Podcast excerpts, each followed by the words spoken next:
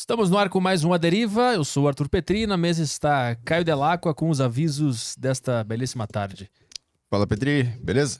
Beleza. É, avisos, galera, para vocês que quiserem interagir hoje aqui na live, é, sacocheio.tv, você tem lá vários podcasts, uma plataforma exclusiva com vários programas que você pode ouvir, baixar no seu celular, e eles são exclusivos para assinantes. Também tem lá os grupos de, do Telegram de cada, de cada programa, onde você pode interagir com o interagir com o convidado, interagir com os participantes, com enfim, interagir com o programa e mandar sua pergunta. A gente sempre dá prioridade para Saco Cheio TV, beleza?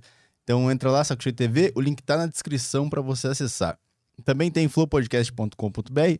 Eu não fixei no chat, eu acho que eu não fixei no chat, mas eu já coloco o link aqui para vocês. É, lá vocês podem resgatar o emblema do dia, todos os dias a gente tem um emblema diferente.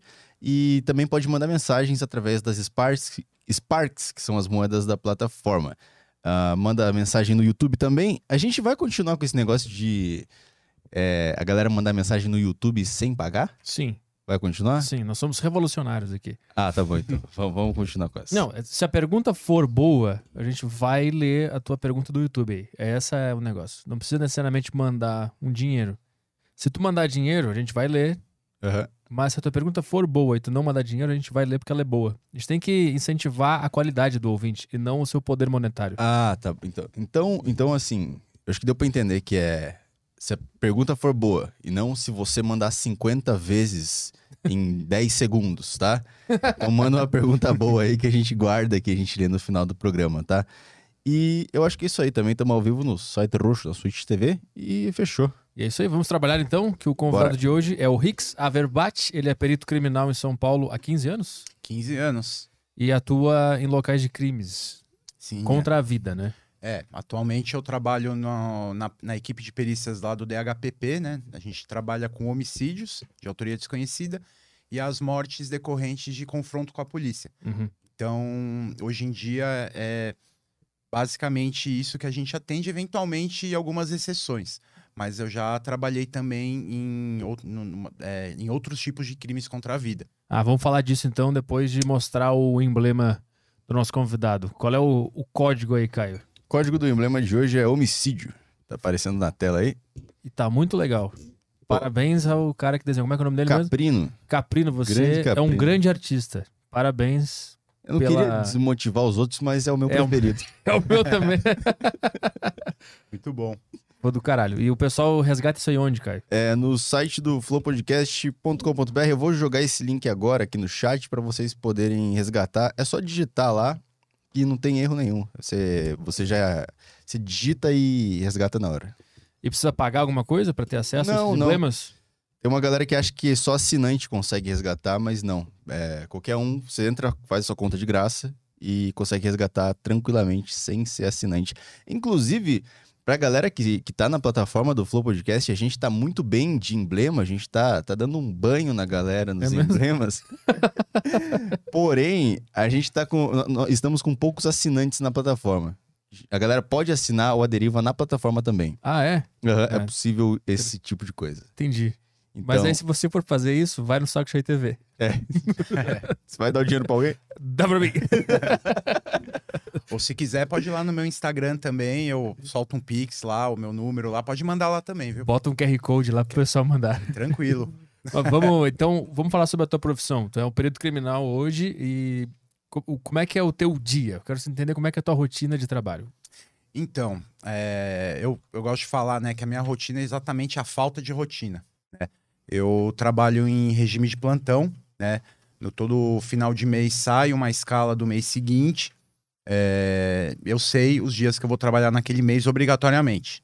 Eventualmente a gente pode trocar uns plantões com os colegas, desde que a chefia autorize, mas sempre tem que ter alguém de plantão lá, uhum. porque o plantão, é, o atendimento de local de crime, ele é ininterrupto. Sempre tem que ter alguém disponível ali para para ir lá e fazer, fazer a perícia no local de crime. Então, geralmente são plantões de 12 horas, é, das 8 às 20 ou das 20 às 8. A gente pode, se quiser, nessas trocas, trabalhar 24 horas. E durante esse período, a gente tem que estar tá lá na base do, do DHPP, que fica no centro de São Paulo, à disposição uhum. da autoridade policial do DHPP. Então, qualquer tipo de perícia que a autoridade policial do DHPP pedir, a, a equipe de perícias do DHPP, que é dedicada ao DHPP, a gente só faz perícias para o DHPP, tem que estar tá lá disponível para atender. Uhum. A, gente, a gente fala, né? A gente tem hora para entrar, mas não tem hora para sair. Oficialmente tem lá a hora para sair, mas se acontecer alguma coisa no, na, no finalzinho do plantão e tiver que ir, tiver que ficar 10 horas a mais, você vai ficar 10 horas a mais pelo mesmo preço. E, e acontece bastante isso. Cinco minutos para ir embora, cara, mataram um cara. Puta que pariu. Acontece, acontece. É... O meu primeiro local de crime no DHPP, porque foi assim, eu tô lá há quatro anos, né? Meus primeiros cinco anos foram numa, numa equipe que a gente chama de chama Sangue, uhum. né? O apelido da equipe, mas é o nome oficial é, é o Núcleo de Perícias em Crimes contra a Pessoa que faz todos os crimes contra a pessoa, exceto os que o DHPP atende, uhum. que é homicídio de autoria desconhecida e a morte decorrente do, de confronto com a polícia. É... Então, nessa outra equipe, eu fiquei meus primeiros cinco anos, fiz uma grande variedade de locais de crime contra a, contra a pessoa, é, todo tipo que você pode imaginar, e no DHPP eu faço isso. O meu primeiro local no DHPP é eu, eu tava de plantão, num, era um, eu tava no plantão sábado de dia, 12 horas, né, das 8 às 20, não aconteceu nada. Aí eu voltei para casa e falei, caramba, que bom que eu vim para cá, né? Que ótimo lugar para trabalhar. Foi o teu primeiro dia? Ou... É, no sábado, meu primeiro dia foi num sábado, a gente, é a gente zerou, né? Que é o que a gente fala, zerou o plantão, não deu nada. A população se comportou hoje, gente. Fui para casa feliz, é, feliz pra caramba. Falei, pô, eu tava numa outra equipe, é, fazendo é, perícias de acidentes de trânsito, de, de crimes contra o patrimônio, de furto, de dano. Era 10, 15 por dia. No meu primeiro plantão do HPP, nada. Voltei para casa, feliz pra caramba. Falei, pô, me dei bem, né? Cheguei lá domingo, aí eu tava no domingo de novo, só que no, no domingo no plantão noturno, das 20 às 8. Uhum. É, Cheguei no plantão, sempre gosto de chegar um pouquinho antes, né? O plantão começa às 20, eu chego sempre umas 7, umas, né, umas 7 e meia. Pra, eu gosto de deixar minhas coisinhas arrumadas pra, pra se acontecer alguma coisa às 20 já tá pronto. Né? Porque a gente carrega uma série de coisas, né? Eu tenho que trocar de roupa, né? Eu, eu vou trabalhar assim, e só que eu não vou pro local de crime assim, né? Eu ah, tenho uma roupa específica, tenho uma bota específica, né? Porque é uma bota que vai pisar em sangue. Uhum. É, uma, é uma bota suja. É, e a roupa também, querendo ou não, sempre você se suja, né? Você não sai banhado de sangue, mas uma gotinha aqui ali suja a roupa é uma roupa que é uma roupa que eu chamo de é, é meio que o meu uniforme. Todo mundo lá lá tem, usa uma roupa. É... Mas é uma roupa que a própria polícia dá para vocês ou não, vocês não, escolhem? a gente compra. A gente compra. Ah, é assim. É... Mas é tipo assim, ela tem alguma característica que ela tem que ter? Ou... Sim, é ela é uma. Ela, ela serve para duas funções, né? Primeiro, para para você não ter que usar a sua roupa do corpo, a roupa que você vem de casa é a roupa que você vai para casa no local de crime. Né? Essa, é a, essa é a primeira função. Você vai ter uma roupa ali que você sabe que está contaminada. Uhum. Contaminada no sentido assim, qualquer sujeira, qualquer coisa que não seja sua, é, você é, tá contaminando outra coisa. Né, tem um, né, o princípio básico da, da perícia criminal, da criminalística, é que todo contato deixa uma marca. Então, a partir do, te, do momento que você pisou no local de crime, você está contaminado. Uhum. Por mais que você não se suje, você está contaminado. É... Então, tem essa roupa específica é, para sua própria segurança, é, pra, também para a segurança do, do, do, próprio local de crime, né? Porque essa roupa ela é, eu trago para lavar. Ela tá, ela tá no começo do plantão ela tá limpa né? E, e, é interessante que ela, que ela seja a calça, são aquelas calças táticas de, de hip stop, uhum. né? Que, que muita gente tem, né? É, você acha em qualquer loja de, de produtos militares, policiais. É, é importante que ela tenha muitos bolsos, porque é, um bolso, eu, um bolso da, da perna meu é abarrotado de luva, porque num local de crime só a gente troca de luva várias vezes. E eu sempre uso duas luvas, porque a luva de, da, de, de cima eu tô trocando ela o tempo inteiro. Porque se eu, eu mexo numa coisa, por exemplo, eu, tô, eu, eu, eu, mexo no cadáver. Depois eu vou mexer é, numa garrafa que um suspeito deixou na- na- no local de crime, eu já não posso ir com a mesma luva. Uhum. Porque se eu for com a mesma luva, por mais que a, a vítima não tenha sangue, eu tô impregnado do material genético dela. Né? É o material epitelial, né? as células né, que vão. é, células descamativas. Então, assim, aquela luva já está contaminada. Então, se eu vou mexer em outra coisa, já tenho que trocar de luva. Vou pegar um vestígio no chão, é, eu pego ele com uma luva. Na hora de colocar dentro do lacre, é, a, a- outra mão precisa estar já com outra luva. Porque eu já tô sujo de outra coisa. Tem Entendeu? que ter uma tensão muito forte nesse. Tem, tem. Não Pode rola às se vezes distrair. de. Pois é, não rola às vezes de se distrair. Puta, usei a mesma luva. Fudeu. Não, cara, isso daí é uma coisa que acaba ficando. Isso é muito automático. Isso é uma coisa que acaba ficando muito automático porque é, o perito criminal ele é o, ele é o responsável pelo local de crime. Então, é, eu- a, eu- a gente tem uma, é uma coisa que já tá, tá é intrínseca já a, a quem começa a trabalhar na perícia é, depois de um tempo, Uhum. Que qualquer coisa que acontecer ali, a responsabilidade é minha. Mas no início, quando o cara é inexperiente, rola esses momentos de. Puta, esqueci que tinha que fazer isso. Porque não tem como esquecer de fazer algo nesse, nessa cena, né? Sim. Mas um cara inexperiente, eu imagino, ele tá mais propício a cometer um ato desse. Sim. assim. Não, pode acontecer, né? Nós somos humanos, né? A gente tem, tem dia que você não tá bem, né? Tem dia que, sei lá, você brigou, brigou em casa, Uhum. é, sua mãe tá doente, alguma coisa assim, sabe? Mas é, é, a gente procura é, pensar nessa parte técnica, nessa parte científica, porque a perícia é um procedimento científico, é um Hum. procedimento técnico científico. Ele é, é, o outro lado da investigação. A investigação é, do- dos investigadores, do delegado de polícia, do escrivão, tratam, com, tratam de coisas subjetivas, que é a memória da pessoa. Uma testemunha, você está contando com a memória dela, e a memória do ser humano é corruptível. Uhum. Né? Com o tempo, você vai adequando as lembranças aos, aos seus sentimentos. Agora, a prova técnica, ela é imutável. Uhum. É aquilo e acabou. Não importa se eu.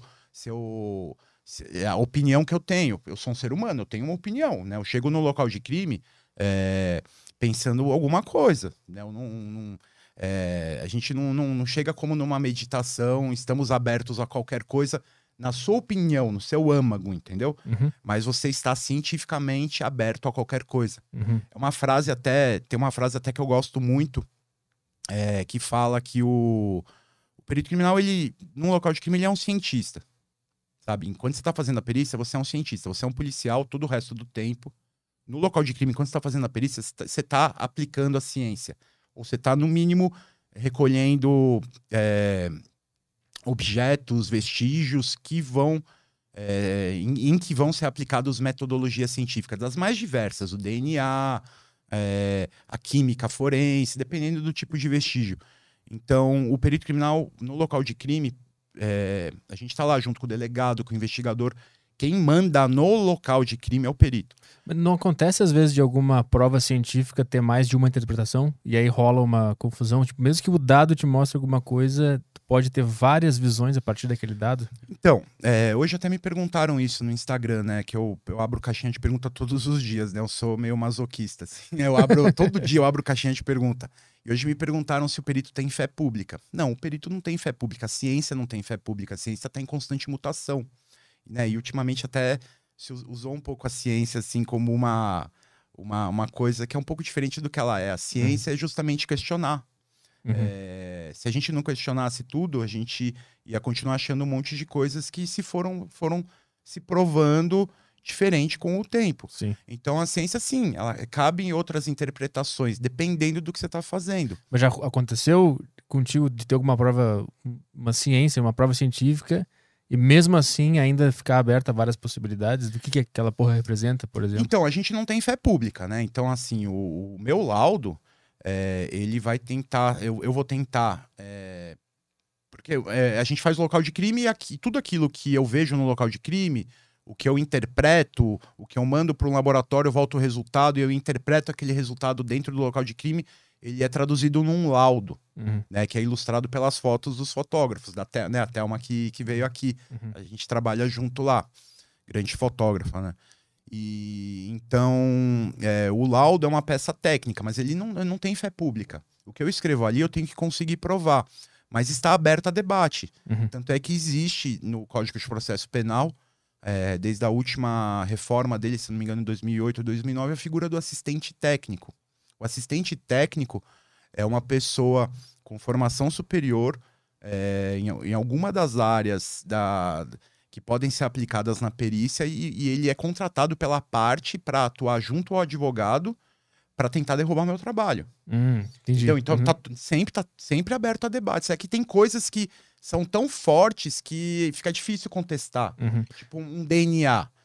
É, saiu lá o resultado, fica um guarda, sempre fica guardado o sangue que você manda, fica guardado um pouco para uma contraprova. É, sempre está aberto a, a debates, tudo. Uhum. Né? Eu posso falar que, ó, o atirador estava aqui, ele atirou daqui para cá, é, foi uma execução, a vítima estava de joelhos. É, eu consigo provar isso, Hum. entendeu? eu consigo demonstrar isso. É, mas está aberto a debate sempre. Por isso que é, não é raro a gente ser chamado nos julgamentos para esclarecer alguma coisa e para ser questionado mesmo. Uhum. Às vezes botado na parede mesmo. Tu, tu- quando tu vê uma cena de crime, tu vai, tu vai analisando aquela cena e tu consegue montar o que aconteceu ali. Como é que tu, mas como é que tu faz en- entender tudo? Ah, o cara tava aqui e a pessoa tava ali, é- sem testemunhas falando, né? Sim. Como é que tu faz só analisando o que restou daquela cena? Então, é justamente isso. Num local de crime, a gente tem que ignorar as testemunhas. Hum. A gente tá lá, como a gente tá junto, no DHPP é, é uma equipe muito singular em São Paulo. E, e, e um pouco no Brasil também. Tem poucos estados que trabalham como a gente. A gente vai pro local de crime obrigatoriamente junto à equipe de investigação. Então eu vou pro local de crime, eu, o fotógrafo, é, numa viatura, na outra viatura os papiloscopistas né, os, e os auxiliares de papiloscopia, que são os responsáveis pelo levantamento de impressões digitais no local de crime, por é, planilhar a vítima, né, colher as impressões digitais da vítima para que seja feita a identificação, Uhum. porque por mais que o cara esteja com um RG, é, você precisa é, atestar aquilo cientificamente. Então, num primeiro momento, pelas impressões digitais, caso né, o cadáver não esteja num, avan- num avançado estado de putrefação, não seja uma alçada. Não é tu que faz essa digital, Não. é outra equipe. É um Tá, papiloscopista. Entendi, entendi. É Uhum. outra carreira. Né? É uma carreira também. Isso é uma coisa também que tem muito, muita discussão no Brasil ainda. É uma carreira, eu considero, e o STF até já considerou, apesar que, né, STF. é, já considerou uma, uma carreira pericial. É uma. É uma ah, o trabalho do papiloscopista é um trabalho pericial, mas é um trabalho pericial bem focado Aham. naquilo. Mas por que que não pode ser tu, por exemplo, que faz Não, esse trabalho? pode ser. A gente, a gente tem treinamento para isso. Ah, tá. Antigamente, é, em outras, então, isso que eu, tava, que eu tava falando, né? No DHPP a gente tem uma equipe de papiloscopista, Entendi. mas o resto do estado não tem, Saquei. entendeu? Então, assim, o perito lá do interior, ele vai fazer todo tipo de perícia, inclusive o levantamento de impressões digitais. Uhum. Eu aprendi isso na academia, na Cadepol, né? Academia de Polícia. A gente tem um treinamento, aprendi isso. Entendi. Fiz muito isso já. Mas no DHPP a gente tem essa equipe. E aí tem a equipe de investigação, que é o delegado de polícia e os investigadores que vão pro local de crime. É, Então, assim, a gente tá lá junto. Eu tô ouvindo o que, que pessoas estão falando, mas eu tenho que, no- máximo possível, separar aquilo do meu trabalho pericial. Eu posso estar até pensando, pô, é, esse cara aí tá falando demais, pô. é, quem, né, quem geral, é, é comum o, não é raro, né, o criminoso ficar no local de crime e ficar ajudando, sabe? Já aconteceu isso contigo? Já, já aconteceu. Aconteceu um caso, um caso que era um era um senhor num barzinho, é, desses bares na, gara na garagem da própria casa, bem pequenininho, assim, tudo apertadinho. Aham. Ele foi morto com é, com, com vi- é, cacos de vidro e eu dei um toque nos investigadores. Tinha muita gente em volta. Isso é muito comum. Assim, o pessoal tem todo local de crime tem muita gente no local de crime. E eu falei assim, ó, fica de olho aí, porque vê, dá uma olhada, ó, fica de- olhando aí o braço, a mão de alguém, porque esse cara, o, o cara que praticou homicídio se machucou. Mas como?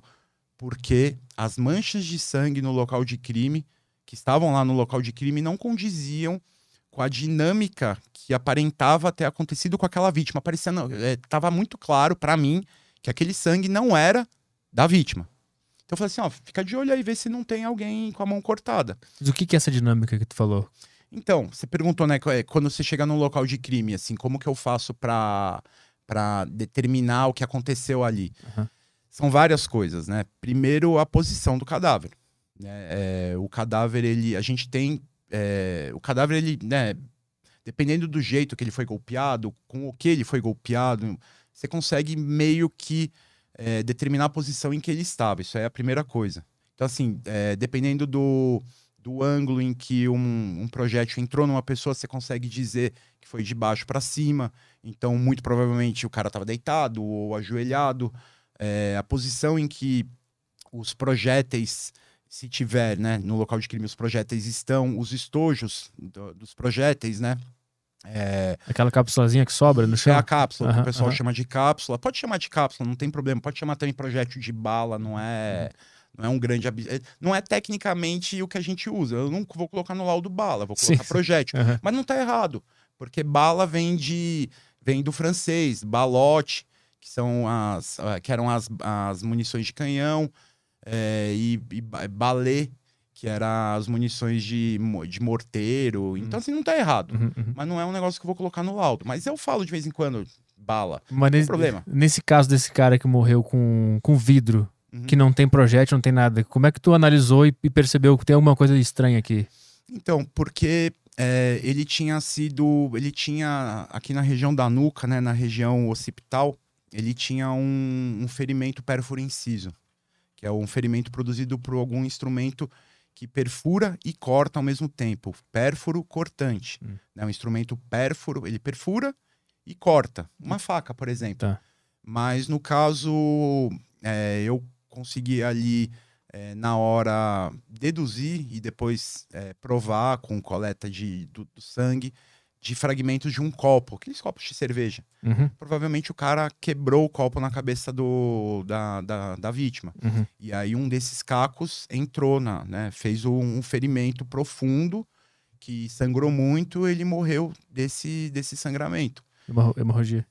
Morreu de. Então, a causa da morte quem determina é o, é o- é o Ah, tá. legista, né? Mas é, foi por um- uma hemorragia massiva, né? Ele Uhum. perdeu muito sangue e morreu. Uhum. E, e, e- e tinham algumas gotas, é, que, que- gotas de sangue que dava pra ver que elas estavam elas estavam de dentro pra fora do bar. Então, esse cara, na hora que quebrou esse copo no- na, na nuca da, da vítima, ele se cortou também Uhum. e foi embora sangrando. Entendeu? E eu coletei o- é, o um- uma amostra de sangue da vítima, coletei esse sangue no chão, coletei o sangue nos cacos de vidro e, e deu para dizer, foi para o laboratório de DNA, né? Não sou eu que faço o, o exame de DNA, a gente tem os laboratórios, tem um laboratório de DNA que é excelente aqui em São Paulo, no Brasil inteiro. A- a- o DNA no Brasil tá, tá voando, né? E, e foi achado depois, não foi bem no local de crime, mas depois é, foi achado um suspeito e ele tava mesmo com a mão cortada. Eu- mas tu disse isso quando vocês estavam lá no lugar? É, falou, eu falei pra ficar de olho fica de ali, mas não foi bem na hora, se eu não me engano foi porque é, a, a equipe de investigação que atende o local de crime é, é um grupo que se chama GEACRIM, que é Grupo Especial de Atendimento a Locais de Crime. São delegados, é, é um delegado, investigadores e um escrivão que trabalham no atendimento do local de crime, na confecção do boletim de ocorrência e na instauração do inquérito. Uma vez que o inquérito está instaura- instaurado, esse inquérito vai para uma equipe da divisão de homicídios que cuida daquela determinada área. hum, Então a uhum. gente está aqui, é, tem uma equipe que cuida dessa área aqui, um pouquinho, uma- as adjacências, assim, né? Uma área grandinha. Então esse inquérito vai para essa equipe. Quando essa equipe foi no local de crime, no, acho que foi no próprio dia, porque esse local, eu acho que, se eu não me, se eu não me engano, foi de manhã. Então no, no mesmo dia, assim, é, um cara que que tava no local de crime, assim. Só Uhum. que não deu pra ver na hora, sabe? Porque Uhum. na hora é meio. Às, às vezes é um pouco bagunçado, muita gente. Mas era um cara que tinha um corte na mão. Enquanto vocês estavam investigando, ele, ele ficou lá. Ele tava Ficou- lá. Ficou lá, olhando. tava lá. Isso não, isso não é, não é raro, sabe? Não é raro. Mas eles ficam tentando fingir que não foram eles, ajudando e falando com vocês, Tem- interagindo. Tem gente assim, sempre que uma pessoa tá mu- é, muito solícita e, e- e- e equilibrada no local de crime, querendo te ajudar muito, começa a desconfiar dela. Mas nesse caso, esse cara não fez isso. Ele só, ele só ficou lá. Não, ficou de quietinho. boa lá, é, ficou quietinho. É, tem uns investigadores, assim, uns mais, mais, mais antigão, assim, mais malaco, assim, que, que o cara se, infil- se infiltra ali no meio, tenta descobrir e tal. Nesse dia, na hora, não Uhum. deu pra descobrir, Aham. mas foi logo em seguida. E o cara, de fato, tinha um corte na mão e depois o DNA confirmou que aquele sangue ali, aquelas gotas que estavam fora, eram do... eram dele Era do cara. era do cara. Porque é uma coisa que eu falo muito, assim, a maioria dos homicídios não é planejado. É o, é o homicídio, é meio jegue, assim, que eu falo, sabe?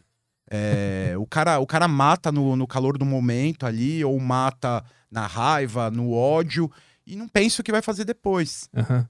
Entendeu? E depois ele vai Tipo, improvisando. Vai- é, matei. Puta, e agora? O que, que eu faço? Aí, começa, aí que começam a vir as, as cagadas, entendeu? Aham. O- Os furos que cabe a gente achar, a gente preencher com as coisas que a gente vai encontrando, Aham. entendeu? Então, a, a maioria dos homicídios não é planejado. Que tipo de furo tu encontra? Teve algum furo, algum cara que fez, que matou alguém e depois fez muita cagada, assim? Pô, Tu pensa, porra, faz direito esse, esse homicídio. aí, cara, velho." tem um caso, um caso relativamente recente. Quando eu falo recente, é tipo de cinco anos pra cá, tá? Que é o tempo que. que é, mais é meio que o tempo médio que uma prova deve ser guardada, né? É o tempo que se espera que uma, uma ação se eh, transite em julgado. Uhum. Tá? Vezes, geralmente demora mais, né? É, porque o que não falta no Brasil é recurso. Então, assim, é recurso, recurso demora mais. Mas é, eu chamo, recente eu chamo, vai, de cinco anos pra cá. Esse caso é de 2019. É, eu tava de plantão, eu tava 24 horas de plantão. Durante o dia, se eu não me engano, não aconteceu nada. É, começou um plantão, no- o plantão noturno, era umas 22 horas. A gente recebe um.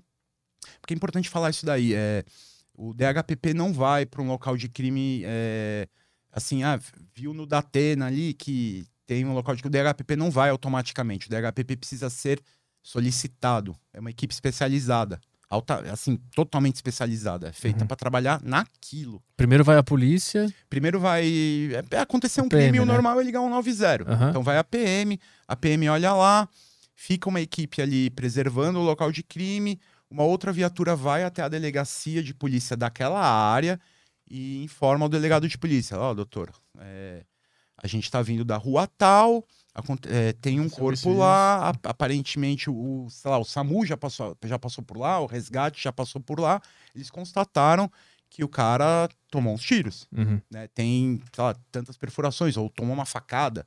Às vezes a faca tá ainda cravada na pessoa. Mas assim, Uhum. o cara leva, a PM leva a ocorrência à autoridade daquela área. A autoridade daquela área, o delegado de polícia, junto aos investigadores, vão ao local de crime para tentar achar testemunhas. Né? Então, assim, é, porque é, quanto mais rápido você, você vai para o local de crime, você tenta arrolar as testemunhas, tenta achar gente, filmagem, é, melhor, né? A gente é uma corrida contra o tempo, uma investigação de homicídio. Quanto mais rápido você faz as coisas, né, você, você faz as coisas que têm que ser feitas no local de crime, mais chance você tem de, de, de esclarecer Resolver. aquele Uhum. crime. É, conforme o tempo vai passando, a, a, a, a probabilidade de, daquele crime ser resolvido vai caindo. Uhum. Isso é uma coisa que se vê em filme, né? É, é- é bem real isso mesmo. É, aquelas primeiras horas são muito importantes. Uhum. Então o delegado vai até o local.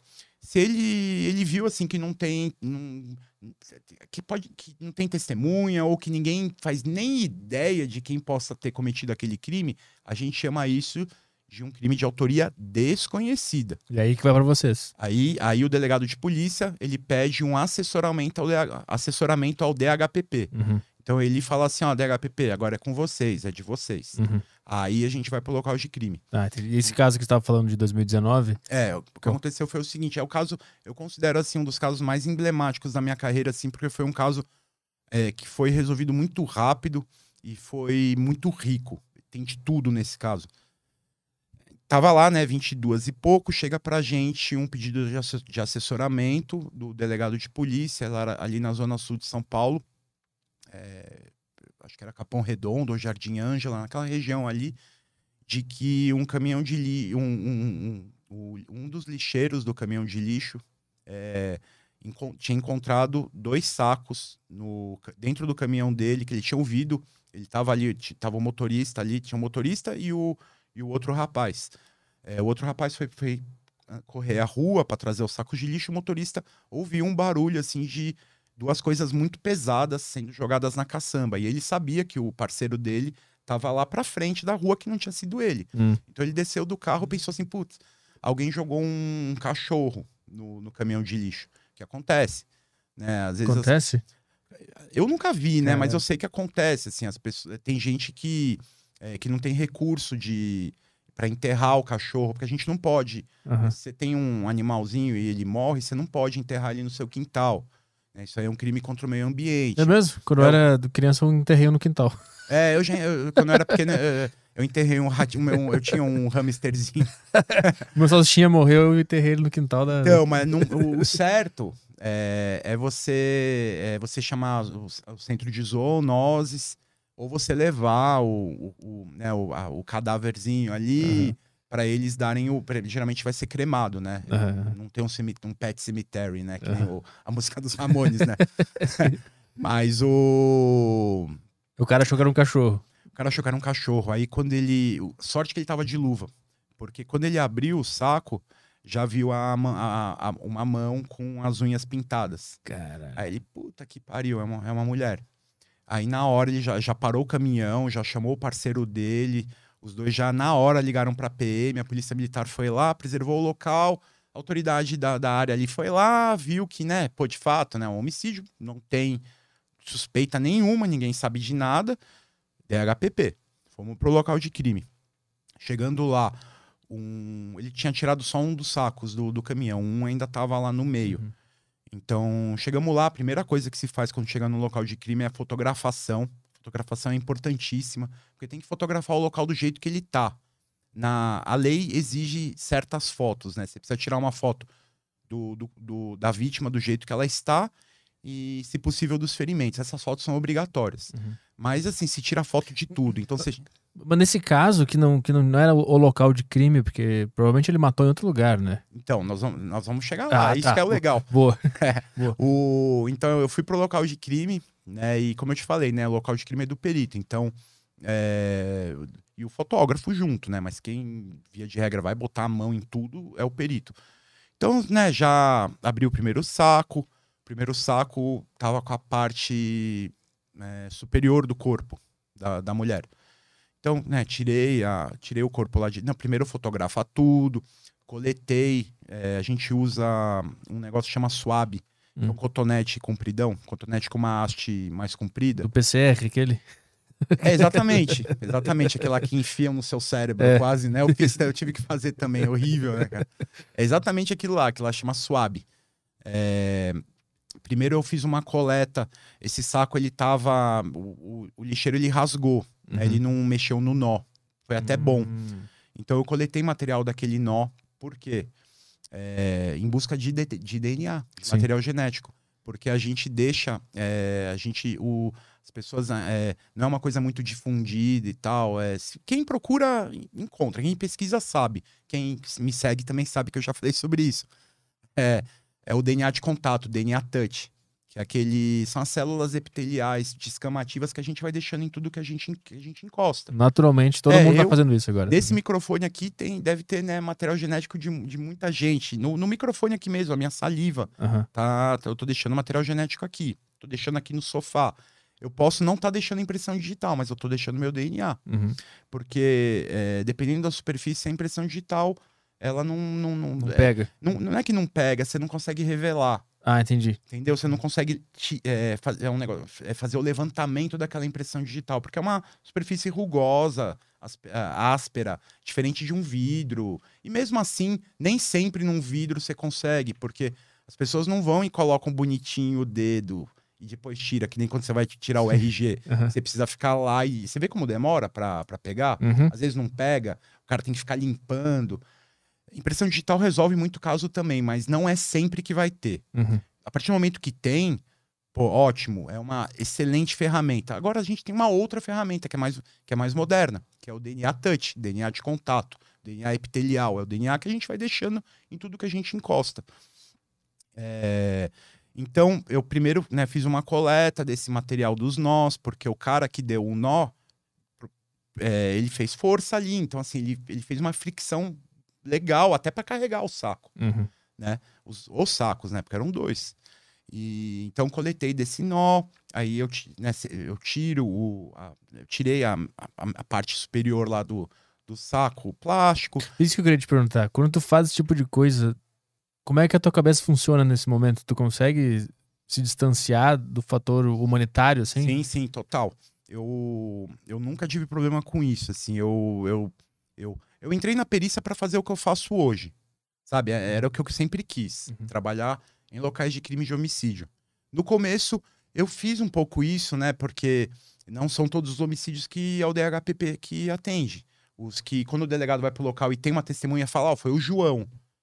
Aí esse, delega esse delegado e esse investigador vão atrás do João para já resolver. Uhum, Tem- esse caso não chega pro D- D- via de regra não vem pro DHPP. uhum. Mas quando tu pega a pessoa morta, ele tira do saco, hoje, tua- como é que a tua cabeça funciona naquele momento? Tu, que- tu tem que criar um, um bloqueio automático pra não se importar com aquela cena horrível? Então, como é que é que funciona a a cabeça? é, depende um pouco do tipo da vítima, sabe? Ah. Pô, sou ser humano, né? Então assim, tem tem coisas que me afetam, Uhum. né? Tipo, criança, né? Eu fiz centenas de casos de aborto, por exemplo, ou de infanti infanticídio, Uhum. que é quando a mãe mata a criança depois que ela nasce. Hum.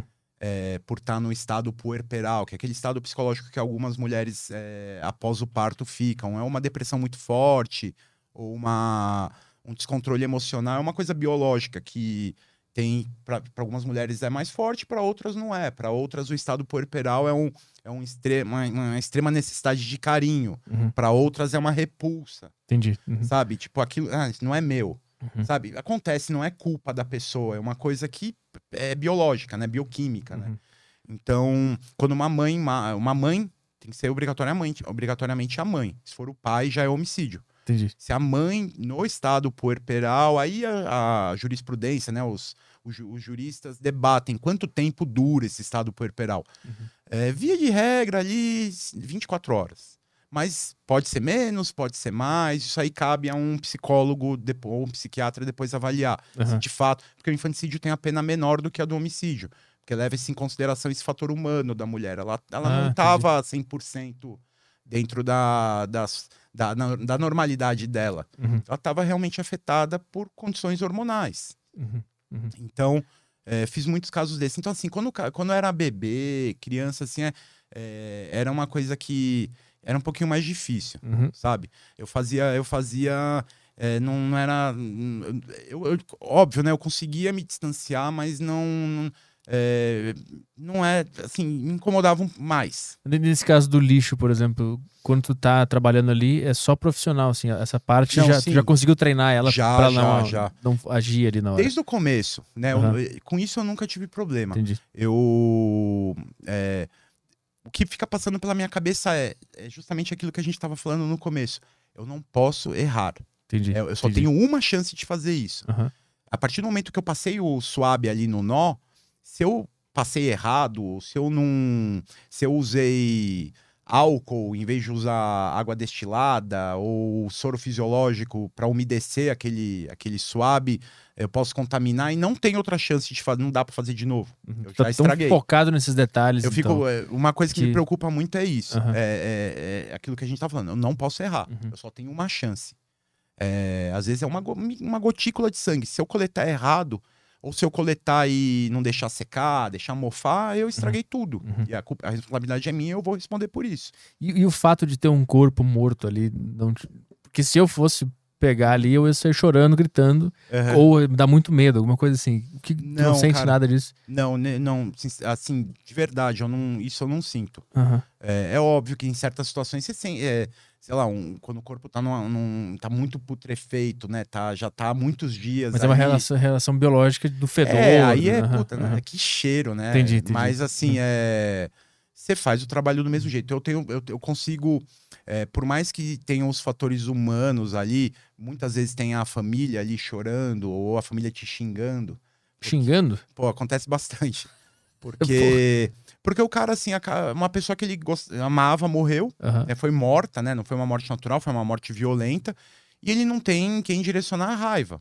Ou muitas vezes ele até sabe quem foi, mas assim, ele não vai mexer com a pessoa, sabe? Porque muitas vítimas de homicídio são vítimas do crime organizado. Hum. É uma pessoa que estava devendo pro, pro, pra, pro dono da biqueira, é, ou ele pegou a ex-mulher do, do, do traficante.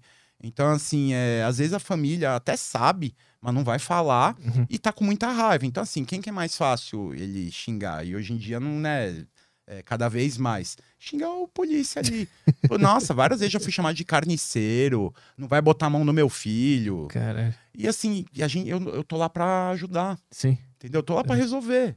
Tentar, não, não, tentar resolver, né? É, óbvio, né? Junto com a investigação, tudo. Então, assim, o nosso intuito ali não é. Eu não tô lá pra zoar o corpo, não, eu não tô lá pra praticar vilipêndio de cadáver. Uma vez me perguntaram: o trabalho que você faz não é um vilipêndio de cadáver? É, qual que é a diferença do que você faz pro cara que vai no cemitério e é, é, arromba lá um. Eu falei, caralho, mano, eu tô lá pra justamente. Eu, eu tô lá um justamente crime. pra, pra, pra dar a última voz àquela vítima. O nosso trabalho é esse. É dar. a- o cara já o cara tá morto. Eu estou lá pra dar a última oportunidade dele ter, é, ter a sua honra preservada ali no local. O melhor jeito pra você honrar um morto, você policial honrar um morto, é descobrir quem matou. Uhum. Então, assim, eu tô lá pra ajudar, eu não tô lá pra.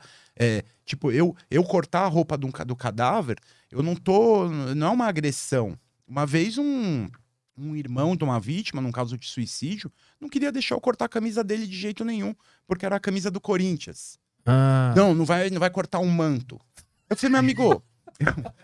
Eu, eu não, eu não tô. Eu não sou corintiano, cara, mas eu não tô. Não, não, eu não tô. Não, é, não tô fazendo isso pra zoar o Corinthians. Não é só porque eu sou palmeirense, eu sou não, eu. Paulino. Eu não tô, não tô, não tô, não é, não é porque é, eu Quero tô, sacanear aqui. não, eu tô cortando justamente pra ver se, se se não foi um homicídio, se ele não tem um outro ferimento e, Uhum. e, e né, e, e quiseram tentar fazer parecer um suicídio. Então nesse caso aí da da, da, da moça. mulher, da moça, é, eu agi assim, era um caso é um caso diferente, né? Não é todo Aham. dia que, que isso acontece. Porque o que aconteceu foi o seguinte: ela, ela foi cortada ao meio, foi colocada em dois sacos de lixo e foi jogada no caminhão de lixo. Não é todo dia que uma pessoa é cortada ao meio e jogada no caminhão de lixo. Então, assim, eu já percebi assim, pô, peraí, se, é, vai ter muita coisa aqui que eu, que, eu, que eu tenho que observar e que eu tenho que coletar e que eu tenho que fazer isso da melhor maneira possível. A gente estava chegando no local, eu até falei pro fotógrafo, que é o Adílio, que é um, é um fotógrafo que trabalha lá na equipe também. Falou assim, Adílio, capricha, hoje é, é, hoje é o é All-Star Game Uhum. sabe?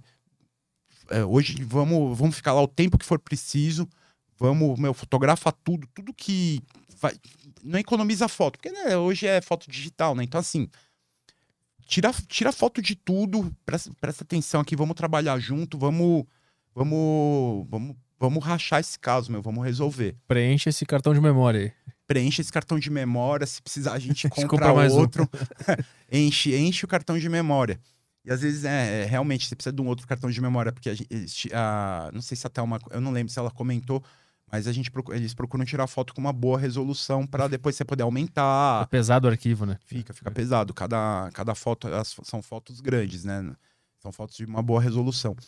Então, assim, coletei, né? é, uma outra coisa que era importante ali era assim, era. Aí eu tirei a outra metade, né? O outro saco que tava no caminhão. é, só que eu precisava, eu precisava. É, por mais que eu esteja.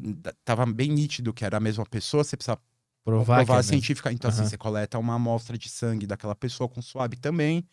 Aí, no caso, é, ela tá cortada ao meio, então tá, é bem fácil ter acesso ao sangue dela, né? Caralho, tem que botar no meio do corpo dela ali. É, Que tinha. E, e- ela, apesar dela estar cortada ao meio, não tava, ela não tava ensanguentada, assim. Aham. Ela sangrou em outro lugar. Então, assim, isso já é um. Ah. Então, tipo, ó, ela não sangrou aqui. Ela, ela não foi morta é, na frente do caminhão. Uhum. É, e ela não foi colocada no saco logo depois que ela foi morta. Não tinha san- muito sangue. É, Uhum. pô, imagina. E era uma mulher, assim, de uma completa. Era gordinha, sabe? Então, assim, você imagina, pô, você corta aquela pessoa no meio, é gordura, é órgãos internos, é sangue pra caramba. Você cortou Uhum. uma pessoa ao meio, você cortou um monte de artérias ao meio, Uhum. muito sangue. Então já dava, já, já, já, opa, não foi aqui, né? É meio óbvio falar isso, né? É óbvio que não foi ali, mas assim, dá pra ver é, com um olhar técnico que não foi aqui, tá? Então Uhum. já era uma coisa. É, coletei, né, das duas metades, coletei também do outro saco de lixo. Os papiloscopistas, é, depois que eu terminei, eles pegaram aqueles sacos de lixo é, no lacre, né, para garantir a cadeia de custódia, né, para garantir para aquela prova não, não poder ser invalidada depois, para ninguém dizer, ah, não, mas é, ela não foi bem, bem manuseada, então essa tá- está contaminada. Uhum. É, colocaram o DNA do meu cliente, a gente coloca num lacre. Mas como é que bota no lacre um, metade de um corpo inteiro? Não, não, o, co- o corpo não. O, o saco de lixo. Ah, o saco. Tira É, o corpo. O corpo a gente coloca, Entendi. depois que termina o. que a gente termina a perícia, a gente coloca no, naqueles sacos de cadáver. Aqueles Lá- sacos é, cinza, né? Que, que é bem comum, que é meio padrão uni- uni- é, mundial, né? O saco de lixo vocês botam num lugar pra não perder a, a validade daquela prova ali. É, o saco de lixo, é, depois que eu coletei o material, os papiloscopistas é, arrecadaram, né, coletaram aquele saco de lixo, lacraram e levaram de volta a base para fazer um, um- um tipo de revelação de impressão digital que se usa o Super Bonder.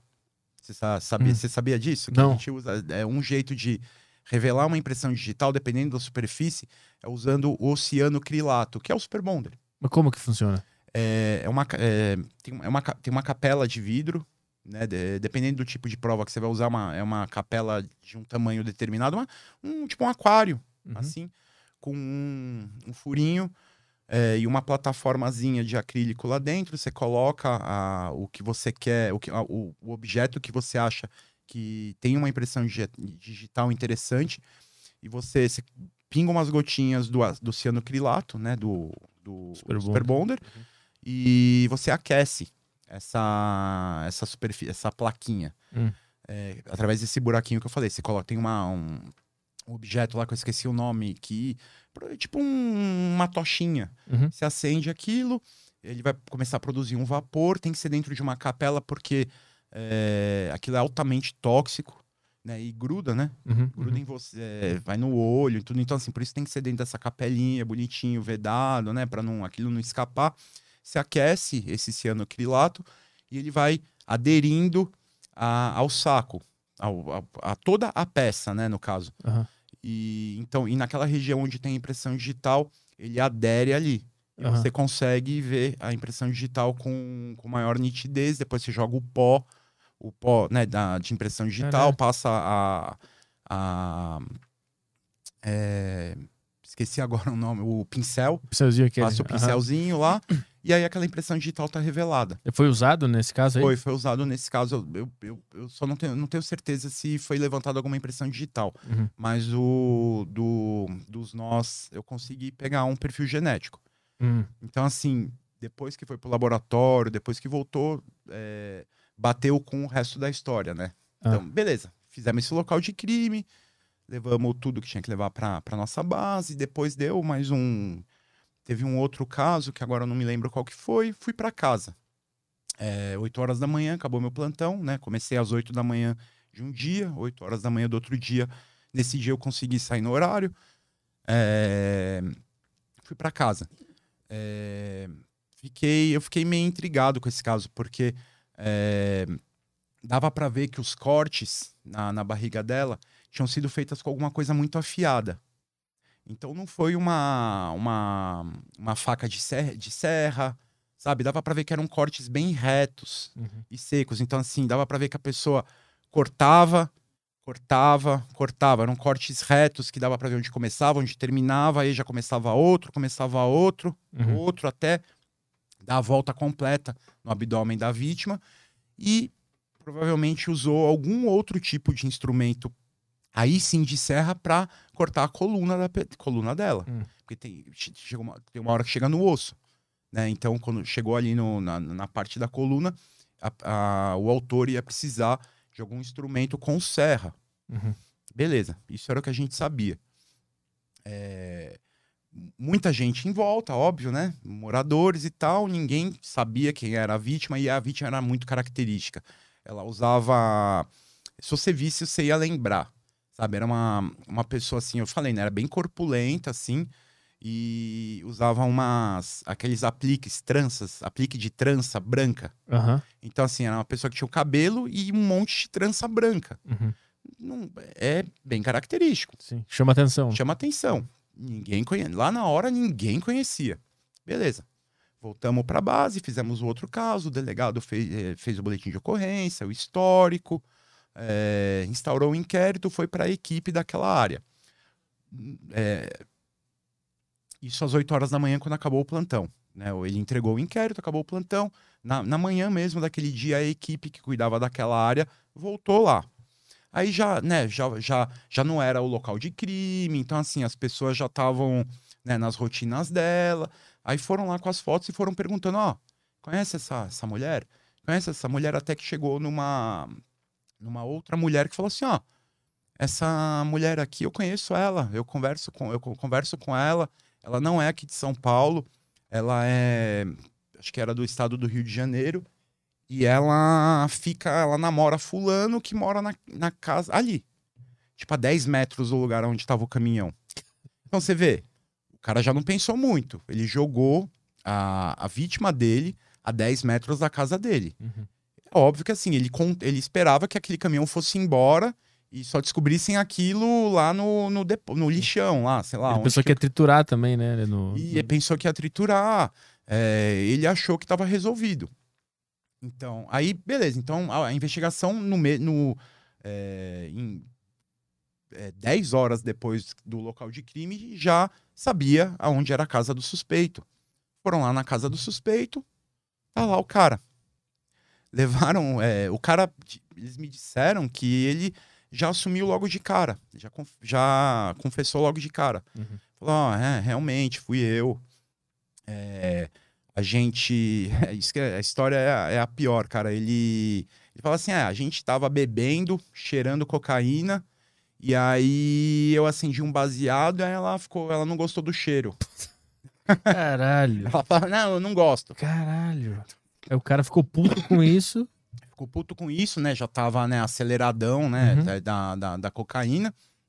Esganou ela, né? é, aquilo que o Homer faz com o Bart no desenho, aquilo Aham. chama esganadura, né? As Aham. pessoas falam "Ah, que Porcamento, estrangulou, estrangulou. Uhum. Não, aquilo é esganadura. Ah. Né? Tem os tipos de as- asfixia. A esganadura é quando você é, asfixia a pessoa com as suas mãos. O estrangulamento é quando você asfixia a pessoa com qualquer outra coisa que não seja a sua mão. Um mata-leão, por exemplo, é um estrangulamento. Uhum, uhum. Mas se fosse se no UFC puder, né? antigamente podia até, né? Na época do Royce Grace lá podia. É, hoje em dia não, você precisa, você tem que aplicar a técnica, você não pode hum, querer matar o cara, né? Sim, que nem, podia, né? nem um cara que acabou de cheirar pó. É. O nível aumentou, agora vocês não podem fazer que nem esse cara aí. Então, o cara. Então, eles. E aí, aí tem o enforcamento. O enforcamento é aquele em que é, é usado uma corda ou outra coisa ao redor do pescoço da vítima, mas o que aplica. A, a, força que é aplicada naquele corpo é o próprio peso, peso da vítima. Hum, uhum. Entendeu? Um estrangulamento pode ser com uma corda também. Mas aí, no caso, não pode ser o próprio corpo da vítima é, atuando ali. Uhum. Um estrangulamento, ele geralmente é homicida, mas pode ser suicida também. Uhum. É, um outro perito lá da nossa equipe tem um caso que uma pessoa botou a, co- a corda ao redor, do, ao, redor, ao redor do pescoço dela e amarrou aquela e colocou aquela a outra extremidade no motor de, do, do portão da garagem e acionou o, o portão. Então, assim, ela, ela foi estrangulada, só que foi um estrangulamento suicida. Porque, né, a morte violenta, a morte violenta ela pode ser de três formas, né? Ela pode ser homicida, que é quando alguém pratica violência contra outra pessoa, ela pode ser suicida, a própria pessoa pr- praticando uma violência contra ela mesma, e pode ser acidental. Aham. Isso poderia ter acontecido acidentalmente, a- o caso aí da, da garagem, é, com outra coisa, que nem naquele filme é, Premonição, eu acho, né? Que Uhum. um monte de mortes estranhas, tem um, até uma morte, um estrangulamento é, acidental. Então, é isso que cabe a gente determinar, o perito criminal determinar. Isso foi um homicídio, um suicídio ou um acidente? Isso, é, uma, isso é, é o que a gente chama de diagnose diferencial da morte. Uhum. É dizer se aquela morte. É óbvio que aquela morte foi violenta. Mas aí que tá, a gente tem, quando a gente fala de morte violenta, a gente tem que levar em consideração que essa violência pode ter sido acidental. É violento porque não é natural. Entendeu? Uhum. Tem a morte natural e tem a morte violenta. A morte natural é aquela, uma doença. Agora, um suicídio é, por, é, por ingestão de veneno é uma morte violenta. É violenta? É, só que é suicida. Eu, eu achei que violência estava atrelada ao fato de ter alguma ação, alguma coisa. Não necessariamente. coisa gráfica. Não Não necessariamente. necessariamente. É o conceito que é, que, gente, que é aplicado na, na criminalística, de um modo geral, e na- no, no mundo jurídico é a morte violenta, ela é aquela que não é natural. Uhum.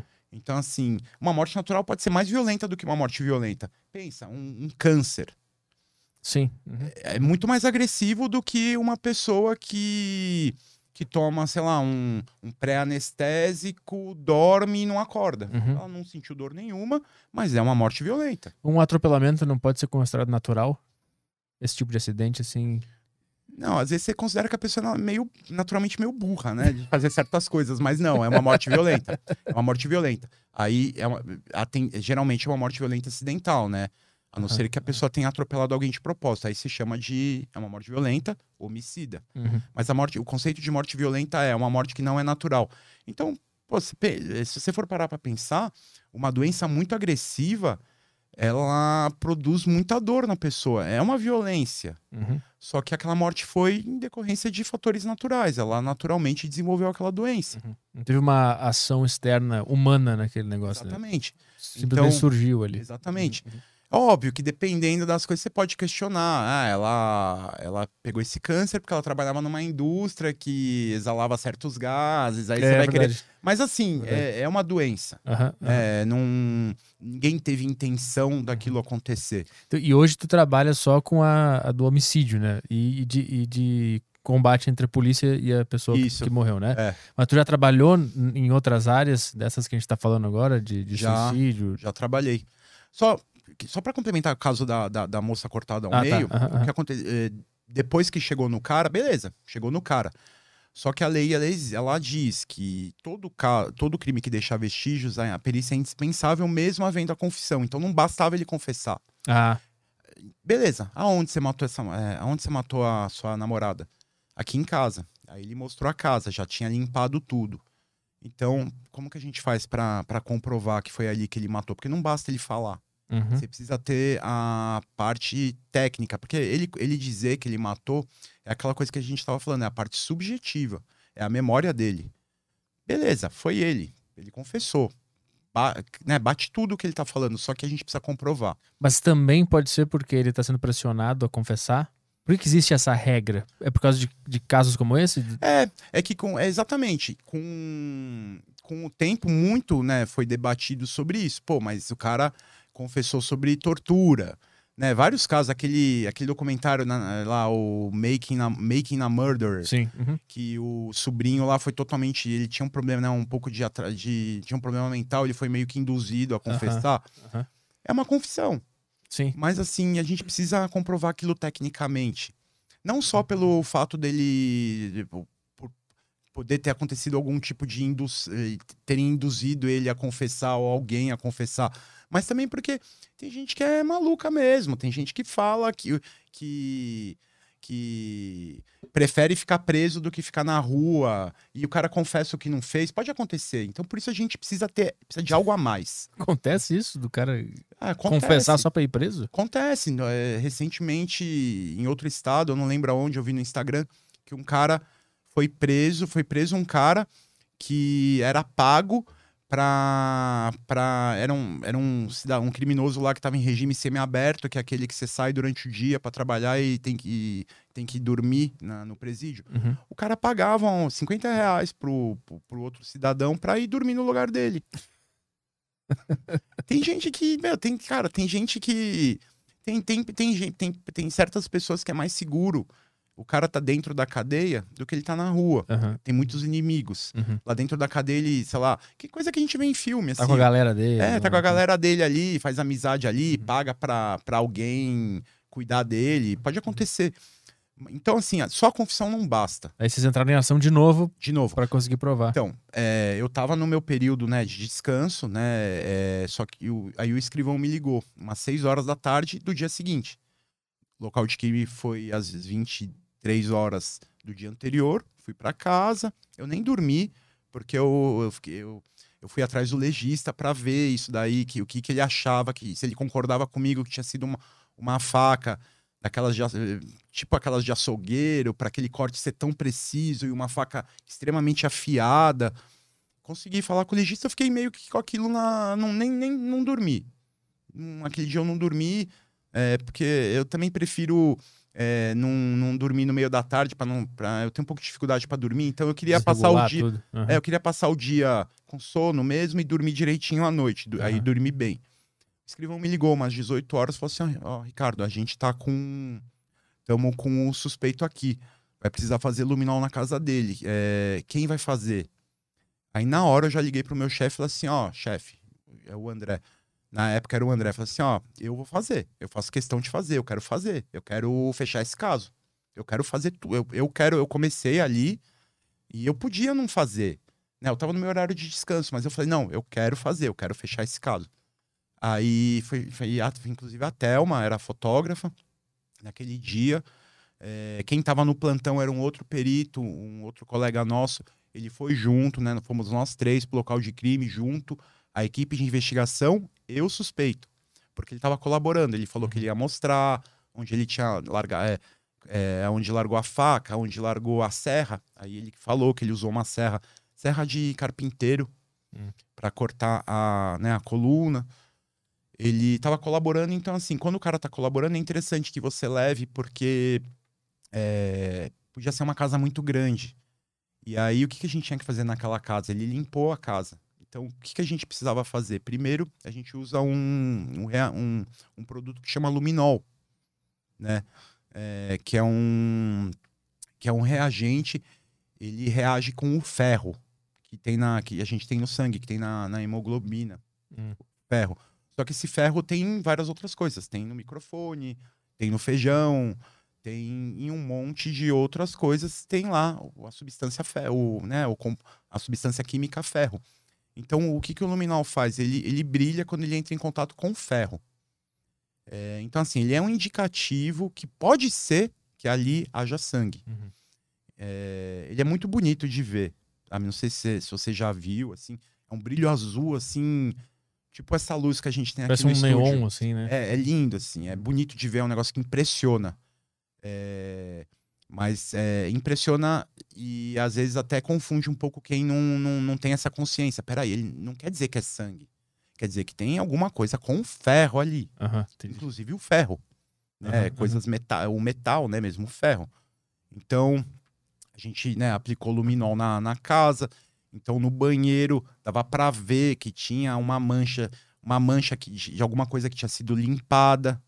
Então, assim, com o luminol você consegue ver a, o que a gente chama de morfologia daquele vestígio. Hum. Pode ser tanto uma morfologia eh, do sangue, mesmo o sangue que a gente consegue ver, ele tem uma morfologia a partir dessa, desse formato a gente consegue deduzir algumas coisas. Por exemplo, aquele, naquele caso que eu comentei da, do copo, eu Uhum. consegui deduzir que era alguém sangrando eh, de e que andou de dentro para fora. A gente consegue, consegue dizer isso. Então eu consegui dizer que a partir daquela amostra, daquele, aquele ali no chão, na pia também. Então, assim, é uma pessoa. é uma pessoa que limpou ali e depois se lavou. Uhum. Isso aí tava bem claro. Achamos a faca. A faca tinha sido é, mais ou menos limpa também. Aí depois olhando com né, uma, uma- um negócio de, um negócio de aumento que a gente tem lá na, na nossa base, deu para ver que tinha um pouquinho de sangue no- no- na, na base, é, onde a lâmina se fixa no cabo. Hum, uhum. Então, assim, nesse caso eu coletei eh, material da lâmina, coletei essa, essa gotícula de sangue e coletei também material do cabo, porque tem aqu- aquela coisa do DNA de contato. Então, a pessoa que usou aquela faca provavelmente deixou seu material naquele cabo também. A mesma coisa na serra. A serra também foi lavada, mas é, foi bem porcamente lavada. E é mais difícil lavar uma serra, né? Que tem todas as. Cada, né? Sim, Entradinha. a Então, esponja que eu diga, né? A esponja, É. quando lava aquela faca, fica toda É. cagada sempre. Então tinha, tinha, tinha sangue ali.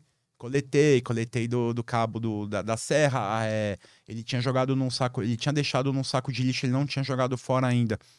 Ele forrou o banheiro com um lençol. Então, esse lençol tinha sangue ainda. Uhum.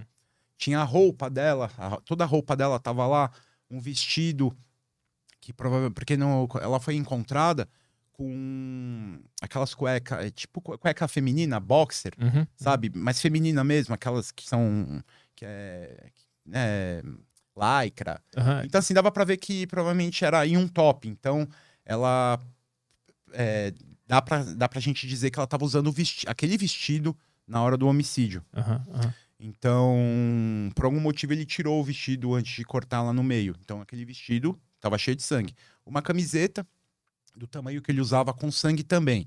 Tudo isso foi recolhido, tudo isso eu, eu, eu levei para de volta lá pro DHPP.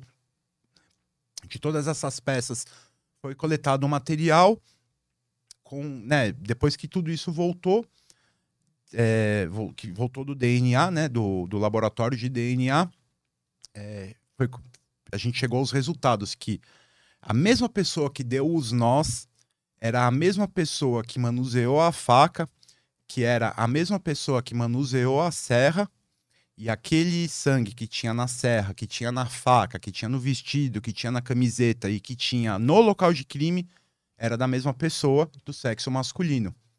O a- esse, esse cara, ele foi preso no dia mesmo ali, depois do... Com a confissão dele, você consegue a prisão preventiva. Uhum. Mas é, você não necessariamente, o, você não, é, você não vai necessariamente conseguir sustentar uma condenação só com uma confissão. Depende. Se tivesse filmagem, só a confissão é complicado. Uhum. Você, você condenar alguém só com uma confissão. Você precisa de, alguma, de algumas outras coisas. Nesse caso, a gente precisou de todas essas provas técnicas. Uhum. Então, é, depois que o DNA voltou, eu fiz os meus laudos, né? No caso, foram dois laudos, porque era um laudo do local de crime e um laudo da casa onde aconteceu o crime, a 10 metros do, do local onde o corpo foi encontrado. Pra você ver como o negócio foi meio jegue. Esse cara, pra você ver. E, e- e aí ele, ele concordou em dar um material genético, bateu. Ele tá preso. Aham. É, não sei se já, se já transitou. ele foi condenado, não sei se. Ainda não deve ter transitado em julgado. Transitado em julgado é aquele quando chega naquela fase que não cabe mais nenhum recurso. Aham. né? Já fizeram todos os recursos possíveis Quando e encerra mesmo o é, negócio. não né? acabou, não tem mais o que fazer, a não ser que surja uma, uma mega ultra nova prova que ninguém sabia que existia. Pode acontecer, é raro, no Brasil é raro. É um negócio que chama revisão criminal. Uhum. Ela só uma, uma sentença transitada em julgado, ela só pode ser discutida se através de uma revisão criminal se surgir uma prova absolutamente não, ela não pode ter aparecido nem sido mencionada durante o processo. Porque se ela foi mencionada, ela tem que ser periciada, tem que Uhum. ser considerada. Uhum. Uma coisa muito nova que ninguém sabia. Mas mesmo Eu- com a confissão dele, tipo, como é que o cara entra com recurso tendo confessado alguma Não, coisa? então, nesse caso, ah, mas é aí o. Não, então, o advogado entra com recurso pra pra tentar diminuir a pena. Entendeu? Porque assim, Tá, é, ah, tem tá. situações Uhum, que, uhum. tá, que fica difícil o cara ser absolvido, mas dá pra você dar uma, uma amenizada em certas coisas, né? Uhum, uhum. Dá pra você dizer que, ah, que ele agiu sobre forte emoção, que foi legítima defesa. Dá in- querer, né, in- inventar um monte de coisa, ou mesmo falar certa, falar verdades, né? Mas Sim. os advogados, eu, eu sou da, né, eu sou formado em direito, eu sou, eu, eu vim originalmente da, da área do direito. E é, a gente vai usando, não, o advogado vai usando os recursos que ele tem para tentar melhorar a situação do cliente dele. Uhum. Obviamente ele não ia conseguir absolver o cara, É, mas ele né, podia conseguir ajeitar alguma coisa.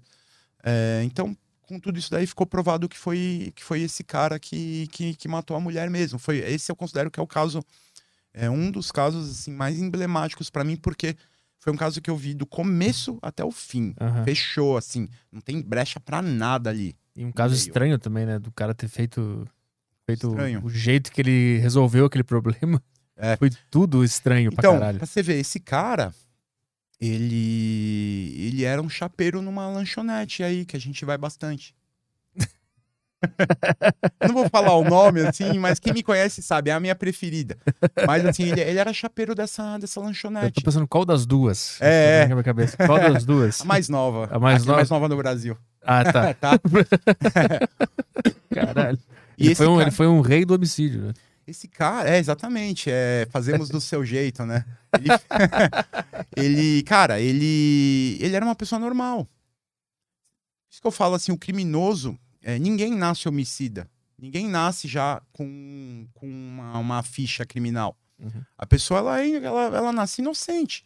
Ela vai desenvolvendo algum tipo, ou um distúrbio psiquiátrico, ou é, problemas assim de convívio dela, ela vai desenvolvendo a violência dela, né? Todo mundo, todos nós temos violência dentro da gente. Só Quando a gente- controla. É. Exatamente.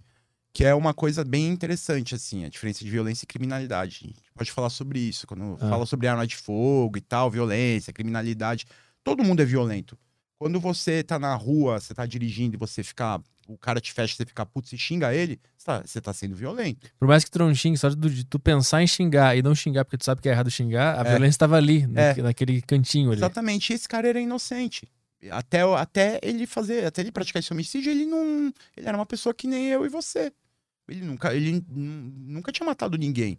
Naquele momento ele matou. E você percebe que muitos homicídios são assim. É, são feitos no calor do momento. Ou por algum motivo muito estúpido. Uhum. Sabe? Tipo, puta, o cara foi, foi na biqueira pegar uma paranguinha de 10 reais de maconha, não pagou, morreu por causa de 10 reais. Uhum. Ou morreu porque pegou a, a ex, ex, ex, ex, ex-namorada de um, de um outro cara que já sabe que já de um, de um cara perigoso que já tem outra família, mas assim, Cara, mas é a honra dele. isso né? acontece? Acontece, acontece, acontece. Acontece. Acontece muito. Você já deve ter ouvido falar do Tribunal do Crime. Uhum, uhum. Acontece. Essas pessoas são julgadas, entre aspas, é, por terem feito algo contra alguém importante dentro de uma estrutura de- do crime organizado. Aham. É justamente isso. O Tribunal do Crime é isso. É um lugar onde o, né, o crime organizado julga é, pessoas que cometeram alguma, algum delito, entre aspas, para a facção. Já pegou algum caso desse? Já, já. é. Em São Paulo, inclusive, né, isso aí é, foi- recentemente foi matéria de, de, de, jornal, de, de reportagens especiais lá no. não lembro se foi o Cabrini ou. Provavelmente foi. É, provavelmente. mas eu não lembro. Eu sei que na, na Record, né? Teve, a Record acompanhou bastante isso. Um cemitério clandestino grande aqui na Zona Sul de São Paulo, em que, que a gente ainda está trabalhando nele. Hum. É, porque há relatos do. que tem muitos corpos lá, muitos corpos já foram achados lá. E são corpos que vêm do Tribunal do Crime Uhum. ele é executado em algum lugar, de- é, geralmente ou numa região de mata ou dentro de alguma comunidade, onde o, a presença do, do, do crime organizado é forte naquele lugar ali, ele é julgado ali por, por juízes. É- Sim, é, aham. é, é- é mais ou menos isso, é assim mesmo. Uma mas sociedade paralela ali, né? é um estado paralelo, Uhum. tem uma estrutura. Assim, uma estrutura bem organizada. É, o cara sabe o que ele não pode fazer. Uhum. O cara sabe que, por exemplo, ele não pode roubar ali dentro da comunidade.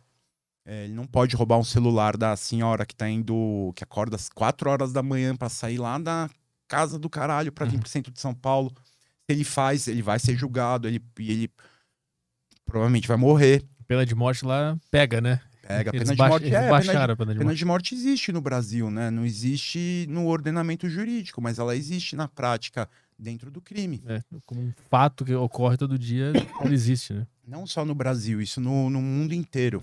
Mas É. isso a gente tá falando de criminalidade, né? A, que, é, que a gente tá falando de diferença de criminalidade pra violência. Então, a violência. O, que, o que é a violência? A violência é uma coisa que todo animal tem. Todo animal, até aquele cachorrinho mais fofinho, se você começa. Ele fez, ele deu, deu aquela mijadinha no canto, aquele lá é o cantinho dele. Se outro cachorro for lá, ele vai latir e vai morder, Sim. É uma violência. O, o jeito que eles pegam o brinquedinho e começam a rosnar e fazer assim, ele, Sim, ele, é é- viol- ele tá é- matando um bicho ali na É cabeça uma dele. violência. Até Aham. falam que, né, adestradores falam que eles não aconselham você ficar fazendo aquela brincadeira de ficar puxando o negócio da boca do cachorro, Ah, é? porque você tá incentivando ele a ser violento. Ah, Aquilo lá é, é dele ali, deixa ele quieto ali, deixa ele brincar. Quando ele largar, você pega, guarda, limpa. Aquele negócio que a gente faz que a gente acha Cabo que tá sendo legal, sim, você tá, na verdade, você tá incentivando. incentivando a violência. Aham. E ele é um animal. Uhum, uhum. É, por mais que ele tenha lá os sentimentos dele, ele te ama, ele, né, ele tá triste, ele não, não tem um, o raciocínio que a gente deve, que todos os seres humanos deveriam ter. Uhum. Então a violência é uma coisa abstrata, é uma coisa inerente ao ser humano, Uhum. a todos os animais. A diferença é que a gente, a maioria de nós, né, desenvolve uma consciência e sabe que é errado É. ser violento. A gente deixa a nossa violência em xeque. É. Por ter autoconhecimento. A Exatamente. gente entende que ela tá ali, a gente entende os nossos impulsos e tal, mas pelo E de autoconhecimento. vez em quando a gente pratica. É, quando a gente bate o dedo e fala, merda, cara, É. isso é uma. Escapou É, um pouquinho de é uma violência. Aham. Você pode. Eu até gosto de falar, eu até falo, eu uso isso assim. Você pode cortar os braços, as pernas de uma pessoa, ela, ela vai continuar praticando algum tipo de violência, violência verbal. Aham.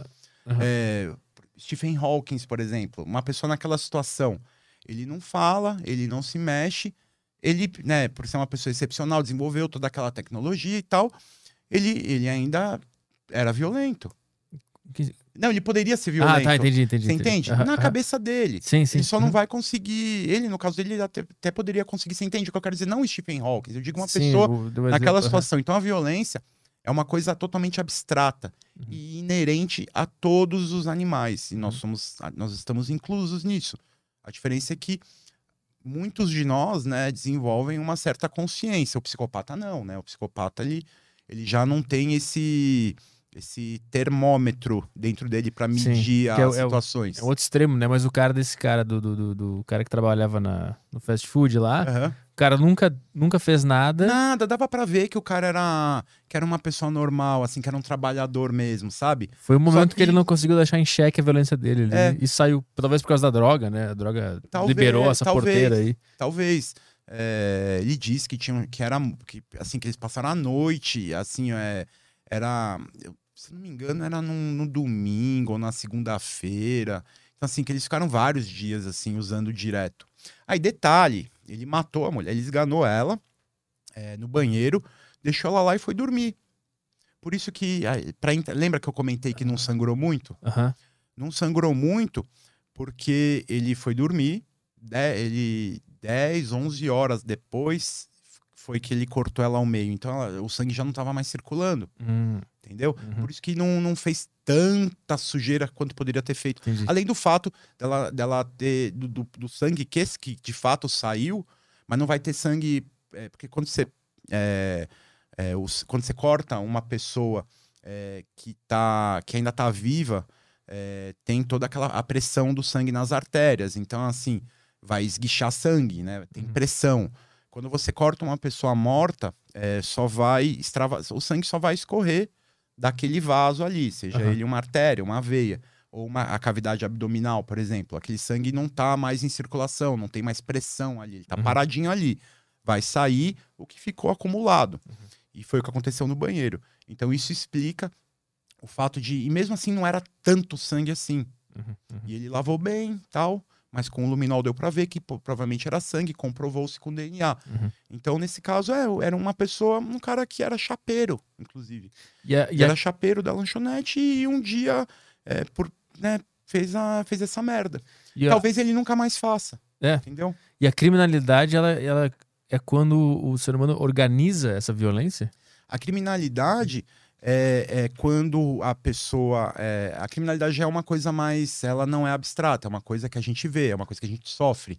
Então a criminalidade é a aplicação da violência com algum objetivo. Aham. É a aplicação consciente da violência. É uma organização dessa violência, né? Tu É. pega esse impulso que todo mundo tem e organiza e utiliza ela para outros fins, né? Às vezes a gente briga e a gente xinga uma pessoa é, e depois se arrepende, né? Fala, pô, desculpa, né? Não, não queria ter, ter falado isso pra você. Agora, o criminoso, ele, ele sabe que ele, que ele pode ser violento e ele é violento de propósito com algum objetivo, Uhum. entendeu? Isso é uma coisa que que a grande imprensa confunde muito as pessoas quando fala, por exemplo, de arma de fogo. né? Fala que um país com muitas armas de fogo tem muita violência. Não, não é não necessariamente isso. Uhum. Não é necessário. Não, isso não acontece, entendeu? Uhum. O que acontece, na verdade, é assim: a criminalidade até diminui. Eles. É, é, é- é que é muito. é, é, pega, fica muito bonita a manchete falar assim: né, o Brasil é um país com alto índice de violência. Todos os países têm altos índices de violência, porque você não mede a violência. Todo mundo é violento. Sim. Porque senão você ia ter que ir toda hora que. que pô, quando um hater vai lá no, no- nos comentários do, do, do vídeo no YouTube e fala assim: ah, esse, esse Merda. entrevistado de hoje é um bosta. Aham. A gente vai lá e mata ele. É isso que a gente faz. Pô, é, depois, a gente, depois a gente fala sobre isso, né? Mas ah, você entende? O cara tá sendo violento. Isso você não tem como medir. Você Aham, tem como medir a criminalidade. A criminalidade é um negócio que a gente. É um negócio que dá um resultado pretendido por aquela pessoa. Aham, aham. Entendeu? Mas, tipo, nesse caso, o cara usou faca. Faca de, Faca. de, de cozinha, né? Tu pega, mu tu pega muito caso que a- o instrumento usado foi uma arma? Ou é mais arma branca? Então, exatamente. É, a arma é qualquer coisa, né? Que você pode usar pra ferir alguém, inclusive sua mão. Aham. Isso aqui é uma arma, o microfone é uma arma, é um... pô, coisas absurdas que a gente já viu, né? É, um pente de cabelo, aqueles pentes antigos de plástico que tem a pontinha assim, aham. pode funcionar como uma arma, um objeto punctório. Né? Já, já pegou caso que a pessoa usou, usou o pente? Aliás, um objeto perfurante que faz uma lesão punctória. Aham. né? Mas mas tem- teve um caso que a pessoa usou um pente pra É, matar não, outra. não, não fui eu, foi um conhece, outro, né? foi outro colega, ele foi uma, uma, era uma senhora, ele estuprou a senhora e depois matou ela com umas é, estocadas com o pente. Pentezinho, Sim. assim, pente fininho, assim, sabe? Aquele Aham. pente que, que, que as mulheres geralmente usam essa ponta pra separar as mechas, Sim, né? Pra aham. fazer luzes e tal. O, o cabeleireiro usa aquilo. Aquele Aham. pente ali usou aquilo. Então, tu pega mais casos onde outros objetos são usados ou mais arma? Assim, eu- o que eu vou, fa- eu vou falar assim, não é um. Não, não, não tô sendo estatístico aqui, tá? Eu vou falar a minha impressão. É meio a meio. Meio a meio. meio a meio. Não é só arma de fogo é, que, que é usada, isso é muito errado pensar qualquer coisa pode ser usada. Já, já vi caso de flechada, flechada mesmo, tipo, era o Daryl, né, do Walking Dead ali, flechada, caso que usaram a ponta de um guarda-sol, a ponta que vai na areia, Sim. Uma ponta de guarda-sol, chave de fenda. Já peguei um caso que o cara tava com uma chave de fenda aqui enfiada aqui na região temporal saindo do outro lado. Nossa. Uma chave de fenda que você compra em qualquer lugar. Então, o problema, o que, o que faz é, a criminalidade aumentar ou não, não é o acesso à arma de fogo em si, mas sim a violência que a pessoa tem dentro dela e, e como ela decide é, usar essa violência. Ela pode usar essa violência, é, usar no sentido assim de não usar, né? De Fazer uma música. Fazer uma música. fazer uma música, Bem pesada. fazer uma música. Pô, realmente, pô, você pega, pô, você pega Cannibal Corpse, Sim. por exemplo. Uhum. Pô, pega as letras do Cannibal Corpse. Eu sei que o cara não é, ele não tá, a intenção dele não é ser violento, porque ó, eu até, né, eu paralelamente eu eu eu trabalho junto com o Gastão Moreira lá no Casa Gastão fazendo as traduções e as legendas do, do canal dele. Eu, eu, eu traduzi a, uma, das, uma entrevista com o Alex Webster, que é o baixista do Cannibal Corpse. Ele fala, né? É num tom jocoso. Mas se você for pegar, né? Eles Sim. fazem, é meio um, um humor, né? Humor negro. Aham, Mas se aham. você for pegar, pô, é uma letra violenta. Sim. Então, assim, você pode usar, ca- canalizar a violência pra pra coisas que. coisas mais tranquilas. Pô, quando um cara.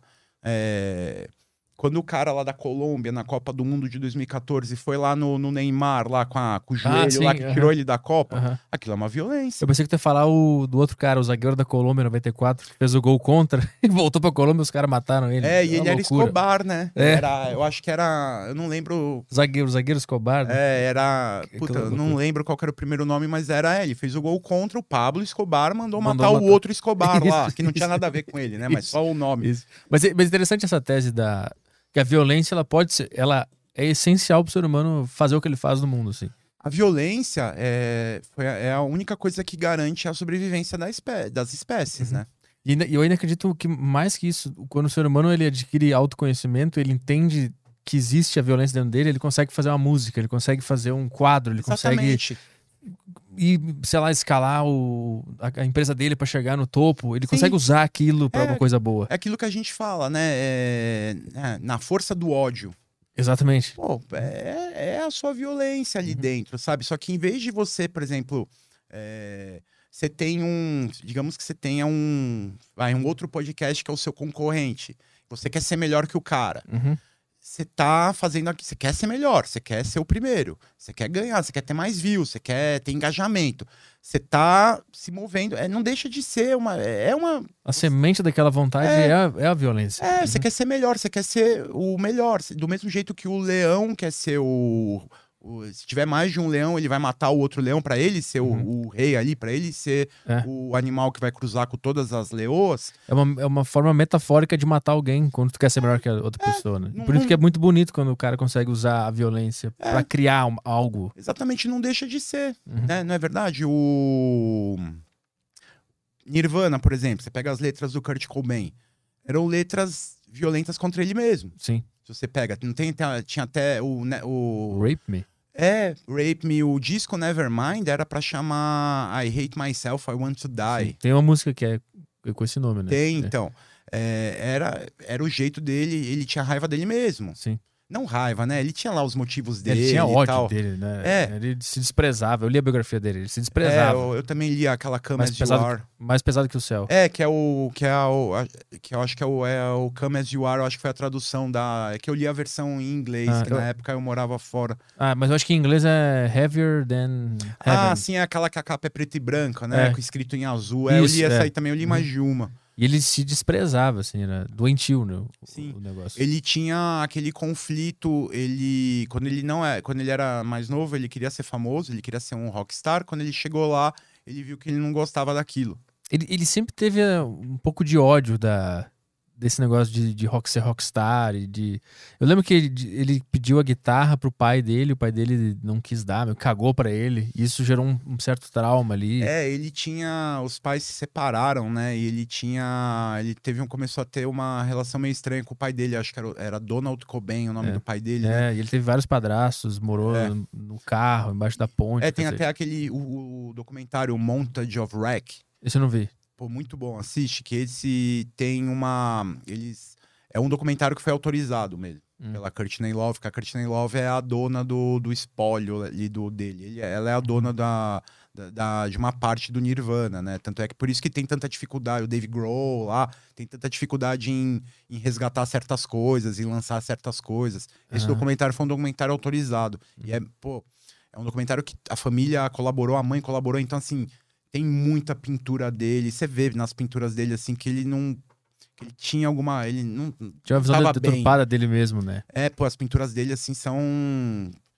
Pinturas meio de horror, assim, sabe? Sim, é verdade. Eu lembro que eu tô lembrando agora que no livro o, o cara escreveu sobre as pinturas dele, né? Era É. sempre coisa com morte, bebê Era morto. gato, gato, gato, gato enforcado, É. umas cores assim, era um Era uma negócio. loucura.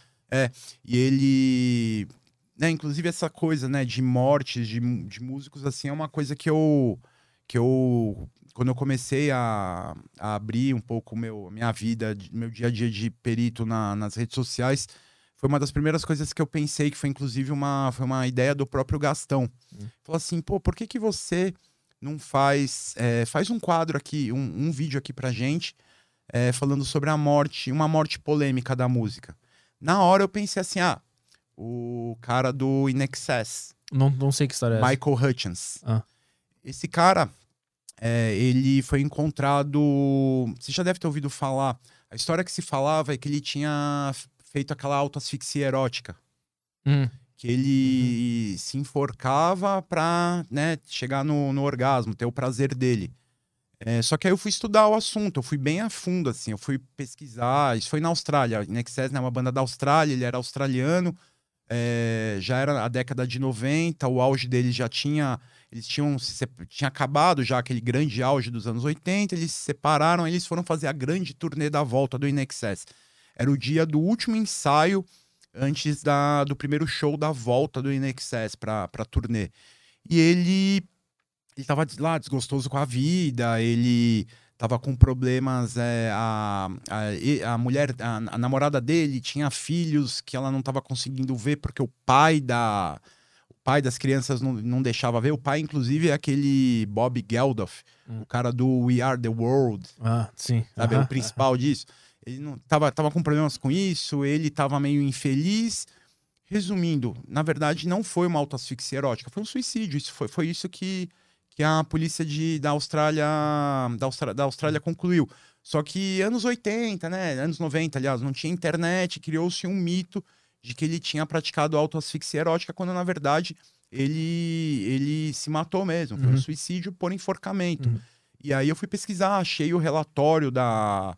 Porque em outros países, né, não é todo país que tem uma estrutura igualzinha à nossa, de do, do perito ir ao local e o legista ficar no IML. É, nos Estados Unidos, por exemplo, é, o, o meu trabalho é feito por dois profissionais diferentes. O que eu faço aqui sozinho no local de crime, nos Estados Unidos, por exemplo, na Austrália, parece, pelo que eu consegui né, apurar ali, lendo as coisas, é mais ou menos parecido. Tem o detective, né, o detetive, ele, além de conduzir a investigação, ele interpreta o que o técnico forense, que é aquele cara que vai com aquela roupa branca toda ali, que ele coleta. Uhum. Esse cara que coleta, ele traz resultados, ele entrega resultados ao, ao detective e o detetive, né, o detective, aí ele, ele que vai fazer a interpretação daqueles vestígios. Aqui no Brasil, eu faço as- essas duas coisas. Eu Uhum. coleto e interpreto. Uhum, uhum. Mando para o laboratório, depois voltam os resultados. Eu interpreto aquilo dentro do, do contexto. Uhum. Tá? Então, quando eu fui fazer esse vídeo, esse primeiro vídeo foi inclusive lá pro, pro canal do Gastão, Casa Gastão. é, eu fui, eu estudei bem a fundo. Eu achei o, o- consegui achar o, o relatório do, do legista, porque lá na Austrália o coroner, né, o legista vai ao local de crime, Uhum. entendeu? Então, assim, ele- eles concluíram que aquilo foi um suicídio mesmo, só que era anos 90, não tinha internet, né? Ninguém teve acesso a isso, virou meio que um mito. Pra população virou É. essa asfixia asfixia pra Tanto gozar. é que quando é, tanto é que quando esse vídeo saiu no, no- no- lá no canal, você vê nos comentários gente assim, xin- me- exatamente me xingando porque não, é mentira. É Mentira. Daí eu falei, cara, isso é o que você acha, né? Opinião é diferente de fato. O fato é que assim, é, você dizer que isso é uma mentira, é você desacreditar todo todo tipo de investigação e perícia e e sistemas jurídicos do mundo inteiro. Então, Mas eles, eles acreditam que tem uma, tipo, a conspiração, que a é, polícia... acredita- é, ac- exatamente. Acreditam que. Eu não lembro qual. que- Acreditam que esse cara aí, o, o, né, o Bob Geldof, deu dinheiro, pagou a polícia para aparecer é, uma outra coisa, a família não queria aceitar o suicídio, porque. é, quando um suicídio tem é, consequências jurídicas diferentes de um acidente e de um homicídio. Uhum. É, assim, via de regra, um suicida, é, a, a, é, o- a família não recebe um, o seguro de vida, por exemplo. Via de regra, tá? Não tô Aham, falando que é aham. sempre. Então, assim, se um cara faz de propósito, é, ele quebra algum tipo, algumas, alguma, algum item ali naquele contrato dele que fala, né, que é uma morte acidental ou criminosa. Por isso que é seguro, né? Seguro para algum acidente Uhum, uhum, né? Ou alguma coisa praticada por outra pessoa, uhum. né? Então, assim, e fora que, né, fica para a família é mais difícil aceitar um suicídio, né? Porque um, um suicídio, quando acontece um suicídio, as pessoas que ficam, elas elas ficam se questionando, né? Pô, por que, que eu- será que eu não vi? É, eu não, não tava, não, não, por que, que eu não percebi? Aonde eu falhei, né? Como, aonde eu não dei apoio àquela pessoa? Será que eu tenho culpa nisso, né? É, e, e afeta a questão de coisas de, de heranças, de seguros. e- No caso desse cara, dessa banda aí, a, a teoria da conspiração que os caras que te xingaram falaram era que era o quê? Que a família queria o seguro ou que se ficasse provado É, que eu não, eu não, eu não do- lembro, mas assim, é. Você falar a verdade, nesse caso, você estragava a, a história, que era uma história que todo mundo falava. Pô, é, esse negócio. Sempre que falavam o. Você lembra do filme do Kill Bill? Ah, uhum. É, o, o acho que era Billy Caradin, o, o Bill. Agora eu não lembro se era, era alguma coisa Caradin. Ele era um ator que nos anos 80 tinha feito uma série muito famosa chamava Kung Fu. E esse cara, ele de fato, ele, ele, não, ele morreu mais ou menos parecido, de um jeito parecido, só que ele é, foi de fato uma autoasfixia erótica, tinha gente junto. Conseguiu ser provado que foi uma autoasfixia erótica e usava-se muito o exemplo do Michael Hutchins do In Excess Uhum. como um caso. Então, assim, virou simplesmente um suicídio. E estragou a história, estragou Entendi. a narrativa ali, Entendi. entendeu? E só que a verdade é essa, né? É o fa... Esse é o fato. Aí tem as opiniões. Uhum. Então, assim, nesse mundo da, da, da música e do, do, do- do- da, da- do, da- do cinema, acontecem muitas mortes estranhas, né? Isso aí é uma coisa que eu, depois que eu fiz esse vídeo eu, pro, pro canal do, do, do Gastão, eu comecei a fazer no meu canal mesmo. Uhum. Comecei a analisar outras mortes, tipo o Dimebag do Pantera. É, É, que foi, ele tomou um tiro no palco, né? é, ele tomou um tiro no. al- Alguns, né? Mas isso foi é um mito ou é verdade? Ele tomou um tiro no palco. Não né? tomou, tem até, aí, tem até filmagem, tudo. Eles estavam com a outra banda, né? Não tava com o Pantera. Era outra banda, Era né? o Damage Plan, Isso, exatamente. era a banda que eles fizeram quando o Pantera se separou. Aí Aham. o cara que matou ele, agora eu esqueci o nome dele, era Gale, alguma coisa Gale. Esse cara era, ele culpava, ele, ó, pra você ver como que o cara era um cara problemático.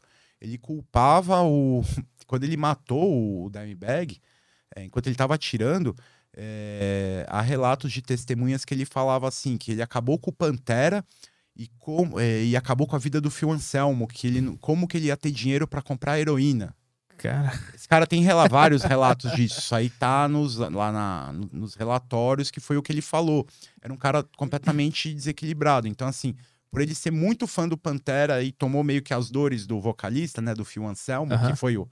Né, que por um lado foi o Phil Anselmo, por outro lado foram foi os irmãos Abbott, né, o, o Dimebag e o Vinnie Paul. Uhum. E aí teve o, Re- o Rex Brown ali que ficou meio né, no meio ali. E esse cara tomou as dores, assim, pelo fim da banda e matou o provavelmente o maior guitarrista da, gera, do, da- do, do metal dos anos 90, né? mas ele chegou a confessar isso aí, esse cara? Sim, não, isso aí ele, ele não matou, ele não, matou, não foi só o Dimebag que morreu, né, naquele dia, foram morreram três pessoas. Quem mais? Ele matou o segurança, também, do, o segurança da banda, e, e matou uma outra pessoa na plateia, porque ele saiu atirando. Depois que ele matou o Dimebag, é, na briga ali, na tentativa de conter ele, ele continuou atirando. Ele ainda teve tempo de recarregar a arma Uhum. e em atirar em mais pessoas, até que é, um policial, eu não lembro se, se ele estava de folga ou se ele fazia alguma segurança externa do local, entrou e, e conseguiu é, parar esse cara com um tiro de calibre 12. Cara, teve que- Então, assim, esse cara ia matar muito mais gente, Sim, porque ele... ia rolar um Bataclan, né? É, era uma, era uma pistola, uma bereta 9mm que tem uma capacidade de, acho que é 18, 17 munições dentro do, do carregador e mais uma na câmara.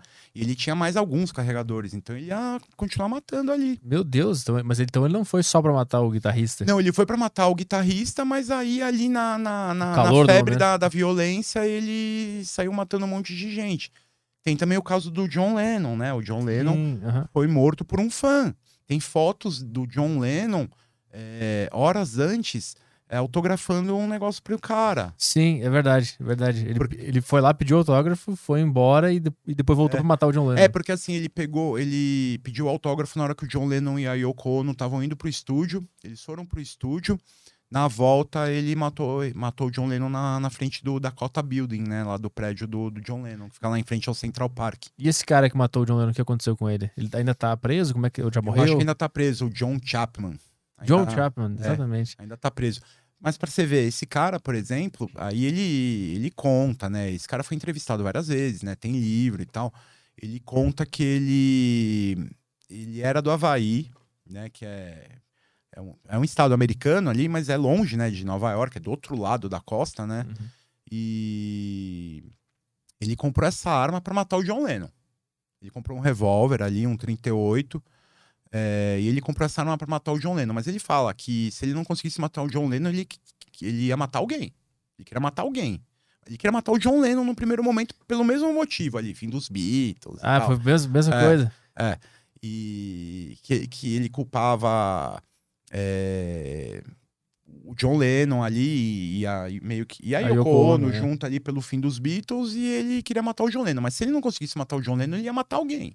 Ele botar um cara que tinha nada a ver com os Beatles. É, ele queria matar pra- alguém. Ele queria matar alguém. Ele. É, pra, pra sorte dele, né, pros planos dele, ele, na época, Nova York não, é, não era que nem é hoje, né, que hoje, depois do 11 de setembro, Nova York é uma cidade, a cidade mais paranoica do mundo, né, hoje você vai pra lá, é, a cada quadra de Manhattan tem uma viatura de polícia e tal. Aham. Eles têm todo um plano hoje de, de, de segurança, assim, que, que em minutos vira, vira Israel ali em termos de segurança. Por isso que a assim. gente tem segurança aqui na casa, aqui, porque a gente sabe que fã é uma coisa, é uma coisa que não dá, né, cara?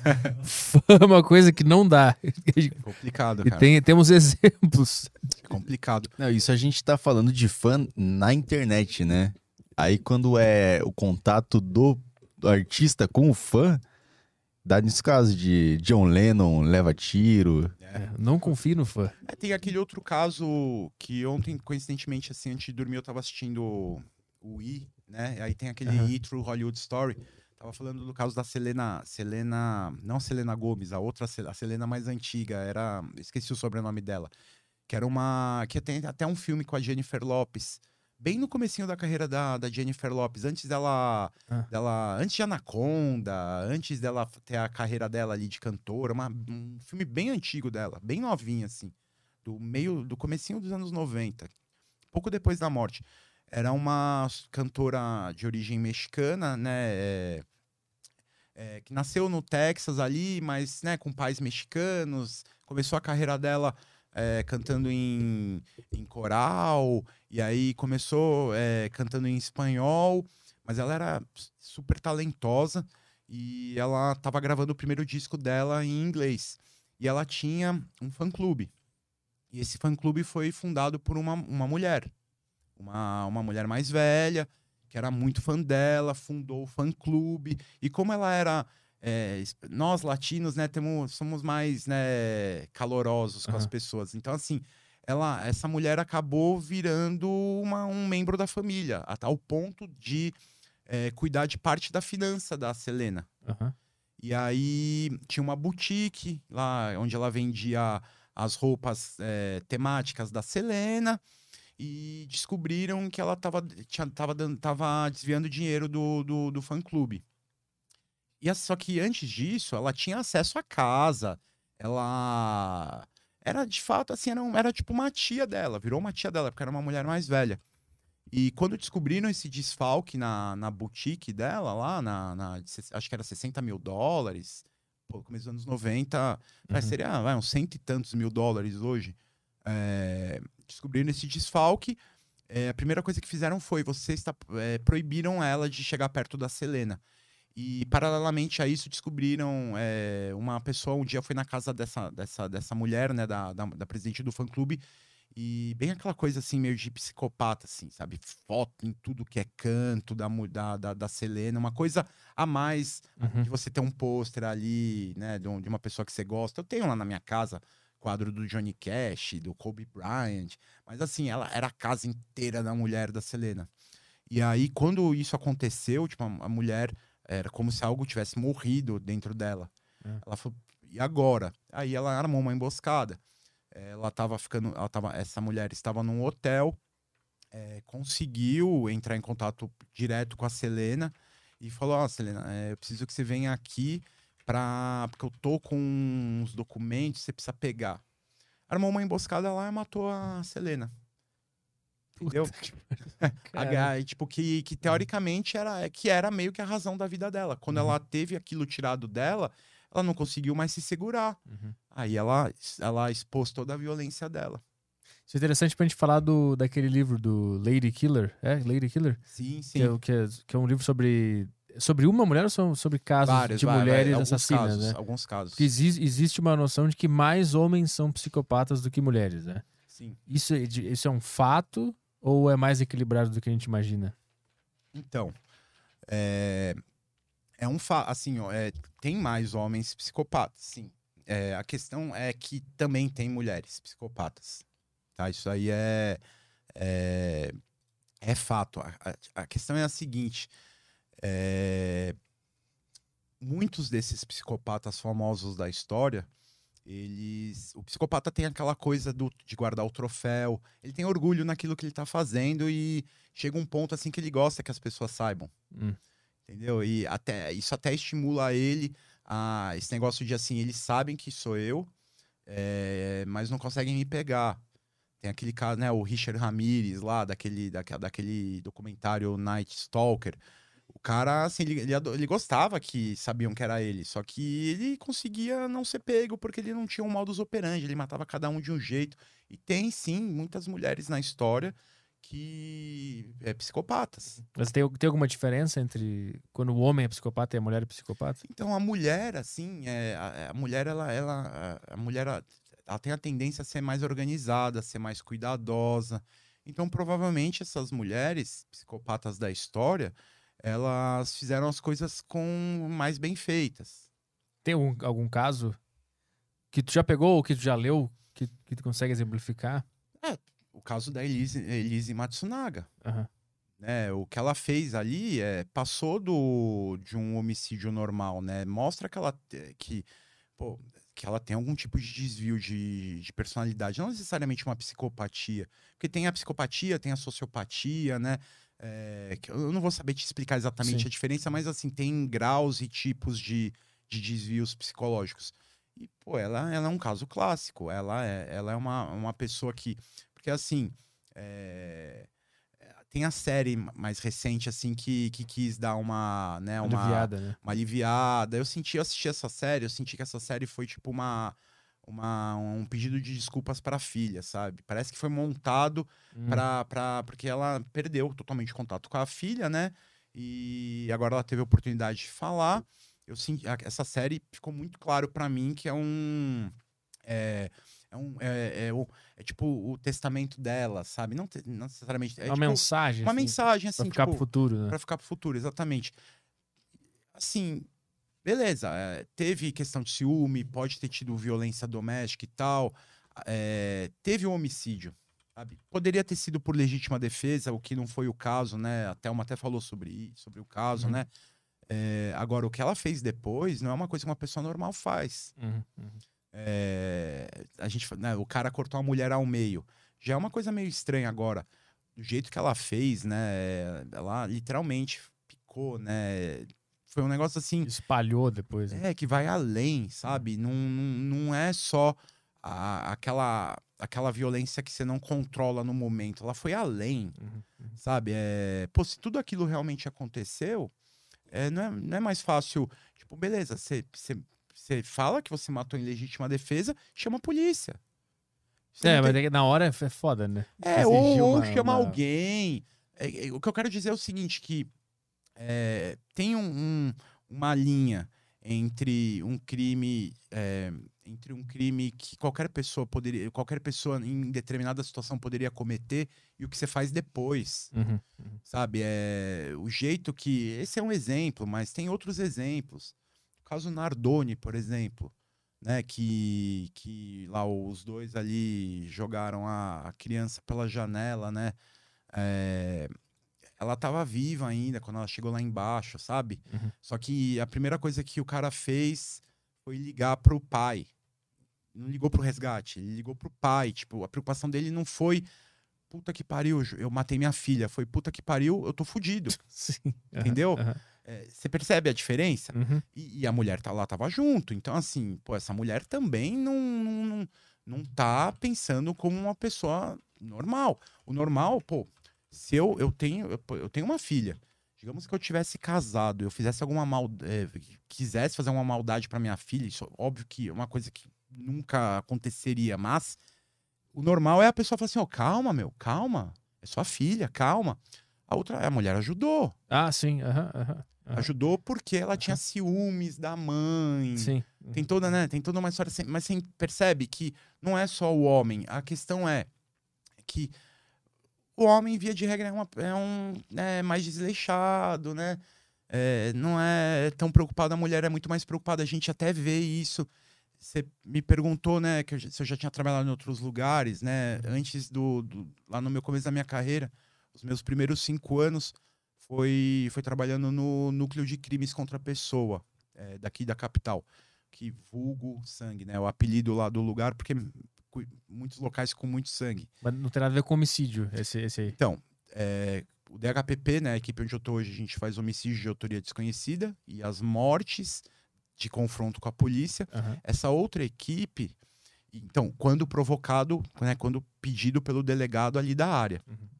Quando esse delegado da área entende que aquilo não é um homicídio de autoria desconhecida, ou é, daquele confronto com a polícia o, o criminoso não morreu, ele teve uma lesão corporal, por exemplo, é a própria delegacia ali que vai, que vai fazer o BO e tal, e é, é, e é essa equipe que vai fazer a perícia. Então, por exemplo, se o delegado chegar ao local e falar assim: ah, eu vi tudo, foi o João ali, o vizinho, eu vi que ele fugiu, não sei o quê, eu vi eles brigando, ou que, ah, é, mais, mais cedo ali o Petri discutiu e, pô, ali no estúdio e, sei lá, Pode ser isso. Pode ser isso Aham. é, você, é óbvio que não tá- o caso não está não, não tá provado, não está resolvido, mas há indícios de autoria. Então, há que se considerar aquilo como um homicídio de autoria conhecida. Aí a tendência é que essa equipe de perícias que eu falei, o sangue, né, vá fazer o local.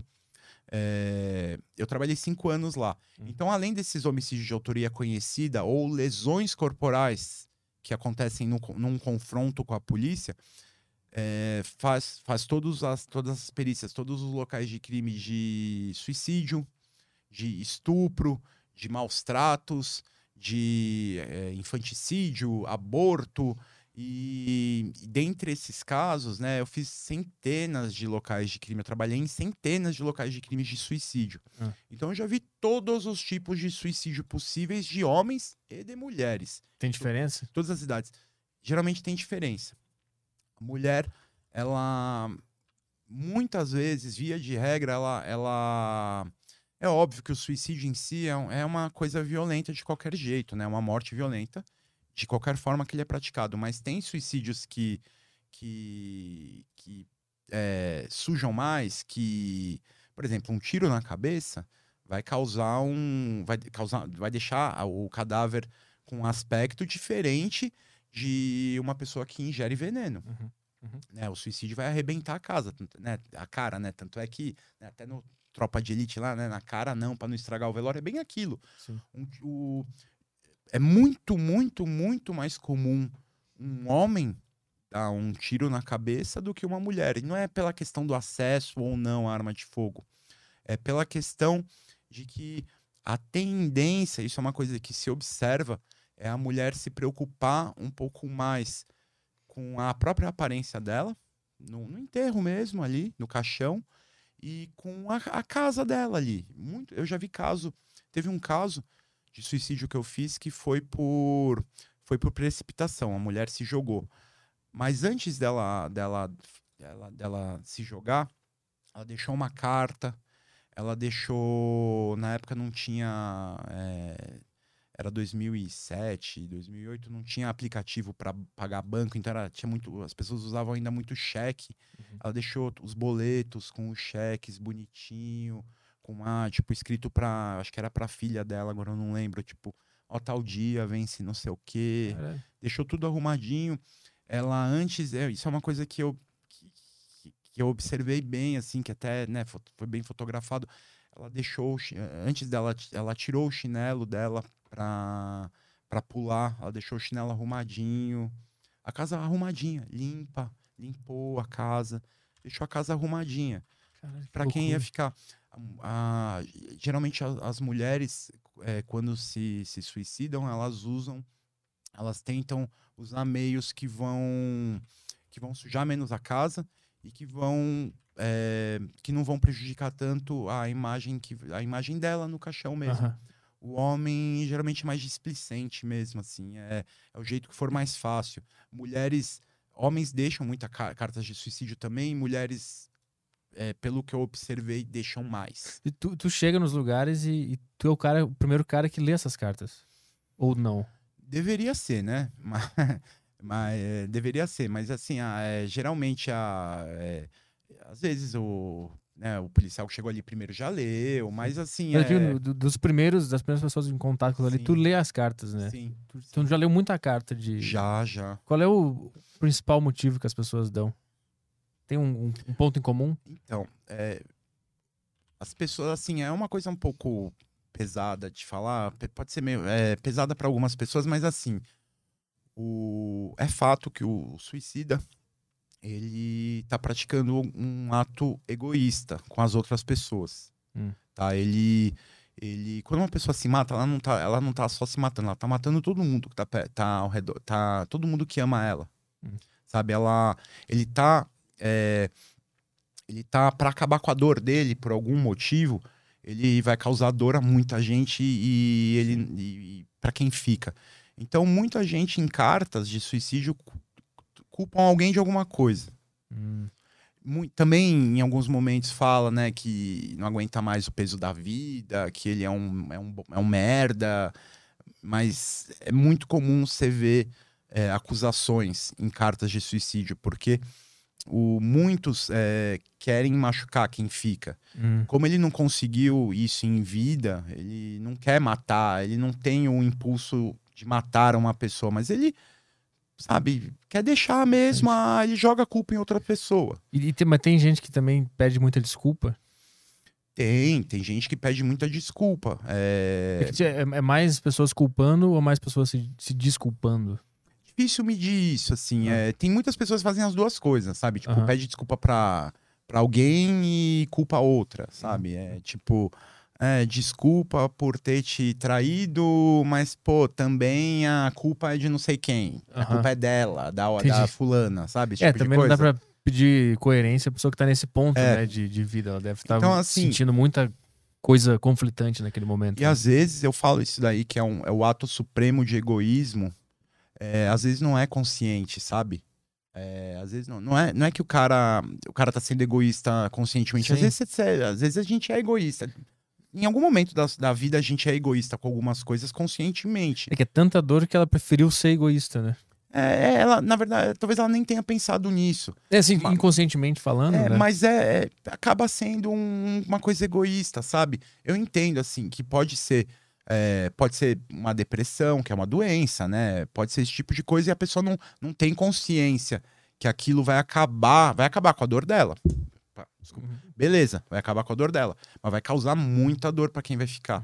Eu te pergunto isso até pra a gente saber identificar, né? Até pra a gente se autoanalisar e saber quando é que a gente tá caindo nessas enrascadas. Por isso que eu te perguntei o que, que essas pessoas deixam lá na, na carta. Elas deixam é, muito relato assim de coisas que aconteceram na vida dela que que ela julga que levaram ela ao estado que ela, que ela se encontrava naquele momento, Aham. né? O pró- próprio Kurt Cobain é, deixou carta, né? Só que a carta dele foi para um amigo imaginário dele, o Boda. Sim, é verdade. é verdade. deixou uma carta lá, é, só que a carta dele não tinha pé nem cabeça, assim, né? Que ele tava, ele tava ali, ele usou naquele, no dia ali uma quantidade que seria três vezes ma- é, maior do que a quantidade letal de heroína. Sim, Tanto é que tem as teorias da conspiração, né? Que sim teria sido um homicídio. bastante. Que falam, né, que com aquela quantidade de heroína no sangue ele não conseguiria puxar o gatilho. aham. Vai saber, né? E também tem a outra teoria de que o, fin o final da carta, a, a letra muda, né? É. E aí dizem que foi a Courtney Sim, que escreveu. O que é oficial é que foi um suicídio, né? É. Aí já a gente já, já é meio teoria da conspiração, né? É. Eu, não, eu não vi, assim, você tem fotos da carta, né? Mas Sim. vai saber se é realmente a carta. Parece a letra dele, né? Porque a gente tem, né, em- no- nos livros mesmo, né? Os esboços das letras, Sim. né? O Smell Like, like Teen Spirit lá toda arriscada e tal. Então, assim, é, muita gente deixa essas cartas geralmente contando uma história. Às vezes é só um desculpe, eu não aguento mais Uhum. às vezes não deixa carta. É, Teve um caso de suicídio que eu, que eu. Um local de crime que eu fiz de suicídio que o, a pessoa não deixou carta nenhuma, mas ela queria muito morrer. E eu, Uhum. eu te digo isso porque o cara, ele cheirou uma quantidade absurda de cocaína e dava para ver pela quantidade de pinos, né, de ependorfes, né, que é o nome técnico de pinos na casa. Ele tomou chumbinho e isso dava para saber logo de cara porque você via o copo ali com os resquícios, né, de porque fica muito grudado, né, na, nas superfícies que no copo, na colher e tal que se usa, fica muito grudado ali. E então assim, ele cheirou muita cocaína, tomou chumbinho, não morreu cortou os pulsos, não morreu. Cara. E foi no quintal da casa dele e se enforcou com a com a mangueira do, do, quintal. Então, assim, não deixou carta nenhuma, mas você percebia, né, pela, pela sucessão de atos, né, que, uhum. que ele foi tentando e não, não ia morrendo, que ele queria muito morrer, só que ele não deixou carta. E qual é o teu trabalho nessa cena? É descobrir a causa da morte? É descobrir o motivo? Qual é então, o, teu... o, o, trabalho do perito criminal no, nesse tipo de local de crime é fazer justamente aquela diagnose diferencial. Tentar determinar se aquela morte violenta foi um, foi um suicídio de fato ou se foi um homicídio ou um acidente. E, e, é assim, e como que eu faço? Como, ah, como ah, que eu vou fazer isso? Então, a causa da morte é, não é o perito criminal que dá. Uhum. Né? É o médico legista depois do. lá, lá na, no IML na hora da necrópsia que a gente faz, é, tem a, o exame necroscópico, que é o legista que faz. O que o perito criminal faz no local de crime é o exame perinecroscópico, né, que é o exame externo ao, cada, a, a, ao, a vítima morta. Né? Uhum. Então, assim, eu vou analisar eu vou analisar os ferimentos, eu vou ver né, os, a, o, que, o, que, o, que, o que você consegue ver fora do corpo. Eu vou analisar aqueles ferimentos tentar determinar ali, de, de acordo com o jeito que o corpo estava, se aqueles ferimentos condizem com o que parece ter acontecido ali. Porque, por exemplo, é, pode acontecer é, de uma pessoa esganar a outra, né? Tem lá, faz, fazer a esganadura com as mãos, depois pendurar uma corda e jogar ela lá, pendurar ela lá para uhum. simular um suicídio. É, você, vai, você vai conseguir certas marcas que vão ficar no corpo é, vai dar para deduzir que aquilo não foi um enforcamento, mas que houve outra coisa antes. Porque é, as marcas que ficam no corpo quando uma pessoa está viva e quando uma pessoa está quando, quando um, um, um, tipo de, de agressão é feita num corpo vivo e num corpo morto são diferentes. Hum. No corpo vivo tem a circulação de sangue ainda. Então, assim, as características de uma les, de, de determinada lesão praticada num vivo é diferente. Se eu der um tiro num vivo, é diferente. Vai ficar diferente de um tiro num morto. Uhum. Um tiro no morto não vai ter é, uma orla de equimose assim ao redor do, do, do, da, do orifício. Tem lá, tipo, uma. Como se fosse uma, uma, um hematomazinho, uma equimose, assim, vai ficar um, meio que um roxinho em volta. Porque tá tendo. Tinha. É, sangue circulava ali. Então, é, né, os, os, os, vasos ou microvasos ali extravasaram, vai ficar aquela contusão ali num, numa, numa carne, num, num, ser humano ou numa carne qualquer morta, não. Uhum. Vai ter ali a perfuração, mas não vai ficar aquele, aquela equimosezinha em volta do, uhum. né, da perfuração. Aquela orla equimótica, esse aí é o nome. Mas tu já pegou caso de, de, de o cara tentar mudar o cenário nesse sentido? Ele matou com a, com a mão e depois botou numa corda para fingir que foi suicídio? Esse particular, esse especificamente não. Mas tipo assim. Eu já peguei um caso, casos assim, casos de suicídio com mais de um tiro. E aí que, hum. que fica aquela dúvida ali que é chamada perícia 5 e porque é, é, como eu falei, né, tem a morte natural e a morte violenta. É, às vezes você consegue, olhando assim, uma pessoa, um, o investigador ou o delegado, quando vão no local, conseguem ver que, que, aquela, que não foi uma morte natural, mas não, não dá para cravar ali antes de ter perícia, antes de ter necrópsia, se aquilo foi um homicídio, um suicídio ou um acidente. Só que também não dá para chamar aquilo de morte natural. Então chama-se de morte suspeita. Entendeu? É uma uhum. morte que há suspeita de que, é, assim, sabe-se né, que não foi tudo indica não ter sido uma morte natural, mas não dá para se cravar nenhuma das, das três possibilidades, de acidente, suicídio ou homicídio. Então é uma morte suspeita. Então teve mais de um caso de morte suspeita que eu, que eu, fui, que eu fui fazer a perícia que havia essa dúvida. É, ficou aquela coisa, pô, mas como que o cara se suicida com mais de um tiro? É possível, não é todo tiro que é fatal. Hum. É, mesmo de um tiro de fuzil, depende, depende da. é, são, tem, é, tem três coisas que são muito importantes que, que considerar na hora de, de um tiro. É o, é o chamado. Isso é um conceito de um, de um colega meu, perito criminal lá de Minas Gerais, o João Bosco. Excelente perito, assim, especialista em balística. Balística. Ele fala que tem o triângulo da incapacitação. São três coisas que a gente tem que considerar é, é, como um tiro ser mais ou menos efetivo. O primeiro é a localização, o lugar onde se atira. Eu dar um tiro no seu dedo é diferente de eu dar um tiro aqui na no chamado né, no T que tem aqui, né, que vai pegar no tronco esse vai assim, vai te desligar, é diferente. É diferente eu dar um tiro no coração e dar um tiro na cabeça. Uhum. Porque assim, é... e esse caso de suicídio foi, foi bem isso. O que aconteceu nesse? O... Era um senhor, ele tinha. Ele tava com um revólver 38, é, 32, aliás, com uma munição muito antiga. Então, assim, já tem o fato da munição ser mais antiga, então ela eventualmente a, a pólvora que estava lá dentro não, não entrou em combustão toda ela, toda. Não, não foi tudo ali que, que explodiu e então talvez o- os projéteis não tenham saído com tanta força, né? Porque o, que, quando acontece um tiro, né? O, a munição ela é formada, é, ela tem o estojo, né? Aquela cápsula, dentro dela tem a pólvora. O projétil é encaixado ali, ele fica firme ali, preso. Aquilo ali tá vedado, não tá passando ar lá dentro. Então, é, e na pontinha do estojo tem a espoleta. É, a, a arma tem um pininho que bate nessa espoleta, essa espoleta ela vai, que nem biribinha, né? Quando você joga biribinha, que faz aquele. é, aquilo é uma espoleta. Uhum. A, a espoleta vai é, produzir uma faísca que vai fazer com que a pólvora pegue fogo. Essa pólvora vai, vai pegar fogo, vai gerar uma pressão muito grande ali. Vai, tipo uma explosão ali dentro que vai expulsar o projétil. É assim que o. É por isso que o projétil sai ali de dentro. Uhum. Porque há uma pressão muito grande ali. Então, eventualmente, a pólvora não era, sei lá, talvez tivesse meio velha, úmida, talvez não tenha tido a mesma eficiência de explosão que a outra, que uma mais nova teria. Ele deu dois tiros no peito e um na cabeça. Foram três, então? Três.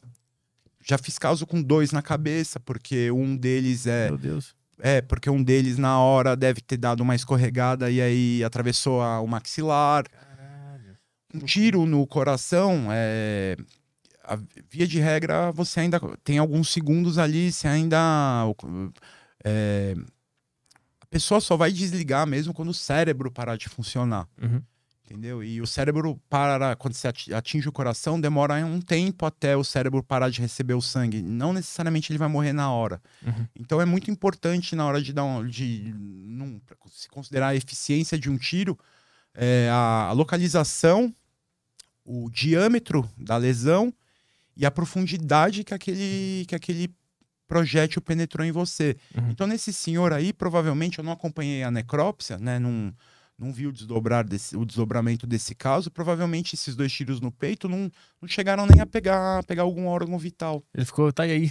Era, é, isso? Ficou Se ele tivesse dado esses dois tiros, é, é que assim, ele já era um senhorzinho, né? Ele tinha oitenta e tantos anos, talvez, né? No hospital, viesse até algum, alguma complicação por causa da idade. Mas eram dois tiros que provavelmente, numa pessoa saudável, não, teria morrido, Uhum, saquei. entendeu? E essa foi a tua primeira profissão na área? Foi lidar com suicídio, com Foi. lesões e tal. E, e como é que tu entrou nessa área? Por que que tu tem interesse nesse mundo estranhíssimo?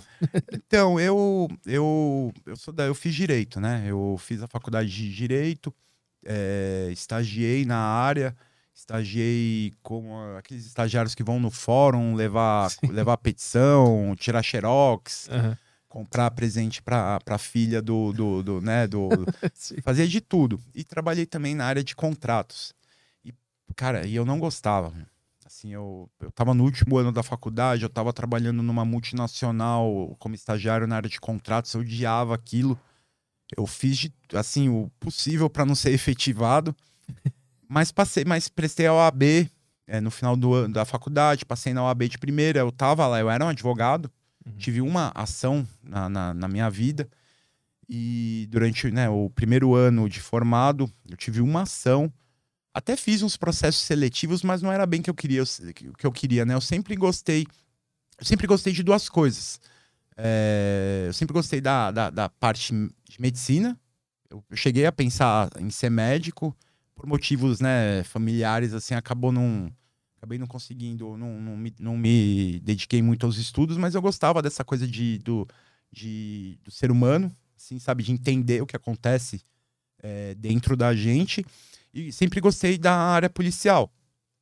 E na época, hoje falando isso parece besteira, assim, mas na época CSI mesmo me influenciou bastante.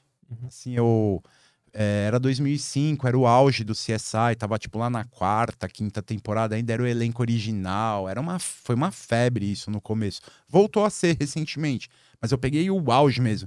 Então, pô, adoro, eu falava, caramba, que legal isso, né? E eu não fazia ideia que existia a carreira de perito criminal. Eu achava que existia o legista e o investigador, como é nos filmes. Uhum. Né? Nos filmes, no máximo, tem lá, que nem eu expliquei, né? Tem lá o, o detective mas e tem lá aquele cara ali que ninguém vê ali, que, né, que, tá, que fica ali no cantinho, sempre de vez em quando aparece, é o nerdzinho ali, né? De vez em quando ele aparece com alguma coisa e, fala, e dá pro detetive, o cara nem tem fala. O CSI foi a primeira série a, a, a dar, como, a dar, dar o protagonismo à área forense. A área, é, a área das ciências forenses, a área da criminalística, a área do perito criminal. É, então, aquilo lá é, primeiro, eu, eu, não sabia ainda que era o perito criminal. Eu não sabia que aquilo chamava perito criminal. Mas eu falei, caramba, legal isso aí. Gost... Pô, quero, seria legal conseguir eu fazer isso. Mas ficou nisso. Né? Eu fiquei lá fazendo processos seletivos para ser para trabalhar em pra ser advogado escritório, mesmo, né? trabalhar em escritório, mas assim, não era bem o que eu queria. Eu não me não tava botando toda a minha energia naquilo, né? Até que na época, uma ex-namorada minha lá, na, na época, tava na casa dela. Eu tinha acabado de, de operar minha, minha perna, tinha tido uma lesão lá, é, praticando alpinismo lá. E eu, eu, eu tava me recuperando. E aí um dia ela chegou com o jornal, aqueles jornais de, de, de, de concursos, nem, não lembro uhum. qual deles que era. É, chegou com o jornal com um anúncio lá é, é, edital de perito criminal vai sair, na iminência de sair. Era um, um anúncio de um cursinho é, preparatório para concursos. E ela me, me deu aquele jornal, falou assim: olha que legal, olha aí, olha que legal.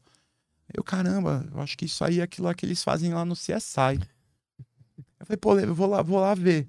E aí eu fui no cursinho, teve uma palestra com um cara que é perito criminal aqui de São Paulo, eu acho que ele ainda tá, tá nativa. E essa palestra dele foi tão. É, ele falava assim, pô, ele era um, um professor excepcional, inclusive foi meu professor de física e matemática no cursinho. Posso até, é, até, uhum. até comentar isso que foi difícil eu conseguir.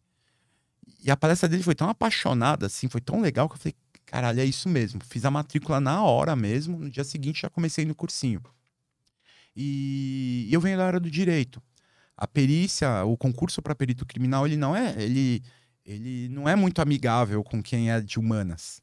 Hum, hum. Porque pô, cai física, química, é, é, ó, cai tudo que cai na FUVEST, num vestibular grande assim, além de medicina legal, criminologia, criminalística, não cai geografia, sai geografia e história, entra informática, criminalística, medicina legal, criminologia. É um negócio assim, e, e, essas matérias aí, tipo contabilidade, matemática, física, química, biologia, que são aquelas coisas que, é, via de regra, quem é de humanas não é muito bom, né? E, ou pelo menos está há anos sem ver aquilo. Sim, sim. Então, pô, para mim foi difícil pra caramba, cara. Uhum. Eu fiz o cursinho e na época eu tava, né? Aí eu parei com os processos seletivos, aí eu, eu me dediquei que nem assim, que nem um me dediquei um filho da loucamente, que nem um filho da puta, aquela porra ali do, dos estudos. Quanto cara. tempo durou esse, esse período dez, me dez meses. Estudei pra caralho. Eu fiz o, a matrícula no cursinho, uma, um mês, três semanas depois foi publicado o edital. O edital é aquela. são as regras do concurso. Do mesmo jeito que tem os editais de, de, de, de artes, né? Para tocar no, no Sesc, tem o Uhum. edital. Uhum. O edital são as regras do concurso. E, no edital que. que- É no edital que tá tudo que vai cair no concurso e tal. Então, a partir do momento que o edital é publicado, é, já- você já tem mais ou menos uma, uma ideia de quando vai ser a prova. Então, assim, no meu caso, cara, eu ia pro cursinho de manhã, voltava, almoçava, ia pra academia, assim, é, uma horinha de academia, voltava, tomava banho. A partir de umas três, três horas da tarde, eu ficava estudando que eu ia até. Às vezes eu ia até tipo, meia-noite, uma hora da manhã, pra acordar no dia seguinte cedinho, ir pro cursinho. E fiz isso, assim, religiosamente, durante dez meses, sábado e domingo. Num- num- eu até saía, ia no cinema e tal, mas estudei muito, muito para conseguir passar. Até porque é, tem a prova, a primeira fase é a prova de múltipla escolha, né, a prova objetiva. Você passa na prova objetiva, tem a prova oral. Então, além de eu saber resolver é, questões, equações ou problemas de física, ou falar da- das partes de uma, de uma molécula, de uma, de uma célula e responder o que, que faz a mitocôndria, o que, que faz o ribossomo, isso e aquilo, e, e saber aprender a tabela periódica, que eu me formei no ensino médio sem saber tabela periódica. né? Também. É, então, é, fazendo aqueles os pergaminhos da, de cola, né? Né, Eu fazia em forma de pergaminho, né? Muito louco. E assim, eu me formei desse jeito. Então, assim, eu fui aprender tudo isso na, no cursinho. E aprendi de verdade, estudei muito. É, chegou na hora da prova oral, eu quase gabaritei.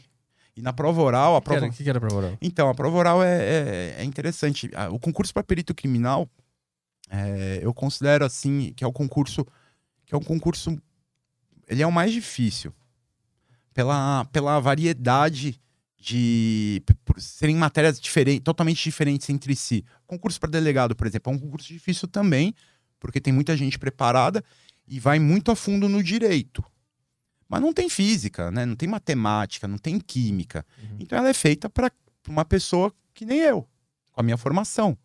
O concurso de perito criminal é um concurso difícil porque ele é, mu- é uma variedade, é um, é um- é um- principalmente aqui em São Paulo, o concurso para perito criminal aqui de São Paulo, ele tem todas as matérias, tudo que você pode imaginar de matéria. Não, não, não tem mais o que enfiar naquela prova, sabe? Se, ela- se a- se o próximo concurso for igual ao último, não tem mais o que colocar naquele concurso. Vai, vai começar a perguntar, sabe? Coisas assim. É uma variedade. Então é um concurso muito difícil. Para mim foi muito difícil. E aí e a, a prova oral é uma, é uma prova pública, né? Que qualquer que acontece lá no, no auditório da Academia de Polícia da Cadepol, aqui em São Paulo, lá na, no Butantã. Ela é pública, qualquer pessoa pode assistir. É num formato, tipo, num formato de defesa de tese, de doutorado ali. Tem a Ah, saquei. banca ali, todos os professores, cada professor é uma matéria. Tem o auditório que pessoas, qualquer um pode ir lá assistir, né? Até completar a, a lotação ali. Uhum. E os seus, os seus concorrentes daquele dia ali, porque né, são muitos, é, dividido em vários dias, né? Várias semanas ou meses, dependendo da quantidade de gente. Estão lá te assistindo. Você senta ali no meio e cada professor de cada matéria começa a te perguntar. Só que eles não perguntam assim, ah, qual que é o. Qual que é a fórmula de Bhaskara? Ou quanto que é, sei lá, quanto que é 2 mais 2? Eles perguntam, eles pegam. Eles já sabem que você sabe alguma coisa das matérias porque você já passou numa prova, na prova objetiva. Então eles pegam aquelas teorias e começam a aplicar em coisas práticas Hum. para você raciocinar e, e serve também como um, um filtro para ver como você age em sob pressão, porque é uma, é uma pressão. É assim, é um, é um delegado de polícia ou um perito criminal ali, ele não tá lá para te para ser legal com você, ele tá lá para te testar. Não só o seu conhecimento, como também o seu comportamento sob pressão, porque isso é muito importante na, no- na atividade policial. É você saber se comportar quando você tá sob pressão. E como é que tu lidou com essa pressão? Nossa, eu fui bem pra caramba. É? Eu fiquei, assim, eu fui muito bem nessa prova. Eu fui muito melhor na prova oral do que na, na prova objetiva. Então, assim, nesse dia, eu. Nossa, eu, sa- eu saí de lá, eu tinha certeza que eu tinha passado. E passou de primeira? Foi? Passou? Sim, passei de primeira. E tem uma coisa nos concursos públicos, principalmente os policiais lá, pro- é, o negócio chama prova de títulos. que se você tem uma pós-graduação, se você tem um, sei lá, um mestrado, algum artigo técnico publicado na, numa revista da sua área, é, se você escreveu um livro, dependendo do, né, do, do, do, tipo de livro, valem pontos extras. Hum. Eu estava concorrendo é, com, com, bio, com biólogos com mestrado em genética, com engenheiro, sabe, com doutor em, sei lá, em, sei lá, em biologia molecular, sabe? Uhum. E eu concorri com todo esse tipo de gente e acabei passando em 36 que para mim, e com zero pontos, zero, zero títulos. Né? Sim. Uhum. Eu não tinha, só tinha os títulos do, São, do meu time, né? Mas assim, é bastante, tinha... né? É bastante. É bastante, mas pô, infelizmente não conta na prova oral, senão eu, ah, naquela época, pelo menos ali, eu ia bem. E, e como é que é entrar na profissão, sendo que tu fez a prova e antes disso o máximo de contato que tu tinha com essa atividade era o CSI, né? Tu não Sim. tinha o contato exatamente Sim. do que ia é, acontecer. eu não tinha, né? eu não tenho polícia na, não tenho ninguém da polícia na minha família. Então, aí tu chega lá e como é que é? Tu já vai pro ver gente morta logo de cara? Tem não, uma preparação? Não. Como é que funciona? Então, é, você passa no concurso, aí sai o seu nome no diário, né, a lista de aprovados no diário oficial.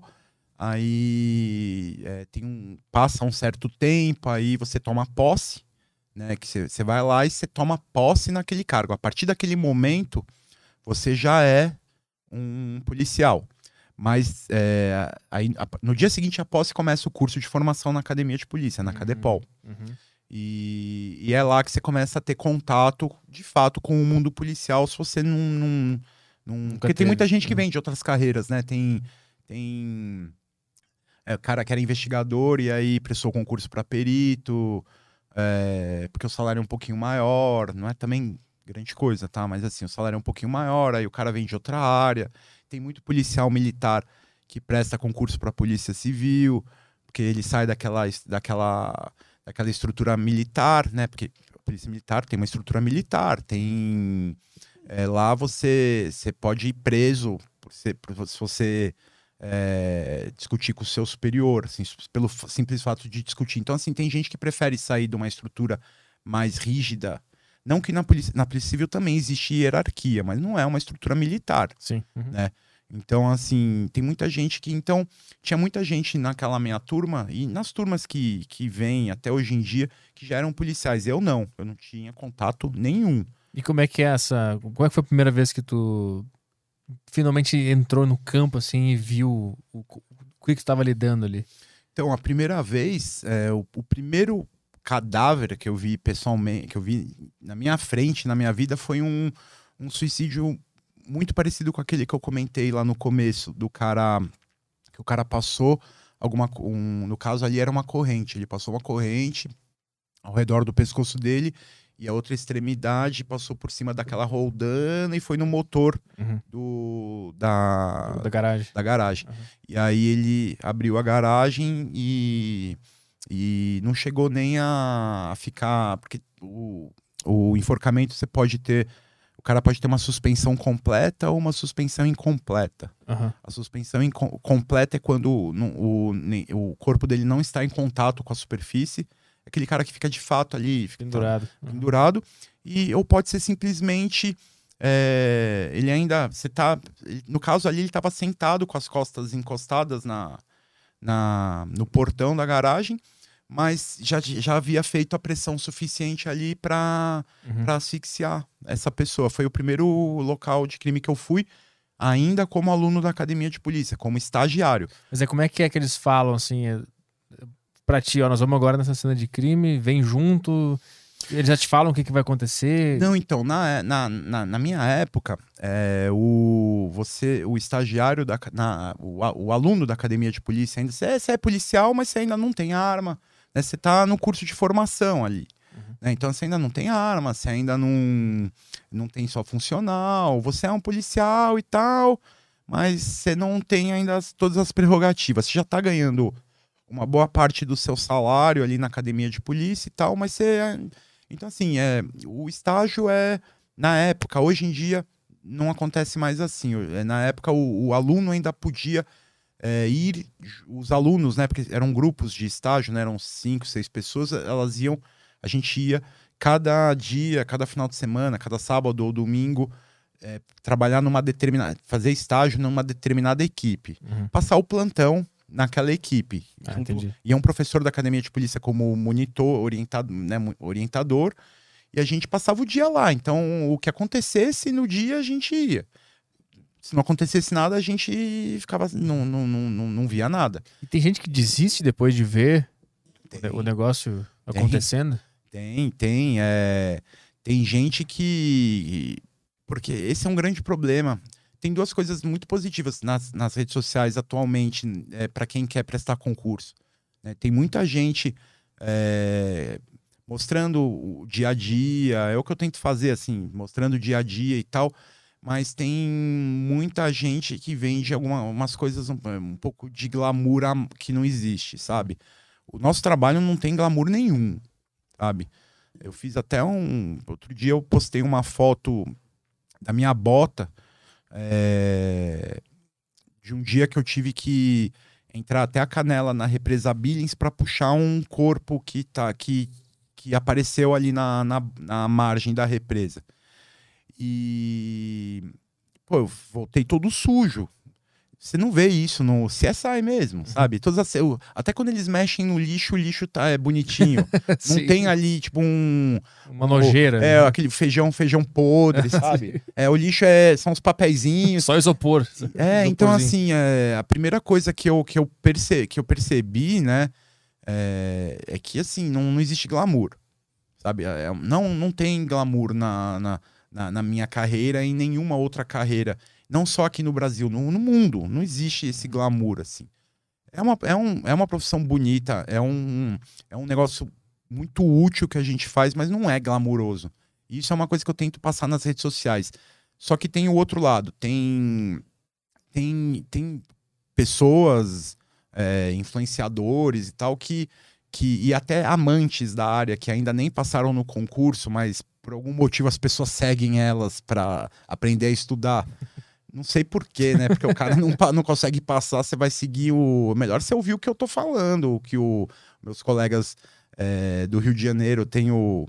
Colega, eu sou muito amigo de dois peritos do, de- que fazem a mesma coisa que eu, só que no Rio de Janeiro Aham, que é outra realidade. E é menos glamuroso ainda. Imagina. O Rio de Janeiro é, Tem mais guerra. trabalho lá. É diferente. Lá é, é, é uma guerra. Lá, lá é meio faixa de gás, assim, Aham. sabe?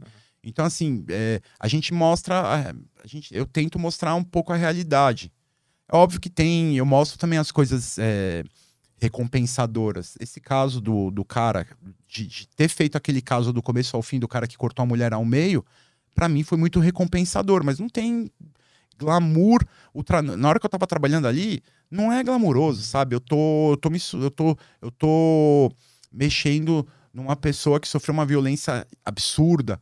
Eu tô, a minha luva tá toda suja de sangue. Eu tô, eu tô correndo o risco ali de me contaminar, de me ficar doente mesmo, sabe? É, sei lá, se essa, pessoa tinha uma hepa- hepatite, Sim. mas agora, atualmente, né?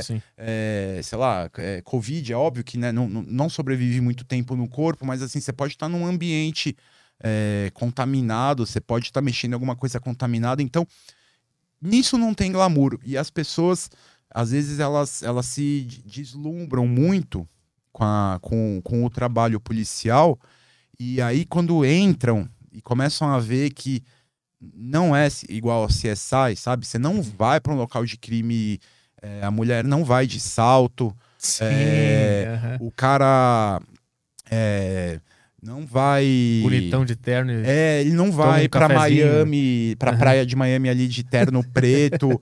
Você não vai falar uma frase de efeito. Quem vai tocar uma música? É. Então, assim, é, tem, tem gente que, que, que se deslumbra um pouco, assim, e quando vê a realidade, ela, ela não É, aguenta. Mas tu viu gente desistindo? Sim, sim. Na academia já? Na academia, vi gente desistindo logo depois da academia.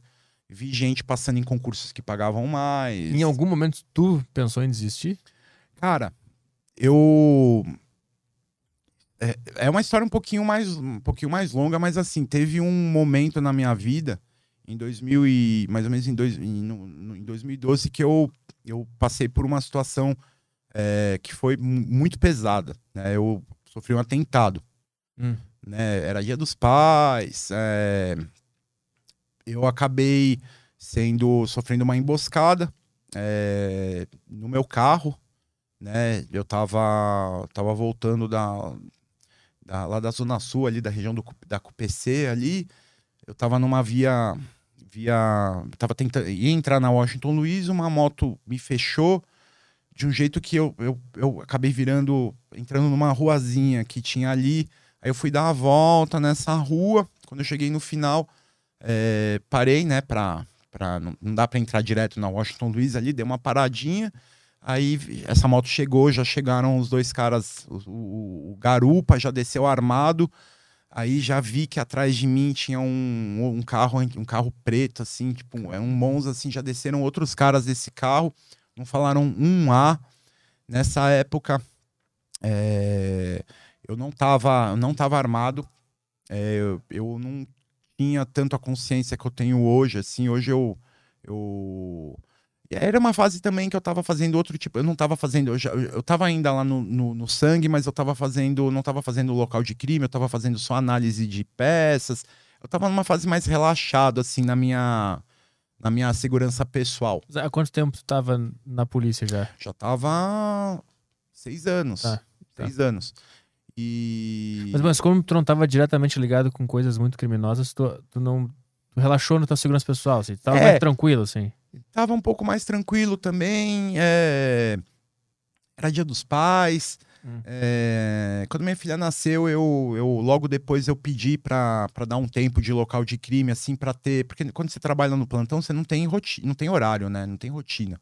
Então eu queria ter aquela minha rotinazinha ali de ir trabalhar no horário comercial. Então eu consegui, dentro da minha própria equipe ali na época, um, um outro tipo de trabalho ali que era só, que era perícia na- na- nas- no- nos objetos envolvidos nos crimes e Uhum, tal. uhum. Então eu tinha horário pra chegar, horário pra sair, eu tava nessa. Eu tava muito, eu tava mais relaxado assim, sabe, com Hum. tudo. Aí o que, que os caras fizeram? Então aí Só deram um pavor mesmo? não, eles é, sem falar uma palavra e eu também não falei nada, né? Porque eu não tinha o que fazer ali, eram pelo menos cinco caras, né? E eu vi ali, pelo menos, no mínimo três deles ali, eu vi arma, né? Ah. E eu não tinha o que fazer. Eu não tinha o que fazer. Se eu, se eu, se eu tentar, eu não tinha o que fazer. Pra começar, eu não sou, né? Eu não sou o- Bruce Lee, nem não é filme, sabe? Que você vai sair batendo em todo mundo. Aham. É, nem sempre. E, pô, eram três caras armados. Tá bom, digamos que eu consiga bater, desarmar um. Já- os outros hoje já, eu já teria tomado uma, uma pá de tiro. Então, assim, eu, fui obedecendo. O que, que eles falaram? Me tiraram do carro, tiraram do carro sem falar nada. É, eu tava no motorista, né? Deu a volta por trás do carro, me colocou no banco de trás do meu carro. Nisso eu percebi que abriram o capô do carro, mas eu não consegui ver o que eles estavam fazendo. E aí chegou um, um- um deles, veio com uma garrafa, um galão, não lembro do formato da garrafa. E, come- e assim, só que eu sou alto, né? Eu sentei no banco de trás, minha cabeça era, um carro, era um Focus. Minha cabeça ficou em contato com o teto. O cara tentou derramar aquele, o líquido que estava dentro da garrafa na minha cabeça. Não conseguiu, né? Porque a não conseguiu virar a garrafa. Bateu no teto ali. Esse líquido escorreu nas minhas costas e nas minhas pernas. Foi a única, o único momento que eles falaram alguma coisa. Esse cara que jogou, esse cara que jogou o líquido saiu. Eu senti o cheiro, assim. é, eu percebi que era gasolina, né? E, mas no momento da, que eu vi a garrafa, eu não sabia que era gasolina. E jogou. E aí veio um outro cara, assim, um, um outro deles lá. um- é, tinha uns de capacete, outros de touca. Não deu pra ver a cara de ninguém. Hum. E o outro cara veio com uma, o que parecia ser uma estopa. Tipo, botou fogo nessa estopa, falou verme queima no inferno e jogou, na, jogou no meu colo. E aí fechou a porta. Aí começou. Aí começou a pegar. Eu, eu fui o foco, né, do. Eu fui o foco do incêndio. Começou meu carro, começou a pegar. Eu comecei a pegar fogo dentro do meu carro. Mas eles te prenderam no banco? Pra tu não fecharam a porta e. e, ah, tudo por dentro é plástico. Então.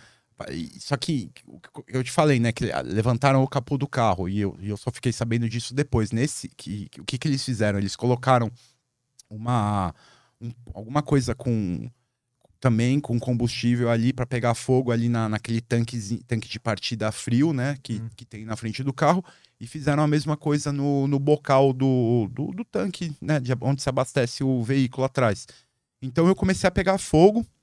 Rapidamente o carro começou a pegar fogo. É, todas as estruturas de plástico, assim, não deu nem tempo de colocar a mão, já estava derretida para abrir a porta, só que assim, tava pegando fogo, tava doendo, né? Uhum. E começou a fumaça ali dentro. É, eu não conseguia abrir a porta. Aí eu comecei a chutar, não conseguia quebrar o vidro, assim, não, porque minha perna tava. É, foi onde mais pegou fogo, minhas pernas, né? Então, minhas pernas tudo pegando fogo, assim, eu vendo pegar fogo. Eu já tava começando a, a sentir tontura, né? Porque você tá ali dentro, né? Monóxido de carbono e tal. E eu consegui, por meu, por, é, na hora eu só pensei assim, né? Que é, na minha filha, assim, eu, eu, tenho que sair daqui, eu tenho que sair daqui, eu não posso morrer. Tu ativou o instinto de sobrevivência máximo é. possível. Né? Comecei a chutar a porta até uma hora que ela abriu. E aí a porta abriu, só que assim, é... beleza, saí do carro. Né? Não vou mais morrer é, intoxicado. Só que eu estava pegando fogo, já não era não era a minha roupa que estava pegando fogo só, era, era eu mesmo. Uhum. Eu via, assim, eu olhava, tipo, borbulhando, assim, pegando fogo. É, a primeira coisa que eu fiz foi tentar rolar no asfalto, rolar no chão, que é aquela coisa que a gente aprende, né? Role no chão, só que isso não funciona muito bem no asfalto. Ah. Né? Ao invés de apagar o fogo, tava, tava piorando a situação, porque os, as pedrinhas, os fragmentos estavam ader, aderindo, ah. assim. Comecei, arranquei minha roupa, comecei, consegui arrancar minha roupa, era uma rua residencial, então assim, começou, a, a labareda do carro fez muito barulho, e era domingo, oito e pouco da noite, todo nove horas da noite, todo mundo em casa. Comecei a arrancar minha roupa e a sorte, olha pra você ver, duas coisas que salvaram minha vida, duas pessoas que salvaram minha vida, que infelizmente eu não, eu não sei quem são, é, eu não, eu não consegui ir, ir falar com essas pessoas depois mas um tinha um, um, bombeiro policial militar que morava naquela rua, estava passeando com o cachorro e viu então ele conseguiu evitar que as pessoas é, é, começassem a jogar água no carro, apagassem de qualquer jeito. Então ele piorar. conseguiu orientar as pessoas a usarem os extintores dos carros para tudo e conseguiu apagar o fogo do carro, então evitou que o carro explodisse. Porque se explodisse, o rastro eu, eu ia, ia, chegar em mim, uhum. sabe? Além disso, ia ter a explosão e tal. Então ele, ele conseguiu evitar que o carro explodisse e a segunda pessoa era uma enfermeira ou uma auxiliar de enfermagem que morava naquela rua também, que não deixou que as já tava já tava vindo gente com mangueira para me apagar, para apagar o meu o fogo em mim. Uhum. E só que isso iria piorar a situação. O jeito certo para aquela situação era é, foi o que ela fez. Ela calmou, é, né? Não deixou ninguém fazer isso. Rapidamente ela conseguiu um lençol que ela que ela umedeceu e a única e o que eu lembro depois disso, né, muito, eu já tava totalmente sem roupa, só fiquei com uma meia na, nessa perna aqui que não deu tempo de tirar. Ela veio com um lençol úmido e colocou em cima de mim, apagou na hora. E eu lembro de dela, aí ela sentou no chão, colocou minha cabeça assim na perna dela e a única, eu só falei assim, olha, para ligar o 90 e falar que eu que eu sou fala e fala que eu sou polícia. Aí os bombeiros chegaram, a última coisa que eu lembro é, eles me falaram que iam levar para um hospital X ali, eu, eu conhecia aquele hospital, eu não, eu não queria ir para lá de jeito nenhum. Porque eu, pense, é, eu ainda lembro de pensar assim, meu, se eu não morrer disso, eu vou pegar uma infecção ali que eu tô todo exposto, 30% do meu corpo uhum. queimado em terceiro grau. Consegui ir para um outro hospital, aí, acabei, aí paguei, apaguei. Cho entrei em choque e tal, né? Mas até aí tu, a, tu, a tua cabeça registrou tudo. registrou tudo, tudo. Eu lembro, eu lembro de, eu lembro de todos os detalhes assim. E aí fui pro hospital.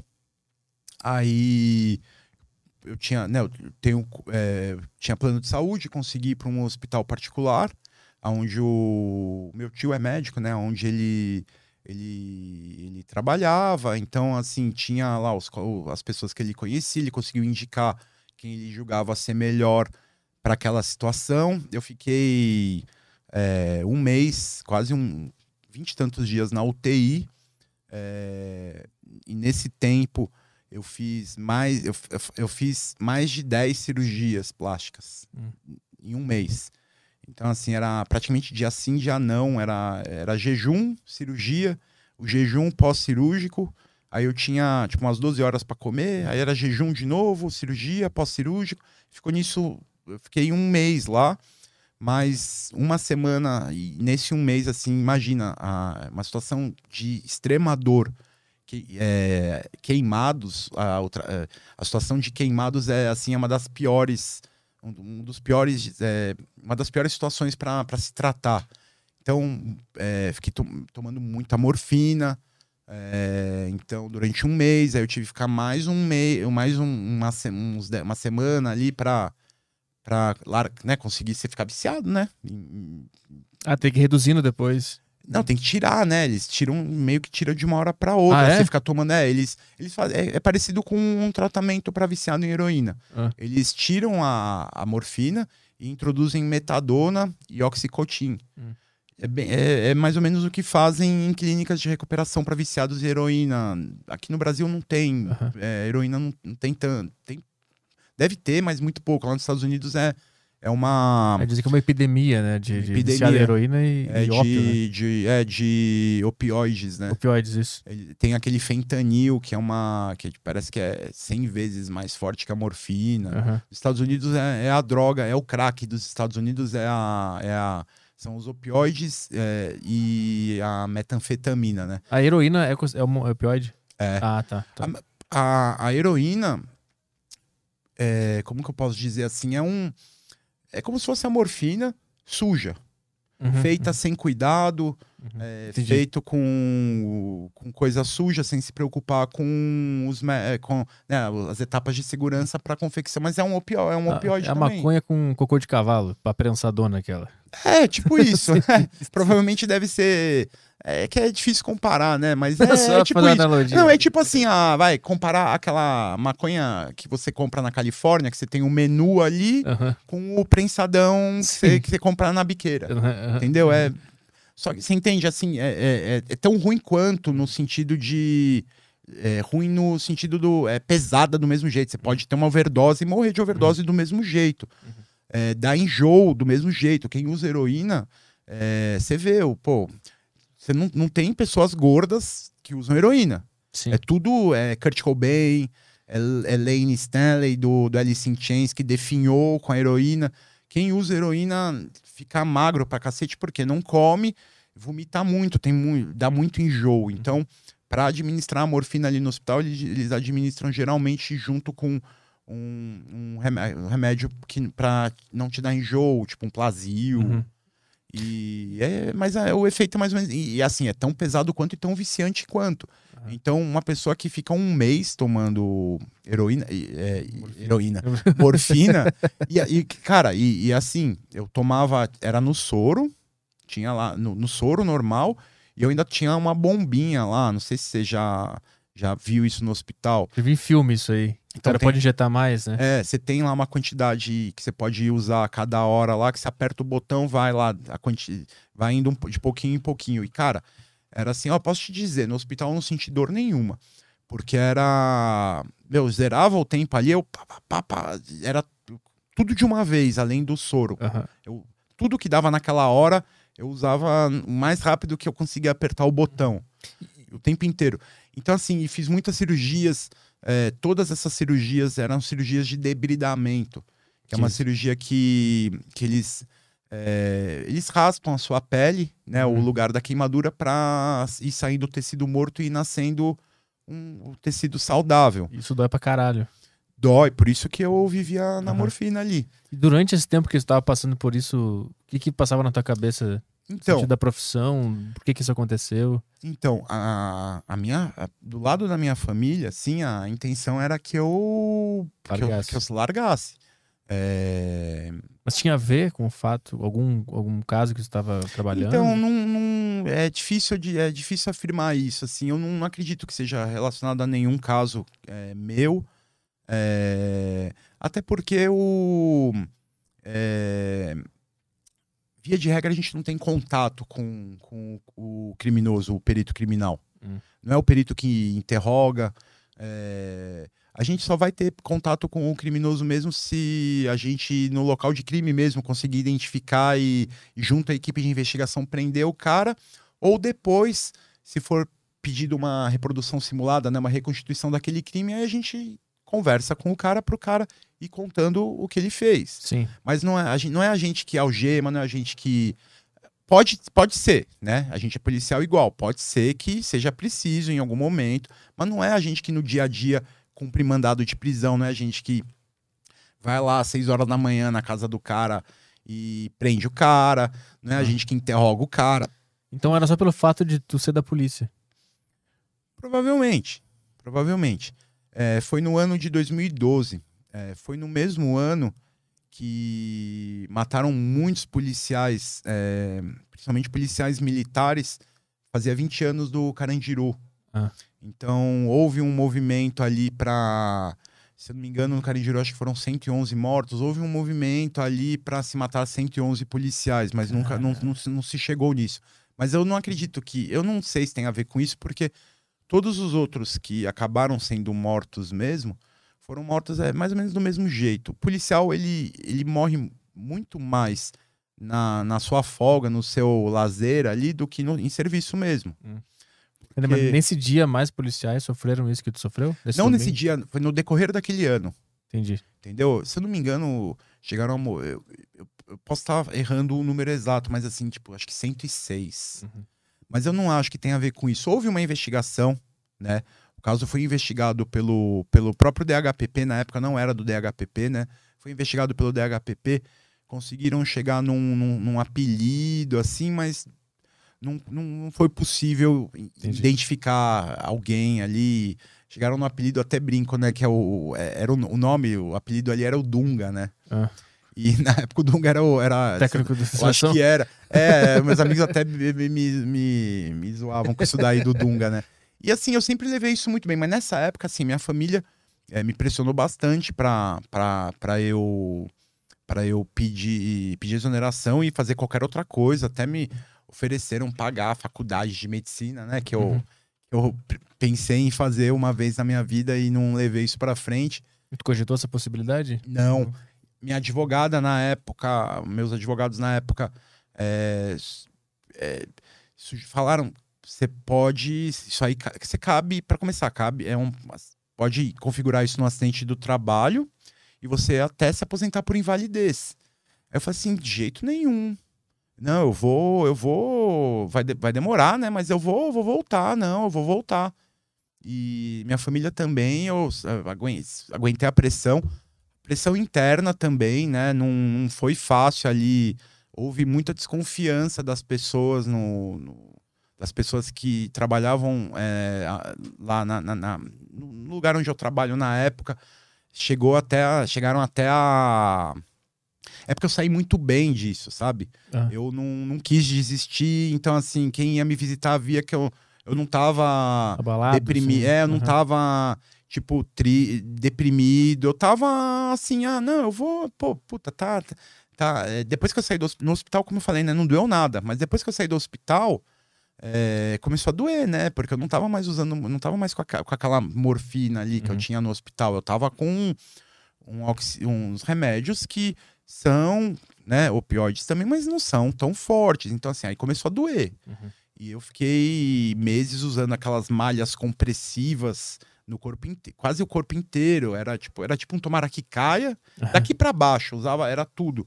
Então, assim, foi sofrido. E as pessoas que iam me ver viam assim que, que eu não tava, né, que eu não demonstrava é, sinal nenhum de que eu ia desistir. Hum. E então é, chegaram a. é, o que a gente fala, né? A Rádio Peão, né? Chegaram a, a, a falar, não, ele, ele tentou se matar. Ah. Uma tentativa de suicídio. Porra, Queimado é foda. cheguei até a ser investigado por isso. Ah, é? É, ou- Mas acho que meio que, meio que tem que fazer ou não. Só pra descartar a possibilidade? É, pode ser, não, assim, eu nem, eu nem, não é um negócio que eu falo com raiva, assim, mas aconteceu, né, então, Aham. assim, teve ainda esse lado de eu ter ainda meio que provar que, Sim, que sim, é eu fui foda. vítima. É. Aquela coisa de ser vítima duas vezes, Aham, né, Sim.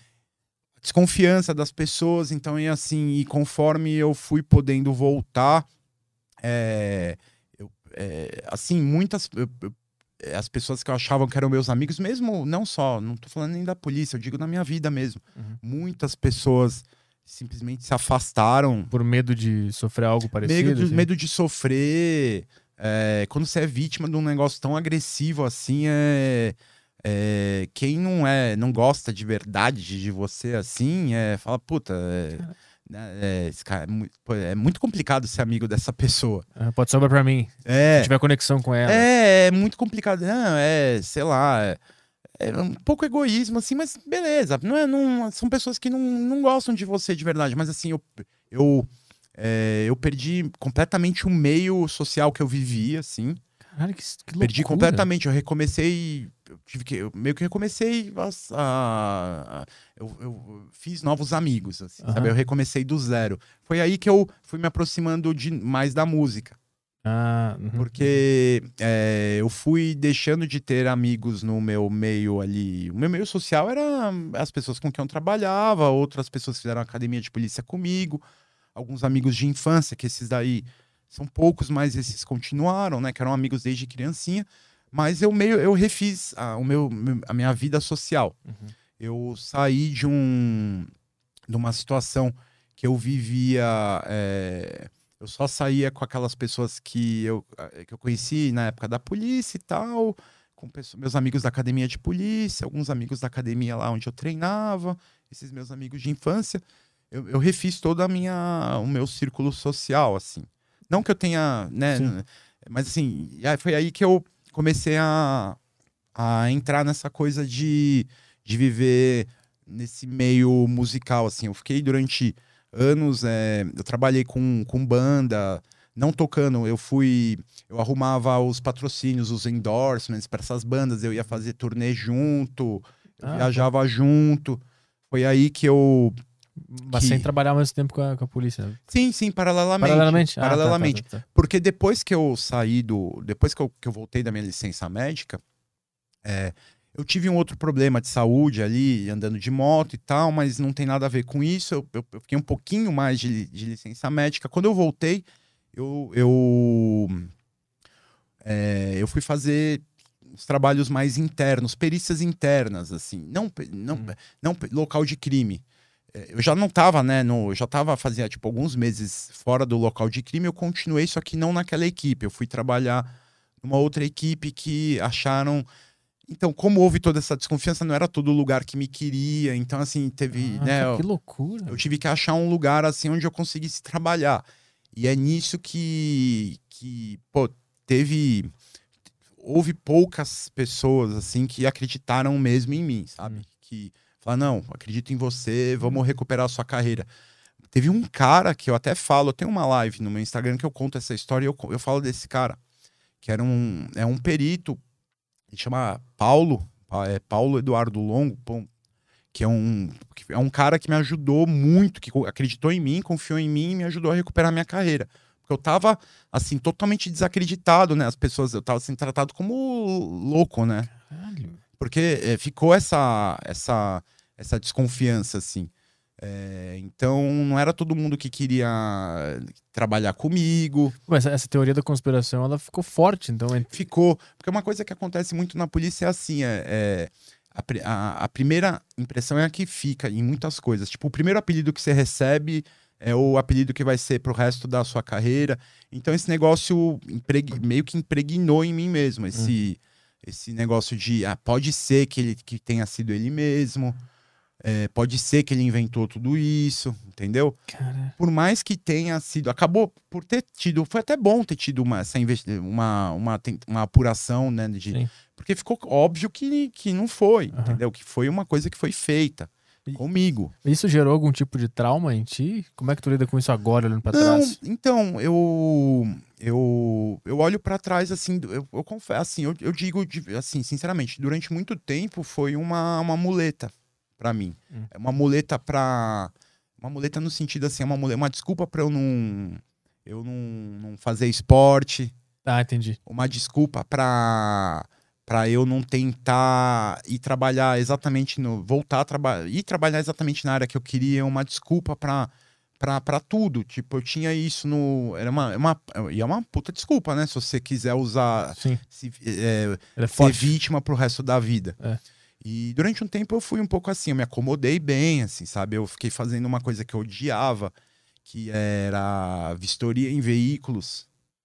É, veículos acidentes. Você bate o seu carro, sei lá, você ba... se, se alguém. Você tá com o seu carro parado na rua, alguém vai lá, quebra o seu vidro e rouba alguma coisa sua, e furta, né? Alguma coisa sua que estava lá dentro, você vai fazer um boletim de ocorrência. Uhum. E você vai falar: olha, quebraram meu vidro, isso é um furto qualificado, porque é um furto em que romperam um obstáculo para chegar no bem que eles foram subtrair, é um furto qualificado, precisa de perícia. Uhum. Então você vai pegar o seu carro, você pode até ter trocado o vidro, mas você vai pegar seu carro, você vai ter que levar num dos postos do, da, da, de, da, de perícia ali, é, de, da área onde você fez o boletim de ocorrência, e vão fazer uma vistoria para constatar que aquele vidro foi quebrado, ver se tem. se o cara não se machucou e ficou um sanguinho, se não uhum. tem uma impressão digital.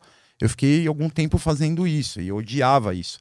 Só que foi, uma, é, foi o único lugar que, que o chefe desse, desse lugar me, me aceitou. Uhum. E esse cara, a gente. É, eu fui para lá, na verdade, para fazer funções administrativas, para tipo meio um negócio que chama desvio de função. Uhum. Eu ia continuar sendo perito criminal, mas eu ia fazer as, as, as funções de um oficial administrativo, por exemplo. Funções administrativas mesmo, sabe? Protocolar coisa, é, é, arquivar coisa, responder fórum, mandar laudo para lá, para cá primeira, eu sentei com esse cara nesse dia e no primeiro dia que eu tava de que eu pude voltar mesmo, que eu tive alta para voltar a trabalhar, sentei lá e aí ele falou: "Cara, me conta, o que aconteceu com você? Eu quero saber, eu quero, eu quero te conhecer. Me conta, me conta a sua história". Aí eu contei, aí nesse dia, eu confesso, assim, eu até né, chorei, assim, eu, eu, eu, foi, eu acho que foi a primeira vez, assim, que eu falei, que eu contei. Botou pra fora. Botei assim. pra fora o que tinha acontecido. E no final eu falei assim, ó, cara, eu tive todas as oportunidades para sair e, por exemplo, eu poderia estar tá aposentado, recebendo o meu quase o meu salário inteiro, aposentadoria por invalidez, né? É, poderia estar tá, tá vivendo do, da mesma coisa que eu ganho aqui hoje, não fazendo nada. Eu vim para cá para fun fazer funções administrativas, mas eu não quero fazer, eu não quero. Eu, eu prestei concurso criminal, eu prestei, prestei concurso para ser perito criminal. Eu, eu, entendo, eu, eu entendo que eu, não dá para eu ir para. Eu nem quero, no momento, ir para voltar a trabalhar em local de crime, mesmo que sejam crimes contra o patrimônio e acidentes de trânsito, que é o que aquela equipe fazia ali na região centro de São Paulo. Uhum. Mas me coloca para fazer alguma coisa que um perito criminal faria. Alguma função de, de perito criminal. Não quero é, café com leite. Uhum. Era mais ou menos isso. Eu não quero ser café com leite. Eu quero fazer alguma coisa e eventualmente um dia voltar a trabalhar em local de crime, que é o que eu gosto. E aí, esse, e, pô, isso, isso aí foi um voto de confiança desse cara. E aí o que aconteceu? É, são muitas vistorias por dia, é, é, um volume muito grande. E eu conseguia fazer os meus laudos no dia. Então, assim, eu acabei elevando a, tipo, a produtividade da equipe ali, porque todos os casos que entravam no dia é muito é muito era um, é um número muito grande que no número de todas as perícias que aquela equipe fazia representou um número muito grande. Então, a, a eficiência daquela equipe na questão de laudos expedidos, sem atraso, cresceu muito. Então, a gente desenvolveu uma, uma relação bem de confiança, assim. Então, esse cara passou a confiar em mim. Ele sabia que ele podia me dar qualquer coisa ali, né, dentro da, da, do que eu podia fazer ali na época para fazer, que eu faria. E fiquei três anos nisso. É, quando tudo, tudo todas essas, essas questões aí de investigação, de, de corregedoria, né? Essa coisa que foi investigada de tentativa de suicídio e tal, quando tudo isso foi de fato arquivado, eu pude pegar a, pegar a, a, arma, a, minha arma de volta, né, a arma do Estado de volta, então aí sim eu podia voltar a trabalhar na rua. Uhum. No dia que isso aconteceu, eu falei, eu quero voltar ao plantão. Uhum. Voltei a trabalhar no plantão, fazendo locais de crimes, né, de crimes contra o patrimônio e acidentes de trânsito.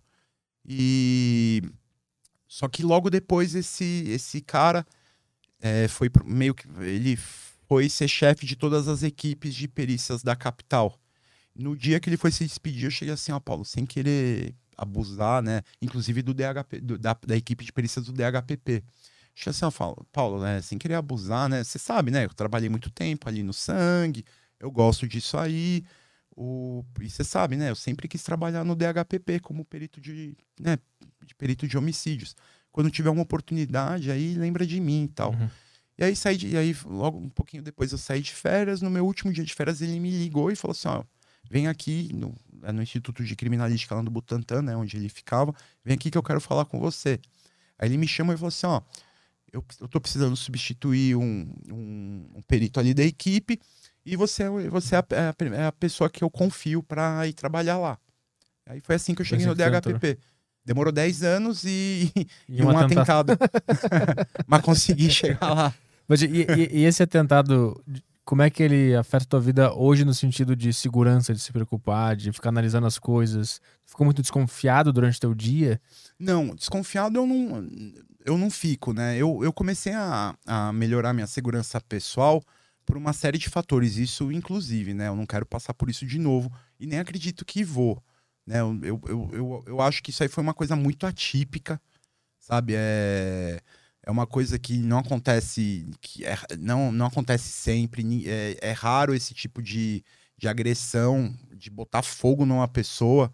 Tem lá, né, as histórias, tipo lá do, do Do micro-ondas. Aham. Isso não é uma coisa muito, não é uma coisa comum, tão Contra comum em São policiais. Paulo, Ah, tá. Uhum. tá? Isso é uma coisa mais assim, mais do Rio de Janeiro, Uhum. entre, entre eles ali, né? Porque no Rio de Janeiro o, o- tem a questão que são facções, são várias facções, são, se eu não me engano, cinco facções que brigam entre si, brigando por território. Então, assim, eles são. Tem muita selvageria meio medieval ali, a, a violência entre eles. Aham. É, em São Paulo isso não acontece tanto, então assim, eu, eu, eu tinha- eu tenho consciência que essas, isso que aconteceu foi uma coisa muito atípica. Dificilmente isso vai acontecer de novo, e mesmo com, com outra pessoa. Mas não foi só isso que foi abrindo meus olhos para a questão de segurança. Eu comecei a entender mais a, a questão da, do direito que cada pessoa tem, que você tem, que todo mundo tem de se defender. Então eu comecei a me, a, a me preocupar mais com a minha própria preparação, a saber me- usar melhor a minha arma, sabe? A saber. A, eu não sou um grande atirador, mas assim, eu, eu, tô, eu vou melhorando, assim, sabe? É, eu sei o suficiente se eu precisar me defender. né? Eu não sou um sniper, né? Mas também não, não, não sou sem noção. Eu, eu, sei, eu sei o que eu preciso fazer Uhum. né? Então, assim, eu fui me preocupando mais nesse sentido. É, e também, né, eu tenho o fato de eu, ter uma, de eu ter uma filha, né? Então, assim, é por ela também, ela, tá, ela já tá maior, né? Então, esse tipo de coisa foi abrindo mais, mais os meus olhos. E eu parei, uma coisa que mudou, a, de fato, a minha vida, assim, é que eu parei de usar esse negócio como desculpa. Uhum. Entendeu? Eu comecei, foi uma chavinha que eu virei e eu posso de apontar algumas coisas que me ajudaram nisso, que fizeram me ajudar bastante, que me ajudaram bastante a, a deixar de ser vítima. Eu fui vítima ali do negócio, não tenho como mudar isso, mas isso não pode definir a minha vida. Durante um tempo ficou definindo minha vida, ficou assim, sabe? Uhum. É, eu, eu tava insatisfeito ali fazendo a vistoria, mas eu pensava assim, ah, pô, mas também, né, meu, depois disso tudo aí, é isso que você vai, é isso que dá pra você fazer, né? Eu Uhum. pensava eu mesmo. Aí quando é, quando eu fui pro DHPP e come- foram certas leituras e, e coisas mesmo que eu li e pessoas que eu comecei a observar. Então assim, um, um livro que me ajudou muito, muito, muito na, na, na minha vida foi um livro, não sei se você conhece, 12 Regras para a Vida, do Jordan Peterson. Sim. Uhum. Esse livro aí, nossa, puta, fez uma. É, abriu muito, assim, é, a minha cabeça para para certas coisas, assim, que. é, aquela coisa, assim, de. Tem uma regra lá que fala, né? é, arrume a sua casa antes de querer arrumar o mundo. A casa, é, no sentido metafórico de, tipo, se arrume antes de querer sair cagando regra e arrumando o mundo, entendeu? Então, é, e- e dentro dessa regra ele explica assim: se você tem um objetivo, tem objetivos ambiciosos, mas tenha consciência que não é amanhã que você vai, que você vai conquistar esse objetivo. Então, o que, que você pode fazer para você chegar nesse objetivo? Você vai, você tem, é uma, na sua meta, você vai criando, estabelecendo micrometas bem, bem humildes, que você tem certeza que você vai conseguir cumprir todo dia. Por exemplo, se você quer. Eu sei que você treina, né? Se você quer, sei lá, não sei até onde você quer chegar, mas digamos que você queira ficar grande. Não vai ser amanhã. Sim. Né? Então, assim, e, e você não vai levantar o, o peso que você daqui a um ano vai estar conseguindo levantar. Então, assim, você vai devagar. Tipo, ó, pô, hoje eu consigo botar 50 no supino. Amanhã eu vou colocar 50 também. Mas na semana que vem, mas depois de amanhã, vamos colocar 52. Micrometas, que, coisas que você consegue atingir com facilidade, sabe? Eu acho que ele fala, inclusive, sobre arrumar o quarto, né? Que uma dessas Sim, metas sim. é arrumar o quarto, É, que é bem fácil de fazer, É. te dá uma sensação de missão cumprida. assim. É, tem até o novo livro dele, que é o mais, é, que é Beyond, que, é- que é Além do Caos, mais 12 regras. Tem uma outra regra que ele fala, tipo, escolha um cômodo na sua casa e deixe ele bonito. Tipo, você- é, se você não conseguir, não tiver dinheiro para reformar a sua casa, pega ali o seu quarto, o lugar onde você gosta de ler, deixa aquele lugar, o seu santuário, faz parte disso aí também. Uhum.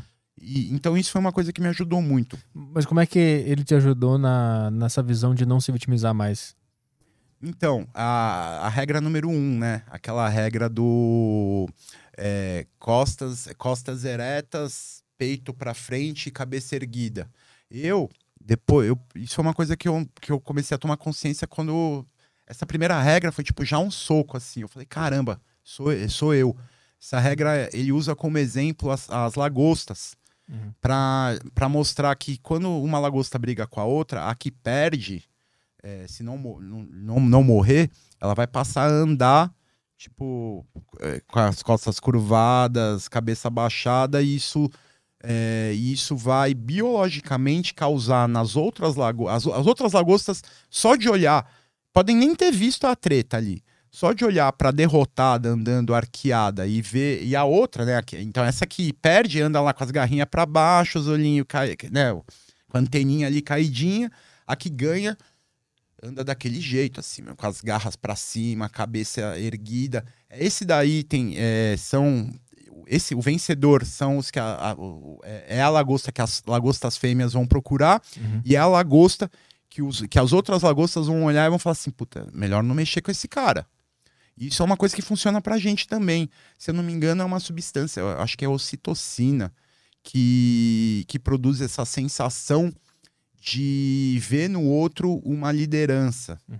É, então, assim, eu, eu comecei a. Eu, eu andava. eu- aí eu comecei a perceber assim que eu andava realmente assim. Uhum. Eu me sentia derrotado. Apesar de não ter desistido e tal, Sim. a gente me sentia derrotado. Tipo, né, não tenho mais pra onde ir Uhum. daqui. Né? É, beleza, não, não, não desisti, mas é isso aí, né? Só que aí, então, aí eu comecei. Eu, esse livro me ajudou. O, não sei se você conhece o Ítalo Marcilli. Uhum. Tipo, as, é, eu sei que pra quem não, não conhece, assim, parece uma. Ele parece uma coisa muito agressiva, assim, né? Você seguiu o Um Instagram. caricato, assim. É, mas ele. As coisas que ele fala, assim, faz, tem muito sentido porque são baseadas em coisas muito antigas. Sabe? É muito baseado em filosofia. Tem coisas ali que. Quando ele fala das camadas da personalidade. É, é um negócio que acabou ficando famoso é, atualmente através dele e do Olavo de Carvalho, mas é uma coisa que vem de Hipócrates, Ah. há 400 anos antes de Cristo. Acho que é, 400 anos antes de Cristo, Hipócrates, é um negócio antigo. Então eu comecei, eu comecei a ler mais essas coisas assim de filosofia. é, Eu não não tenho não tenho uma prática religiosa, mas é, eu era me- eu, eu era meio eu tava entre o agnóstico e o ateuzinho, assim, Aham. sabe? Mas eu comecei a acreditar, a falar assim, não, não é possível. Sabe, se eu é, se tu- tudo isso aconteceu e eu tô aqui ainda, eu sofri pra caramba, mas eu tô aqui. Então é, eu falei, não, pô, existe alguma coisa a mais mesmo, existe. Uhum. Deus existe, sabe? Eu saí disso. E então esse tipo de, de coisa, assim, de filosofia, me ajudou bastante. É, E, e o fato de ir trabalhar onde eu queria desde o começo, sabe? Eu pensei assim, caramba, eu cheguei aqui, Uhum. sabe? Porque a equipe de perícias do DHPP é, é uma equipe muito é, é diferenciada no sentido assim, a gente vai junto com a investigação pro local de crime, a a gente cuida de, de crimes, geralmente os casos de repercussão acabam indo para lá, a maioria deles. Então, assim, é muita responsabilidade. Aí eu pensei, caramba, meu, esse cara, é, esse cara me deu a oportunidade de eu ter essa responsabilidade. Então, chega de ser vítima. Uhum. Entendeu? Você não pode, você não tem mais o direito de usar como muleta. Foi duro pra caramba, foi difícil mesmo. Mas você não tem. Não, eu, não, eu, eu, eu falei assim, eu botei um ponto final, meu. A partir de agora, isso aí não vai ser. Nunca mais eu vou usar. Eu vou contar essa história é, de um, de um jeito. Pra que justificar, né? é. Alguma coisa.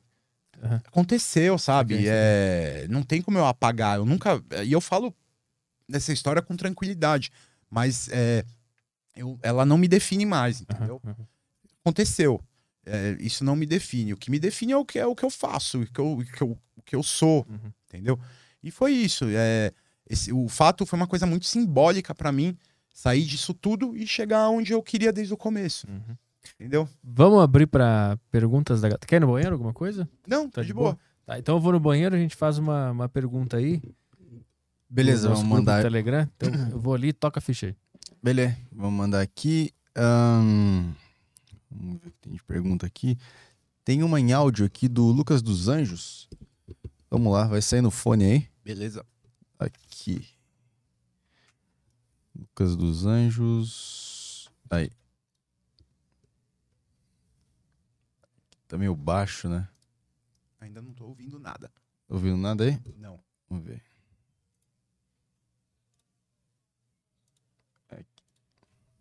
Pô, tá meio baixo. Vocês estão ouvindo na live aí? Eu acho que tá bem baixo, né? Aqui não tá chegando. Tá nem chegando aí? Não. Pô, deixa eu ver aqui o que pode ser. Ah, enquanto isso eu vou pegar uma em texto aqui pra... Beleza. pra é, qual a influência de obras de ficção, livros, filmes, etc., em uma investigação policial?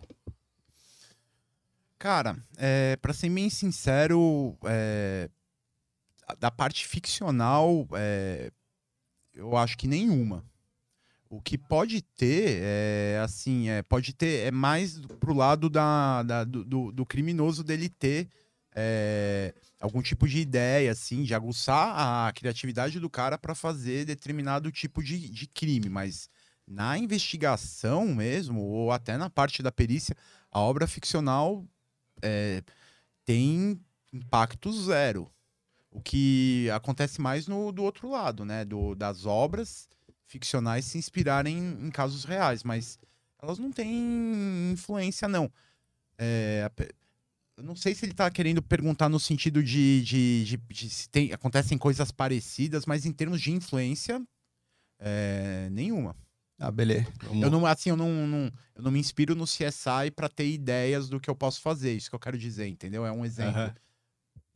Tá Da hora. É, tem, uma, tem uma aqui do Rodrigo, que é o mesmo que mandou a anterior. Ah, boa tarde a todos do Aderiva. Hicks, ficou sabendo sobre a misteriosa morte do McAfee? Eu acho que é assim que fala. Se sim, tem alguma opinião sobre o caso? Cara, não, sinceramente, eu não ouvi falar, não. Eu acompanho muito pouco o noticiário policial, assim, as pessoas me perguntam muito a minha opinião sobre, sobre os casos, mas assim, é, dificilmente eu fico sabendo de uma coisa recente que não tenha acontecido é, aqui em São Paulo ou na minha equipe, ou eu fico sabendo através dos outros. Dificilmente eu, eu assisto jornalismo policial, assim, eu, sinceramente, eu não, não conheço esse caso, não. Ah, beleza. Vamos seguir pra próxima aqui. É, o que mais tem aqui. O Minuteman mandou.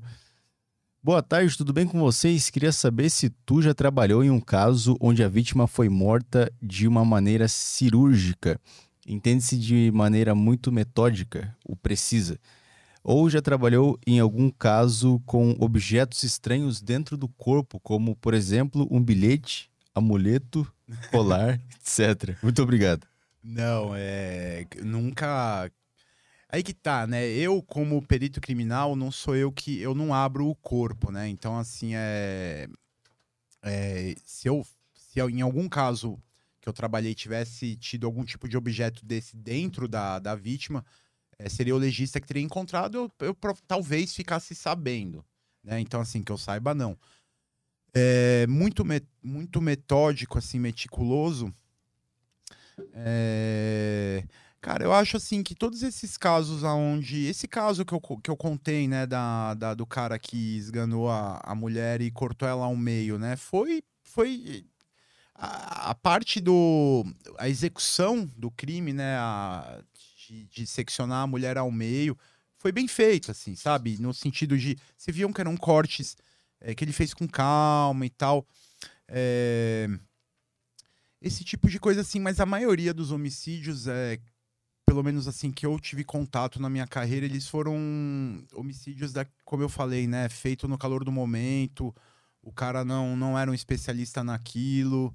Esses crimes que acabam, que acontecem né, em, em tribunais do crime, eles seguem uma metodologia. Então, assim, é, dá pra gente chamar isso de, de um método, né? Geralmente matam a pessoa, é, além de. Geralmente é, batem muito e enterram. Então, assim, nesse sentido, assim, de, de método, mas é, eu não acredito que eu tenha feito locais de crime, assim, com nenhum, nenhum gênio do crime, assim. Eles é, acabam. Acaba sendo um negócio meio mal feito mesmo e que acaba. Ou o cara foge.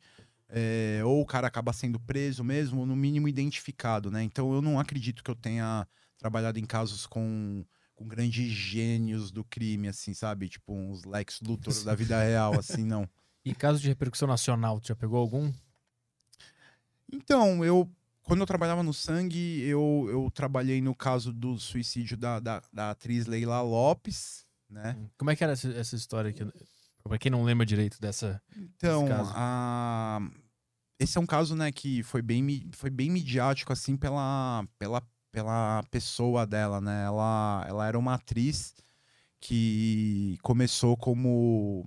Ela é, como, assim, a, a protagonista das novela, de uma novela da, lá das oito da Globo, né? Então era, era uma... Ela era, tipo, a, a, a princesinha do Brasil. Foi capa da Playboy na época. Rei do gado, né? Rei do Gado, ela era a professorinha no Rei do Gado. Se eu não me engano, o par dela era o. Puta, agora eu não lembro se era o Antônio Fagundes Acho que era. mesmo. Por Google Imagens, a Leira Lopes aí no Rei do Gado. Eu acho que era. E então esse foi um caso que assim teve, né, teve uma repercussão assim na época por, né, é, por- por- pelo fato de ser ela, né, e ela deixou uma ela mesma, Puta, Rei do Gado do lado. né? Mas como é que o caso che- chegou. Como é que ele chega? Vocês já sabem que é um caso que vai ter repercussão? Como é que ele chega pra então vocês? foi esse dia, é, foi logo no começo do plantão noturno e é, chega a mensagem da delegacia, né, é, com o endereço, o nome da vítima e um breve histórico. E quando eu peguei o, o histórico, tava lá, eu li lá Leila Regina Lopes. Aí eu, caramba, meu, será que é a Leila Lopes? E já che- e chegou já como suicídio. Porque já tinham visto a carta e tal, né? Chegou lá como suicídio. Eu falei, caramba, será que é, que é ela mesma? Aí quando eu fui fazer assim, nossa, lotado de imprensa na rua. Então, é, foi, um, foi um caso que, que teve, né, certa, uma, uma, uma repercussão é, grande pela vítima, não, não tanto pelo crime. Quer dizer, que não foi Sim. um crime, né? Foi um, foi um suicídio, né? Uhum. E... Mas aí tu, tu, tu, tu entra no apartamento dela e o que, que, tu faz? Sim. Qual é a primeira coisa que tu. Então, ela. Tudo isso é, saiu na imprensa, né? De conhecimento. Não é. Não, não, o que eu tô contando não é nada sigiloso. Se, se colocar ali, se for pro todas ali, vai provavelmente aparecer até a carta, uma- um trecho da carta de suicídio dela, né? Pode, ter até a foto aí na imagens mesmo. Bota a Lopes carta. Vê se a gente acha também. É capaz de ter. Ela. Ela morava na época num. Aí já apareceu logo no primeiro ali. Tem um trechinho só ali. É. É, minha, a- é, nananã, foi se afastando cada vez mais da mídia. É que aconteceu o seguinte, né? Ela, ela, ela era a atriz da Globo e ela conta na carta que ela, durante a carreira dela, sofreu muitos golpes de empresário, de gerente do banco, de, do diretor X e Y lá da, da, da emissora lá, e que, pra ela, ela foi descendo uma ladeira né, no final da carreira dela, assim, não tô- isso não, não é nenhuma opinião pessoal, tá? É, é- isso é o que ela mesma escreveu na carta dela. Ela considerava que ela foi do meio que do, do paraíso, né? Como a atriz principal da, de uma emissora que na época era assim, era absoluta, né? Na, no horário nobre. E ela terminou a carreira dela no que ela considerava tipo, um inferno. Eu não lembro se ela usou essas palavras, mas assim, fazendo essa metáfora, O sabe? que, que era isso? Ela, ela, ela, ela terminou a carreira dela como atriz, atriz pornô. Ah, tá. Pra ela, aquilo era o fundo do poço, né? Pra deixar bem claro, tá? Não Uhum. sei, eu não tô falando que é, que é fundo do poço. Cada um faz o que quiser, mas pra ela, ela considerou que aquilo era o fundo do poço e ela conta isso, contava isso na carta. E era uma coisa que ela se envergonhava muito, porque ela, é, ela era do interior do Rio Grande do Sul. Hum. Então, assim, é um lugar bem tradicional, né? Com uma família bem, sabe, bem tradicional, assim, é, com outro tipo de cabeça. O fato dela ser atriz já era, já não era uma coisa muito normal. E para ela, né, o, a mudança, né, que ela foi tendo no, na- no decorrer da carreira dela, pelo que ela dizia ser uma série de golpes que ela tomou na vida dela, para ela foi um motivo, um motivo suficiente para ela, pra ela se matar. Ela deixou a carta dela, tinha quase 14, pá- tinha eram sete folhas frente e verso. E ela, né, ingeriu, ingeriu veneno, dizia, né, ela estava no 15º andar que se ela não morresse ela ia ela ia ela ficou o dia inteiro preparando aquilo, porque para escrever 14 páginas, né, é um Uhum. é, leva um tempo, né? O que, que teve que analisar nesse, nessa cena? Então, nessa, nesse local de crime foi importante ver que no lixo tinha, tinham cartelas de, de, de medicações. é, eu não lembro agora quais medicações eram, mas era Controlado? calmante, Ah, tá. não tinha tarja preta, assim. Eu não lembro de ter visto. Que, né, é, que não são. Não é, é, tarja pre- não é só tarja preta que é. Que mata. Que, que é, que é- que tem remédios que não são tarja preta, mas que são antidepressivos, que são anticonvulsionantes. antes- Uhum. Ela tomou uma, uma, uma série de remédios. é, com chu- chumbinho na comida, comeu aquilo. Então, o que, que eu analiso no local de crime? É, tudo indicava ser realmente, pelo menos, um envenenamento, né? Porque ela. No envenen... Geralmente, quando a pessoa morre envenenada de alguma coisa, é comum aparecer, sair da boca e das vias aéreas uma espuma sanguinolenta. Que isso acontece também é, em afogamentos. é, pode acontecer, né? Não é regra, né? Mas é, é, é, um, é um indicativo que pode ter sido isso. Então, foi importante ali no local, no, no local de crime ver que não houve arrombamento da porta, não havia sinais de violência no corpo. Então, é, dava para ver que não houve, que ela não, não brigou com ninguém. Ela tava onde? Deitada? Ela tava no quarto dela entre a cama e a parede, no chão. Ah, tá. Ela cai, ficou caída ali no chão. Em cima da cama, ela deixou um vestido. Ela deixou assim, como se fosse montadinho o vestido, os sapatos, assim, sabe, na Aham. cama, um do lado. O brinco, o colar, como se como se estivesse montando um. um um, um, cor, um, manequim, quebra- assim. é, um manequim ali, ela deixou bonitinho, era um vestido. Nossa, eu, eu lembro bem disso. Era um vestido de festa, assim, aqueles de pedrinhas meio transparente, assim. Uhum. Ela deixou tudo bonitinho ali, que ela queria ser enterrada com aquela roupa. Uhum. Ela tava muito decidida a isso, sabe? Porque é, só a carta ali, ela deve ter levado uma- algumas horas Uhum. pra escrever, sabe? E era a mão que tava escrita? A mão, a mão. E a- mas aí tu analisa a caligrafia pra ver se ela tava Então, eu, desesperada ou eu, não? eu, eu não. É, não, sou, não sou eu que faço. Tem um setor de documentoscopia Ah, tá. que Uhum. faz isso. Mas os próprios familiares é, reconheceram. Eu acho que nem houve necessidade de, Ah, tá. de comparar, assim. Até pra ver, né, se a pessoa não foi forçada. É, eu digo se, tipo assim, se ela começa, se ela tá desesperada escrevendo ou se ela tá calma escrevendo. Não, ela tava bem calma. Ela tava bem calma. Dá até pra ver assim, ó, que não. Você vê que não tá uma, uma letra é, rabiscada, né? É. Tá.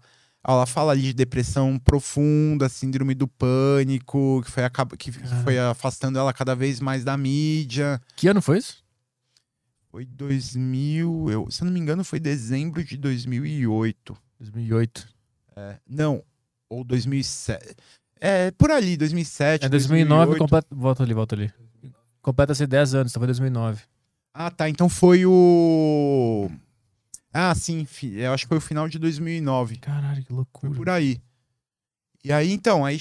aí é, é, eu acho que esse é o caso mais midiático, mas assim, teve vários casos que, assim, putz, eu tenho. é, que eu sei, assim, de, de eu ir para um local que tem muita imprensa, casos que, fica, tipo, que ficaram uma semana ali na mídia.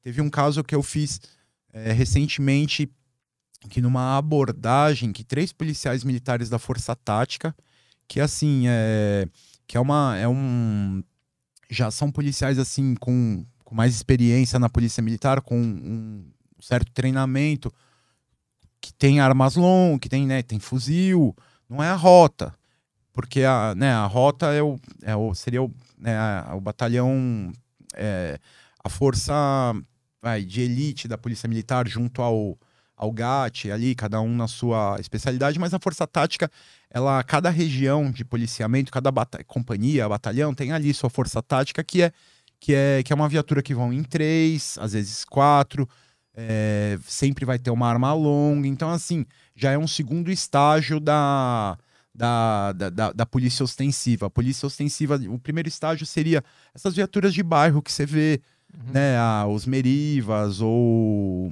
antigamente tinha Corsa, essas viaturas menores. A Força Tática já é na Hilux, ou uma Blazer, já, é, já são mais policiais ali. Geralmente são policiais assim com mais experiência dificilmente um cara que assim que en- um cara que assim que entra na polícia militar não vai direto para força tática, Uhum. não vai direto para rota, não vai direto para o GAT. Então, via de regra são policiais com mais experiência. Esses caras é, lá na Avenida Politécnica, é, lá na perto da USP, eles é, acharam estranho dois caras num carro, estavam fora do carro, meio que aborda, é, que revistando um motoqueiro. E eles estavam e eles estavam vindo no outro, estavam vindo do outro sentido. Então eles, eh, esse carro estava nessa calçada aqui, nesse sentido, parado com esses dois caras revistando um motoqueiro. E eles viram, Uhum. acharam estranho, deram a volta. Na hora que ele, quando eles deram a volta, o motoqueiro já tinha ido embora e foram lá e abordaram esses dois caras. Um deles se identificou como policial civil e apresentou uma funcional e apresentou uma arma.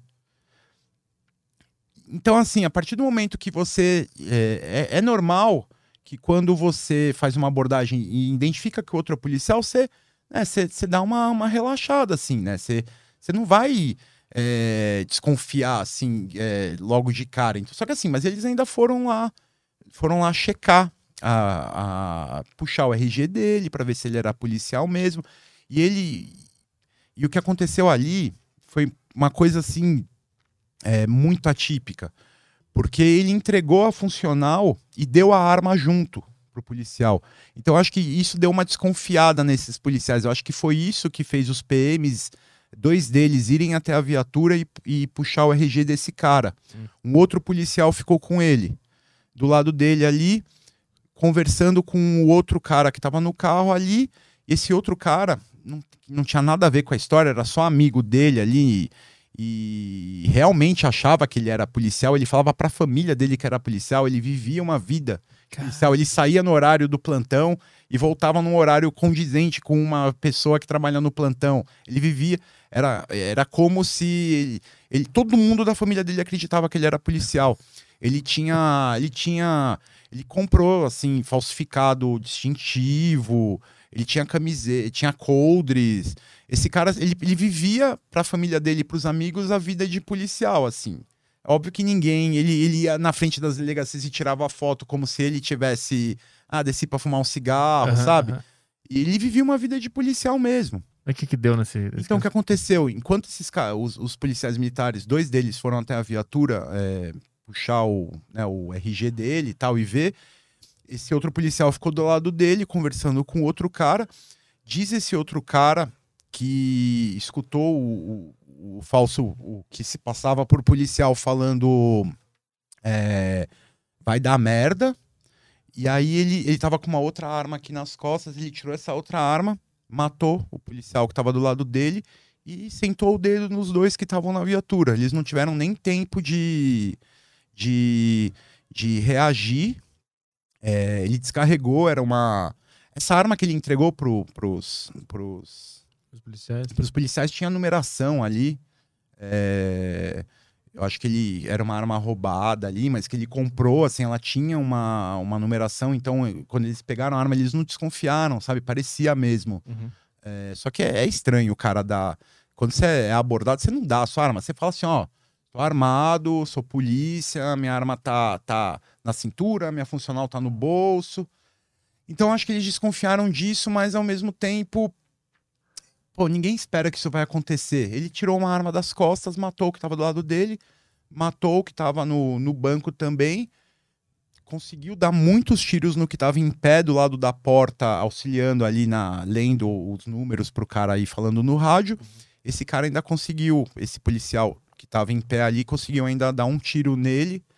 Ele ainda teve tempo de ir lá é, com o tiro, o, o, falso, né, falso policial, com esse tiro ele ainda conseguiu ir lá pegar a, aquela outra arma, dar mais tiros no, no, no que, nesse que ainda tinha dado um tiro nele, com o um tiro no peito, para você ver como você não morre na hora. Sim. era um tiro bem, assim, foi um tiro certeiro, foi um tiro certeiro, assim, só que ele ainda conseguiu ir lá, ainda conseguiu pegar outra arma, dar mais tiros com aquela outra arma, conseguiu pegar os, o tablet deles lá, que provavelmente era, é, era onde eles estavam fazendo a consulta. Então, uhum. Então, assim, para conseguir esconder a, a passagem dele naquele local ali, conseguiu. Tá, quando ele estava chegando no carro, assim, um outro policial de folga, estava passando de moto, viu a. achou estranho uma viatura da Força Tática parada com as portas abertas e nenhum policial ali do lado da viatura.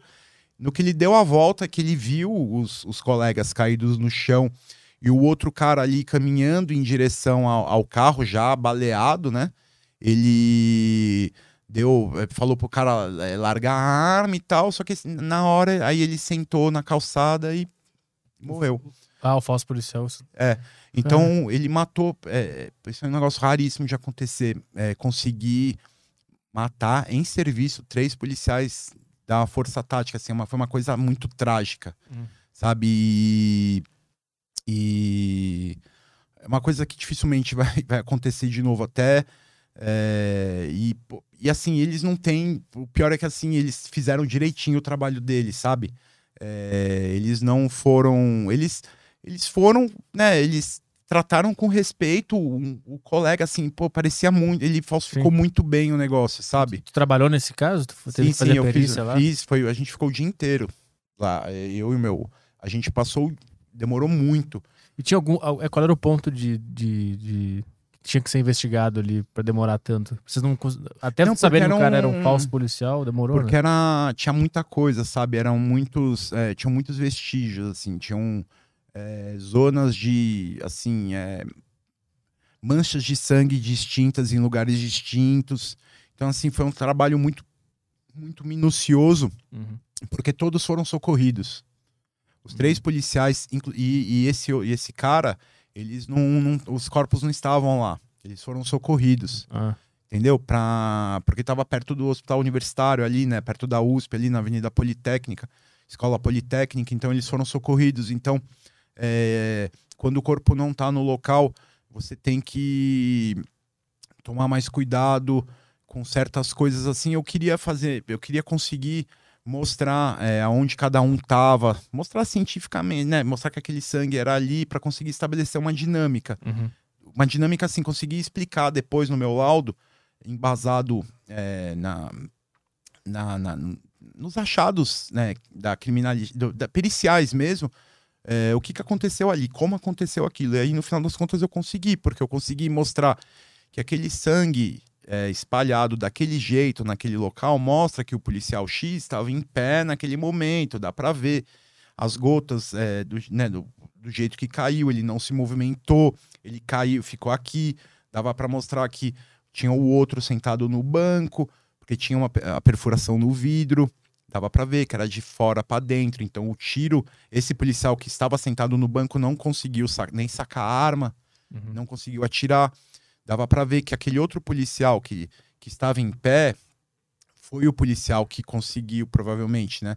Que conseguiu atirar nele, entendeu? E, e pelas posi a posição onde estavam as cápsulas, né? Os, esto os estojos uhum. da arma é, desse outro policial é, dava para ver que foi um negócio muito atípico. Então, é, demorou bastante por isso, assim, pela abundância de vestígios no local, entendeu? E aí, toda essa história, tu descobriu como? Que esse cara se fingiu de policial, que rolou toda essa então, conversa? Por, por, é, essa é, é uma coisa legal de, de, trabalhar no DHPP, né? A gente tá junto com a equipe de investigação. Uhum. Então, no dia mesmo, é, a gente tá fisicamente no mesmo prédio, inclusive, né? A gente tá um andar abaixo. Então, no dia eu consegui, eu acompanhei, eles conseguiram achar esse, o cara que tava com ele, o amigo dele, na hora que começou, ele saiu correndo de desespero porque ele achou que ele ia morrer. Uhum. É, não de fugir, ele não fugiu, ele fugiu pela vida dele mesmo. Ele não fugiu. Ali, né? É, não, ele fugiu, é, ele ficou com medo ali, ele fugiu. Então a gente conseguiu achar esse cara, esse cara veio até o DH. Eu digo a gente, porque é, a partir do momento que a gente termina a nossa, a nossa parte, a perícia, é... Aí demorou muito também porque os papiloscopistas tinham muitas impressões digitais para coletar, então foi um trabalho que levou quase o dia todo.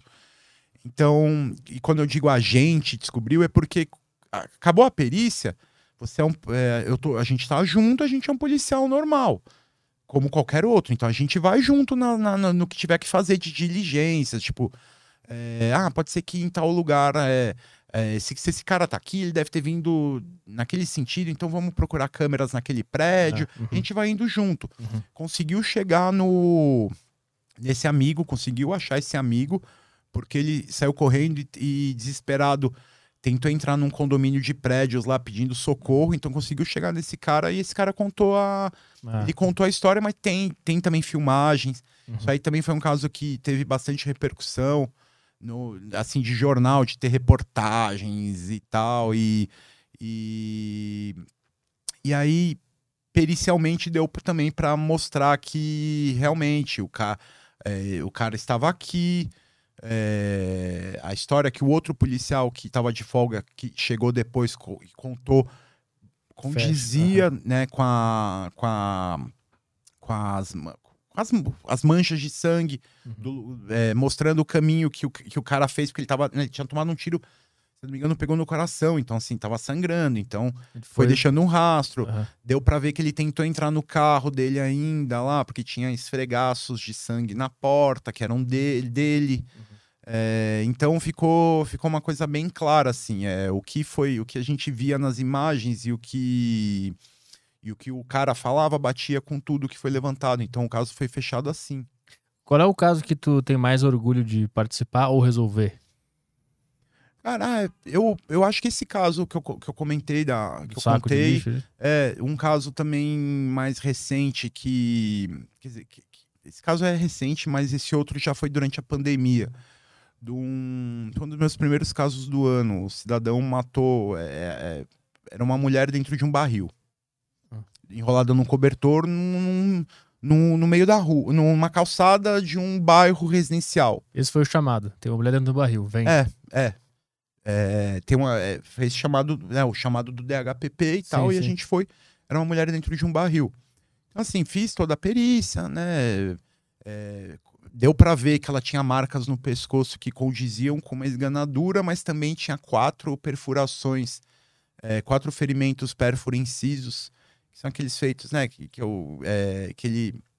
É, que é feito por faca. Uhum. E dava para ver que eram pequenos, então provavelmente eram aqueles de. aquelas faquinhas de serra, de, de cortar pão no pescoço.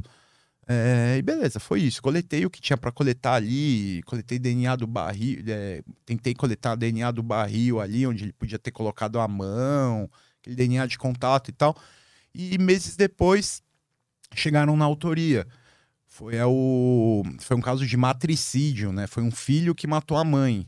E era um filho que tinha uns problemas mentais, é, assim, não problemas mentais, mas ele ele era meio meio Loki assim, né? Uhum. Não sei exatamente o que que ele tinha. Lelé. É, então aí a gente foi fazer foi fazer luminol na casa dele e tal. Foi um caso um caso que foi que foi inclusive foi na mesma região. Uhum. Mais ou menos ali da cidade, foi a mesma equipe lá do DHPP. Não sei se ela tá assistindo, doutora Magali, se estiver assistindo, um abraço. A equipe capitania, de investigação capitaneada por ela também. E qual era a história? O que, que vocês fizeram de luminol? Cara, vocês acharam o que lá? Então, ele não. para começar assim, ele não tinha motivo. Né? Ele falou que ele não tinha motivo, ele resolveu matar a mãe. E ele não conseguiu explicar um motivo. E. Então, desse caso, eu ainda não tenho, ainda não, não tenho os resultados, assim, mas Aham. tudo indica que, que o que ele explicou é que ele matou a mãe. A, é, o mais bizarro é isso, que ele matou a mãe e depois ficou alguns dias com ela embaixo da cama. Antes de botar ela no barril, porque quando ela foi encontrada, porque assim, a partir do no dia que ela foi que, que, que deixou ela lá na- no barril, foi, foi o dia que ela foi encontrada e foi o dia que a gente foi lá. Sim. Que ela já tava com alguns dias, alguns dias morta. Então, assim, ele ainda ficou uns dias dormindo com ela embaixo da, da cama dele. pro- Cara, acho que pro pai não ver. Eu não lembro direito essa parte aí, mas esse caso foi bem bizarro, mas assim, é um caso também que, que eu. Esse não foi tanto. Foi mais sorte, assim, eu ter conseguido ir fazer o luminol, assim, porque era o dia que eu estava de plantão mesmo. assim, sabe? aham. É, mas esses, esse caso aí é. Esse caso, pra mim, assim, o mais, o que me dá mais orgulho, assim, não só de mim, mas do, da- do Da DHPP como um todo, de trabalhar lá, foi esse caso da, do, do, do, da- da- do ca- caminhão de lixo aí. E, e caso que sentiu vontade daquela regada, que tu viu assim, puta, isso aqui é muito pra mim, isso aqui é muito cruel, isso aqui não vai dar. Não, não- de, cru, de crueldade nem tanto, mas esse meu primeiro local pelo DHPP, aquele lá que eu comentei, que foi que, é, que eu cheguei lá umas. é, foi meu segundo plantão né, no DHPP, o primeiro não tinha, não tinha acontecido, é, a gente tinha zerado, fui para casa achando que tava tudo bem. Foi um caso que aconteceu lá no Morumbi, é, num domingo à noite, era uma quadrilha de, de assaltantes de, que assaltavam mansões é, lá do Morumbi, eles eram assim hum, fortemente armados, assim, com, com carros blindados, com fuzil. Eles estavam sendo investigados. A, a, polícia, a Polícia Civil conseguiu chegar neles e conseguiu saber que eles provavelmente naquele dia iriam cometer um crime ali. E sabiam que eles, eles estariam de fuzil, de colete, muita munição.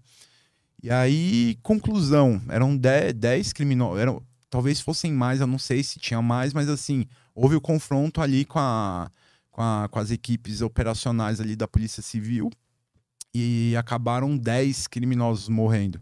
Então foi, esse foi o meu primeiro caso pelo DHPP, eu cheguei no local, tinham 10 corpos. Cara, E, e fazia, né, como eu comentei, fazia anos que eu não fazia local de crime. eh, Fazia, fazia ó, isso foi em 2017. eh, fazia cinco anos que eu não fazia, que eu não via um cadáver. Hum. E assim, eu- não, não que ver o cada, um cadáver seria um problema, mas fazia cinco anos que eu não, que eu não, não praticava os procedimentos de um local de crime contra a vida. E eu peguei logo de cara 10. E como é que é quando tem quando é uma zona assim, praticamente uma zona de guerra? O que, que tu tem que fazer? Então, é, é, eu tenho que tentar, na medida do possível, é lógico que assim, que fica muito difícil, assim, tentar individualizar as condutas, sabe? O que, que cada um ali fez. É, se, é, por exemplo, se tem uma quantidade de esto- estojos aqui e uma quantidade isolada ali, é- é, pode ser que aqui seja um atirador e aqui seja outro atirador, sabe? Tentar individualizar as condutas, o que, cada um fez ali tentar determinar é, de que lado para que lado foram. é, tinham perfurações nos carros, né? Eles estavam com, apesar de estar com o carro blindado, chega uma hora que a blindagem não, não segura mais, né? A polícia também estava de fuzil, então foi fuzil e fuzil, assim. Por sorte, nesse dia, eu tive, eu, tive que ligar pro meu chefe. Meu chefe tinha me avisado, né? Ó, o dia que você pegar um caso aqui, com certeza você vai pegar algum. Vai, vai ter caso de repercussão, vai ter caso complicado, vai ter caso que vai ter pressão. Então, assim, eu quero, eu, eu preciso ficar sabendo desses casos quando eles entrarem, Uhum. Porque vão, ele vai ser cobrado, vão perguntar para ele, "E aí, como é que tá esse caso, como é que tá o laudo, como é que foi o local. Então, nesse dia eu liguei pro meu chefe, ele me, ele, ele mandou o, o colega que estava no sobreaviso, que é o, o, o perito, o Ricardo Salada, né, que é o, inclusive o perito do caso Matsunaga e tal, e ele me ajudou lá, porque nesse dia eu, eu pensei assim, puta que pariu, eu devia ter me aposentado lá, naquela, lá atrás. O que, que eu vim fazer aqui? Não, sério, porque eu fiquei. é, logo de cara, assim, eu, eu- nesse dia, assim, eu fiquei meio. Falei, cara, meu, por onde eu começo? Mas aí, né, ele me ajudou e aí eu consegui desenvolver, mas é, eu demorei três semanas para fazer aquele laudo. né? Foi um laudo de quase 200 páginas. Cara, E eu tinha mais de mil fotos para usar, né? Óbvio, obviamente você não usa todas, né? Não, não, não tem como. E então, naquelas três semanas ali que eu fiquei fazendo aquele laudo, eu não deixei de fazer plantão. Uhum. E não deixou de entrar casos novos. Mas aí, com o tempo, nessas três semanas, eu, eu fui vendo assim, falei assim. Não é, não é todo dia que, que isso acontece, né? Então comecei a ver que, pô, que, eu, que foi um puta azar, né? Eu peguei um caso um caso desse tamanho no meu primeiro plantão não é todo dia que isso vai acontecer, não é uma coisa rotineira. E aí eu fui, aí eu fui me acalmando assim, mas eu fiquei, eu fiquei uns alguns dois dias assim, é, pensando assim, puta, o que, que eu tô fazendo aqui, meu?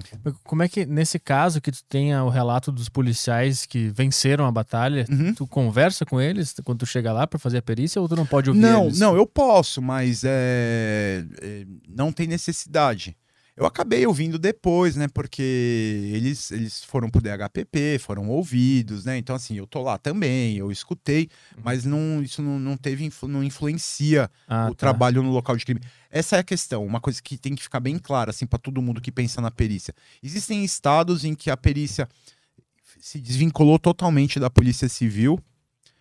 Assim, estados onde o, o órgão pericial, os peritos deixaram de ser polícia, como é o caso do Rio Grande do Sul, Santa Catarina, eh, Mato Grosso. Eles não são policiais mais. Não tem eh, nem o porte, nem tem nem porte de arma funcional. O cara ele tem que pedir um porte de arma que nem qualquer pessoa. Uhum. Tem que comprar a própria arma. Ele deixou de ser policial.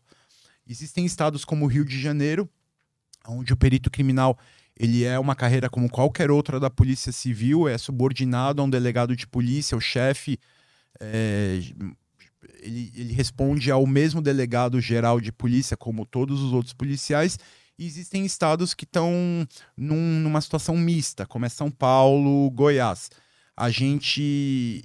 Nós continuamos sendo policiais civis, a arma da Polícia Civil, faz academia de polícia da Polícia Civil, a mesma corregedoria da Polícia Civil, mas a gente está dentro administrativamente de uma estrutura que é comandada ou por, peri- por perito criminal ou por médico legista. Então, assim, a gente é um policial civil, mas que a gente acaba não estando diretamente subordinado a um delegado de polícia. Uhum. A gente não responde diretamente ao delegado geral de polícia. A gente responde ao superintendente da polícia científica, Mas não deixa de ser policial civil. Uhum. Está administrativamente dentro dessa estrutura que tem verba, pró- verba própria Uhum. mas não tem uma academia, não tem- a academia de polícia da Polícia Civil, a corregedoria da Polícia Civil. Então, é, isso dá uma certa separada, assim. O perito ele é autônomo, ele tem autonomia em qualquer estado, independentemente de ser polícia ou não ser polícia. No local de crime, o local de crime é do perito criminal, é o delegado de polícia que, re- que vai pedir a perícia. A gente não pode ir fazer a, peri- qualquer, a perícia porque quer. Sim. Tipo, Viu no É. Datena, vou lá ver. é, é, Uhum. exatamente. Vou lá no, Da- vim no Datena, vou lá fazer. Não, é um delegado de perícia que tem que requisitar, mas a- o perito criminal ele tem autonomia Uhum. para, a partir do momento que ele é requisitado, ele levar o tempo que for necessário. Se eu, se eu achar que o local de crime precisa ficar preservado para amanhã, precisa ficar preservado um mês, ele vai ficar lá preservado um mês, vai ficar o tempo que for necessário para eu terminar minha perícia.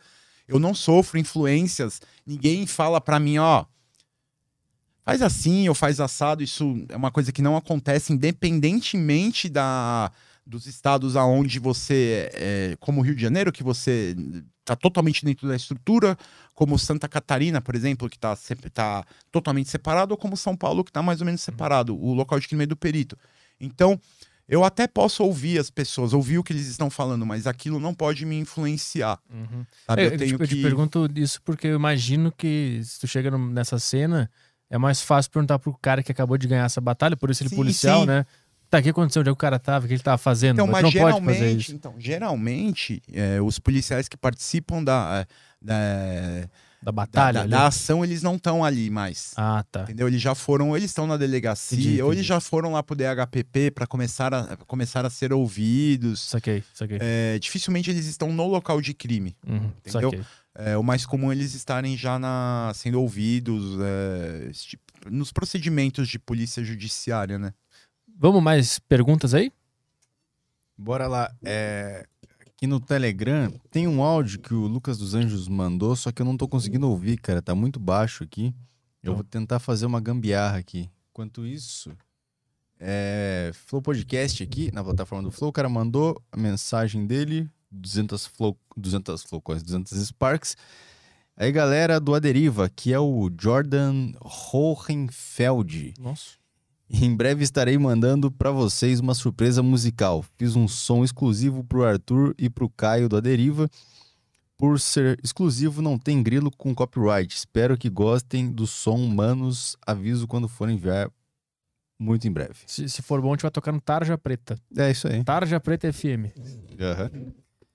É, foi isso aqui. Teve algumas que eu salvei aqui. Agora eu não sei o que foi respondido durante o programa. que- Vamos ver. Bom, vamos lá. É, tem aqui o Gabriel Lagares. Ele mandou: se possível, perguntem para o Rix como foi a preparação e estudos para passar no concurso de perito criminal e quais são as diferenças de perito da Polícia Federal e da Polícia Civil. É, então, da preparação, eu, né, eu É, já tipo, falei, né? A, a grande diferença do. Para começar, né? A Polícia Civil ela, ela atua em crimes é, de competência da Justiça Estadual e a Polícia Federal atua em crimes de, que são de competência da Justiça Federal. Então, geralmente é tráfico internacional de drogas, é, é, por exemplo, redes de pedofilia nacional, sabe? Esse tipo de coisa, assim, coisas que, que, que extravasam fronteiras, assim, com, com mais, é, com mais, é, roti- com, rotineiramente, assim, são crimes que são de âmbito da Justiça Federal, é uma coisa que é bem, bem fácil de ver, assim. O, é, a própria legislação ela fala o que, que é da competência do Estado, do Estado, da Justiça Estadual julgar, o que é competência da Justiça Federal. Então, crimes eleitorais é, federais, por exemplo, crimes numa. Se acontecer um crime na. Quem é responsável. Se um dia provarem, né, que a. U, que a sei lá, houve uma fraude na urna. Quem vai periciar essa É urna o é o, Bolsonaro. Ele, mesmo, é o perito da Polícia Federal entendeu? Então é, é isso. E o que acontece assim que os que, que e a gente da polícia estadual, né, da polícia civil, a gente é mais desses os crimes do dia a dia, os crimes que acontecem com você, comigo, com você, Uhum. entendeu? É mais a gente é mais contato com o povo, assim, sabe? Entendi. São os crimes mais os crimes mais comuns, mais do dia a Eu dia. ia perguntar isso, qual é o crime mais comum aqui em São Paulo? Ah, é, é furto de celular, né? Provavelmente hoje em dia. Não, mas- que, que tu, que tu pega, que tem que fazer uma perícia, o que, o que mais rola? E, e Ah. outra, e, tipo assim, é, é mais morte besta, tipo desse cara que cheirou pó, ficou doido e matou. É, esse é o mais, É. mais comum? O, o tipo de homicídio mais comum, assim, que eu, que, que eu pego é aquela mensagem que chega. É, a viatura tal, tal, tal, da PM recebeu a informação via rádio de um de disparo de arma de fogo na rua. Eita. Disparo de arma de fogo na rua tal. Aí chega lá na rua tal, tá lá o cara no chão, tomou um monte de tiro, geralmente de. quando é, O mais comum nesse tipo de situação é revólver. É, aí não, você chega lá, é um cara no meio da rua com um monte de tiro. Então é. Provavelmente ou o cara brigou num bar, É tudo é, meio. eu dei uma porrada aí. É, é- é tudo meio besta, então, é tudo É. um motivo besta. assim. É, é, é, por isso que eu falo que eu, eu duvido, eu não acho que na minha, na minha, nesses 15 anos eu, eu lidei com crimes praticados por grandes gênios do crime, assim, Ah? Nunca pegou um serial killer, um negócio assim? Então pode, tem, existem situações que podem, que, que é possível que tenham sido serial killers assim, porque é, a gente percebe que às vezes acontece muito um crime muito parecido numa determinada área. Aham. A, a questão é que aqui no Brasil, diferentemente dos Estados Unidos, onde o FBI, que seria a Polícia Federal deles, é, acaba assumindo a competência de certos é, tipos de crime. Por exemplo, se é, o Ted Bundy mesmo, né? Ele começou num estado, foi para o outro. Então é, é mais fácil unifi- é, unificar essas informações porque o FBI é nacional. Aqui não existe isso, tipo, ah, até me perguntaram outra vez, ah, já aconteceu de algum caso seu a Polícia Federal assumir? Isso não acontece. Hum. Porque o crime é, da- é- é de competência da Polícia Civil. O máximo que pode acontecer é tipo, pode acontecer um intercâmbio de informações entre as polícias, é, mas não existe isso de o outro Sabe aquelas coisas de filme assim que o cara fica puto, que tá lá o polícia da cidade, lá ele fica Sim, puto. sim. Não, chegaram os federais. Sim, aham. Isso aqui no, isso no Brasil não acontece. Mas, Não mas existe é, sobreposição de competência. aham. Então, é... é possível que tenha havido serial killers, mas assim, aí que tá. é, a peri- Não é sempre que o, o os- a, a perícia criminal fica sabendo do desfecho do caso. Ah, entendi. Lá no DHPP é mais, é mais fácil por a gente estar fisicamente no mesmo lugar, a gente cruzar com as pessoas, com o delegado, com o investigador, a gente troca ideia. entendi. Mas é, Mas já pegou algum crime que se repetia e, e vocês pensaram, puta, isso aqui tá estranho, parece Não, um- teve uma época, eu não vou falar onde, né? Porque eu não sei qual foi o, o desfecho disso, mas teve uma época que numa determinada área ali tava morrendo gente mais ou menos do mesmo jeito. Uhum. É, sim, sim. Entendi. Mas é, eu não sei exatamente o desdobramento disso, assim, não é. É o que eu falo, né? É possível é, eu não ter contato nunca com o criminoso. Uhum. Eu trabalhando como perito, porque não é minha função.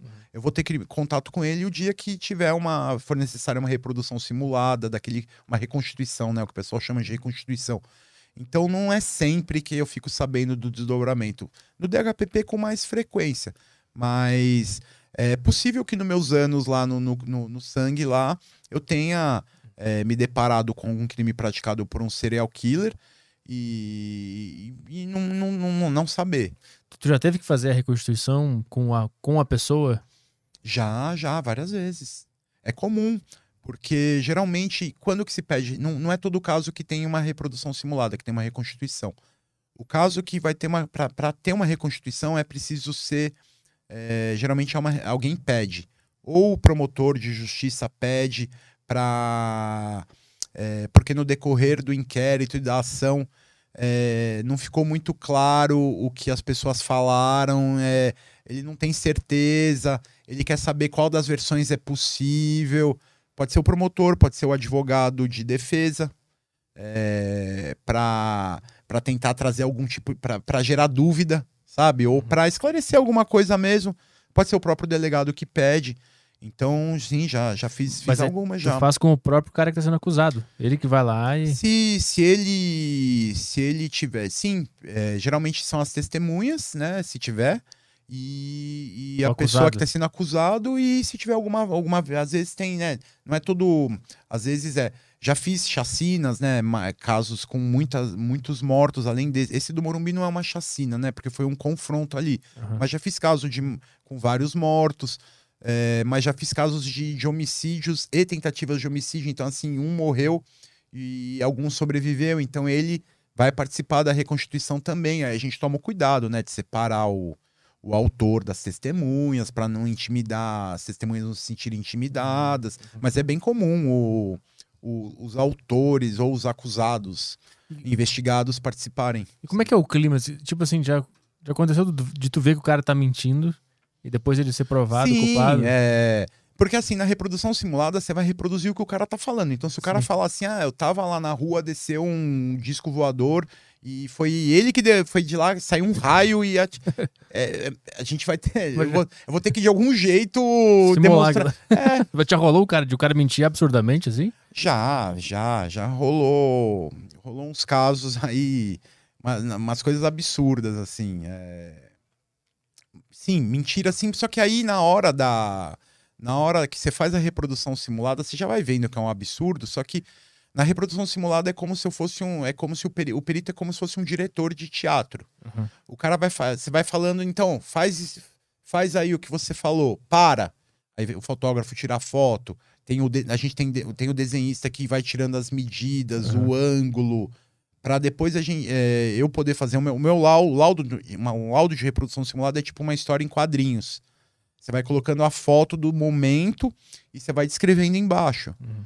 Nesse momento, fulano, te- eh, o fulano sacou a arma e apontou para não sei Sim. quem. Aí a próxima foto, você vai falando, vai ilustrando com as fotos e o, e o desenhista faz tipo um, um croquis.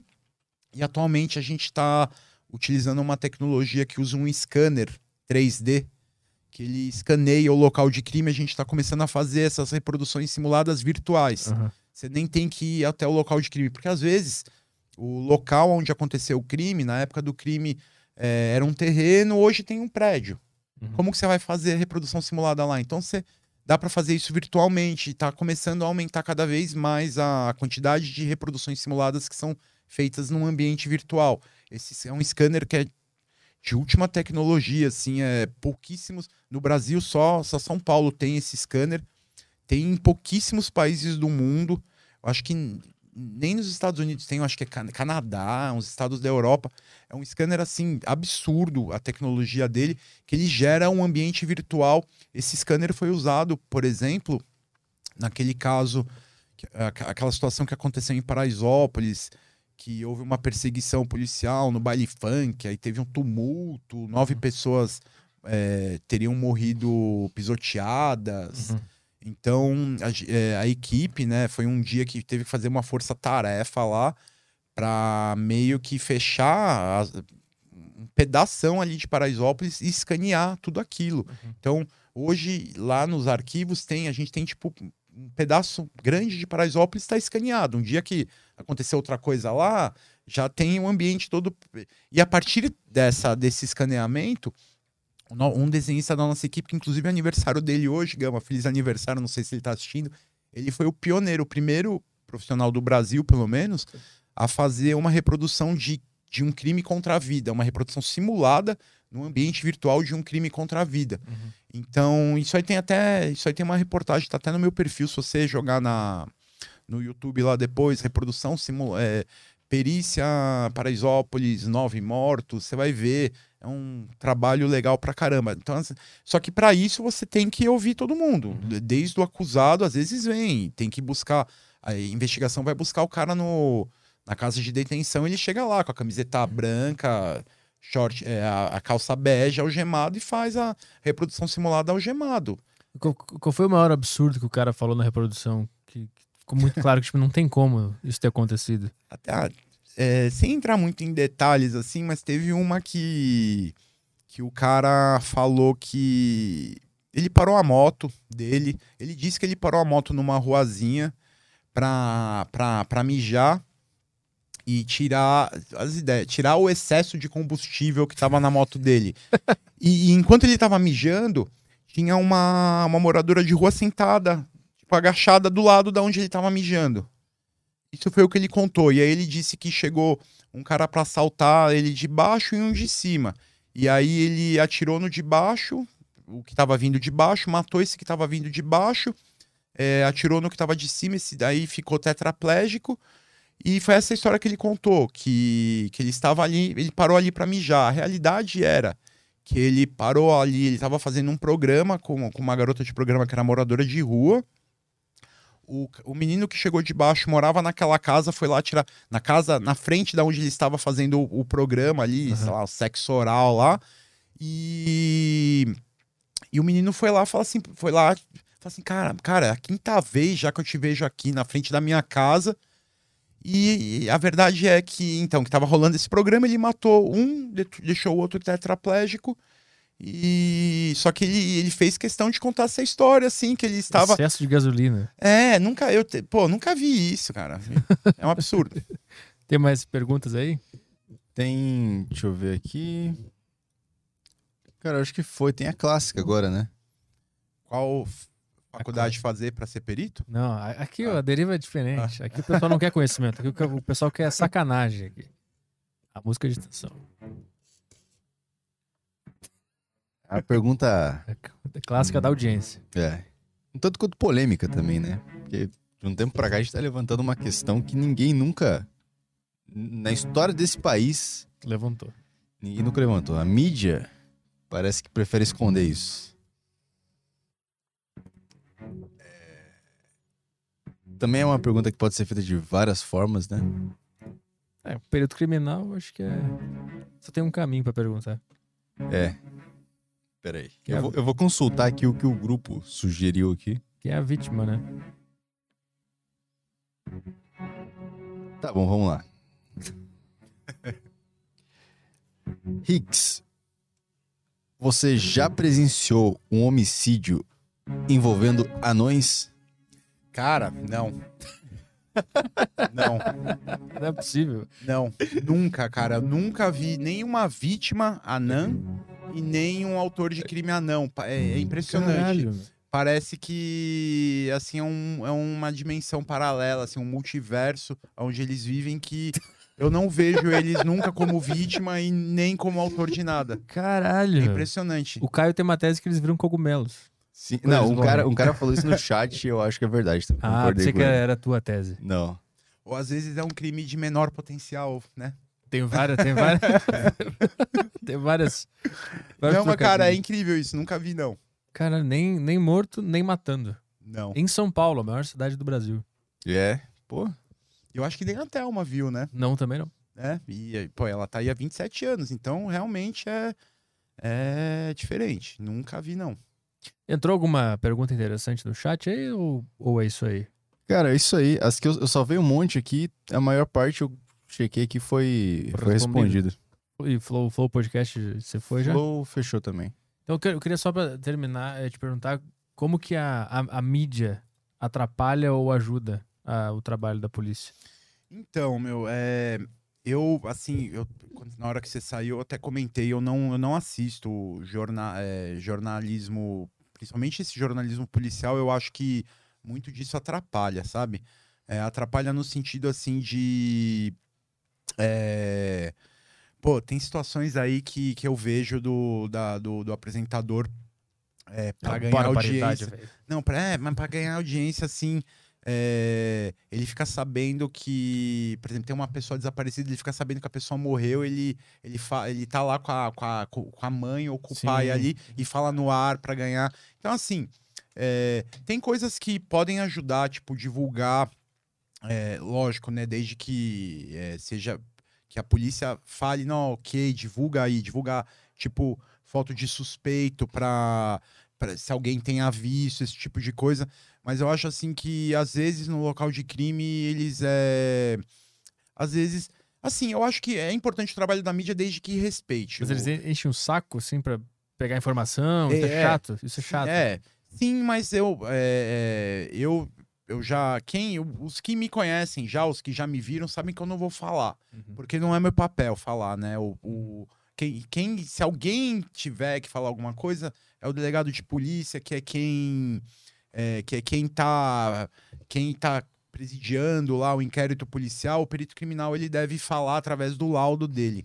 Então, assim, teve uma vez só que eu não consegui fugir do, do microfone do repórter, que eu até fiz um, é um- fiz até um memezinho que é, tipo, o cara me perguntou, era, era um casal de professores que tinha sido morto e o filho deles tinha tomado um tiro na cabeça, também na mesma ação, saiu pelado na rua, sangrando, caiu numa viela. Aí vem um repórter e me pergunta, ah, o que, que você encontrou dentro da casa?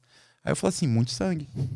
E foi, foi, foi essa, foi a única vez que eu falei uma palavra para um microfone da imprensa, assim, porque não é o meu papel. Então, assim, respeitando os limites, sabe? Tipo, não tentando, é, não ficar querendo entrar no local de crime pra, pra ter uma foto, um, um- pegar uma imagem melhor de alguma coisa, Uhum. sabe? Acho que a partir do momento que há o respeito, eu, assim, eu acho que eles têm que fazer o trabalho deles mesmos, sabe? Tem, é, pô, faz parte, né? Eles têm que informar. Mas respeito o limite. Havendo respeito do, do, do limite, assim, que não atrapalhe o meu trabalho, a gente também não tem por que atrapalhar o trabalho deles. E tu acha que. Mas às, às vezes é preciso. ah, Não, tem situações assim que, que, que começa a abusar e o, é, tem que falar, é, falar para quem tá preservando o local de crime para colocar mais para longe, porque é, às vezes fiquem muito em cima. Mas é, é, é importante informar. Mas eu não consumo esse tipo de informação. E tu, tu acha que a mídia sempre tende a demonizar a polícia? Ah, com certeza. Com certeza. Atualmente tá é assim, é o policial ele ele tem que provar, é, o normal é você o ônus da prova cabe a quem acusa, né? É, pra gente hoje em dia a situação tá, tá, tá complicada, assim, o respeito acabou, é, assim, tá tá num, mais baixo do que nunca e, e você acaba tendo que provar que você é inocente ao invés de alguém ter que provar que você é culpado. É. E, e geralmente a, a imprensa pega quem é mais frágil na história, né? Quem, quem é o cara que não pode. é, a gente tem, a gente tem que seguir procedimentos, sabe? É, a gente tem limites até onde a gente pode ir numa, numa troca de tiro mesmo, ou é, até onde, se eu me envolvo numa briga, eu posso ir até certo ponto, senão, é, sabe, já vira, já vira uma coisa assim, tipo, abuso de autoridade, sabe? A gente tem que se policiar muito, literalmente, porque a gente segue as, as regras, a gente segue as leis, a gente tem uma corregedoria, a gente tem justiça, a gente tem muito chance, muita chance de se ferrar por, por besteira. E eu sinto assim que a maioria e, é, bate de fato no criminoso, assim. Não sei qual é o motivo, eu não vou, né, especular assim, mas é mais fácil criticar o trabalho da polícia do que realmente apontar os motivos para que a gente tenha tanto crime aqui nesse país hoje em dia, né? Uhum. Deixa eu ver aqui, tem algumas perguntas aqui da produção. Deixa eu ver se sobrou alguma coisa aqui. É, já teve contato com corpos decapitados? Sim, sim. Já, já, já. Sim, teve, na, na época que eu trabalhava no, no núcleo de crimes contra a pessoa, a gente fazia perícias em presídio. Hum. Então, assim, eu já eu peguei uma vez um que teve uma rebelião. Eu, eu não lembro se foi no CDC, naquele da Marginal Pinheiros, ou se foi num, num outro na Zona Leste, mas já peguei já peguei caso de um, um, um decapitado e que ainda pegaram e, e é, fincaram a cabeça dele numa, numa tipo, mais uma estaca lá que foi feita com. com eles chamam de chucho, é. né? Que é a gra, eles arrancam a grade e ficam lá. Me, sabe, ó, dias ali afiando Afia, uhum. Já, já peguei, não, já peguei.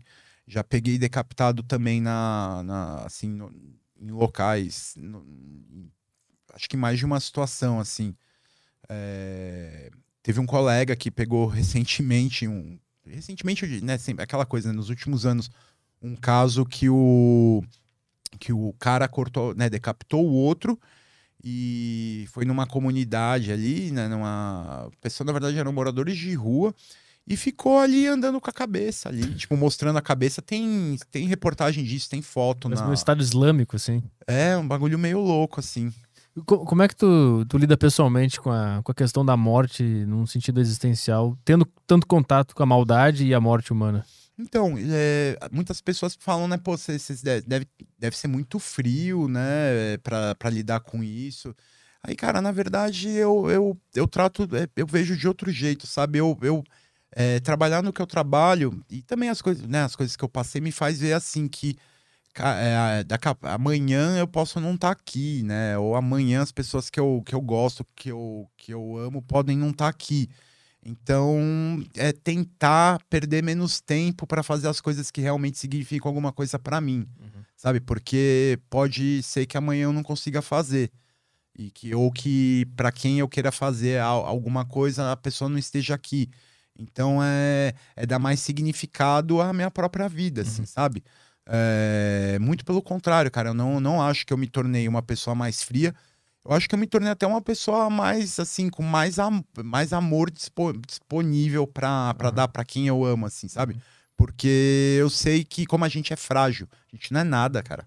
Tipo, o ser humano, assim, é. Uhum. A gente não é nada, meu. Qualquer coisinha aí.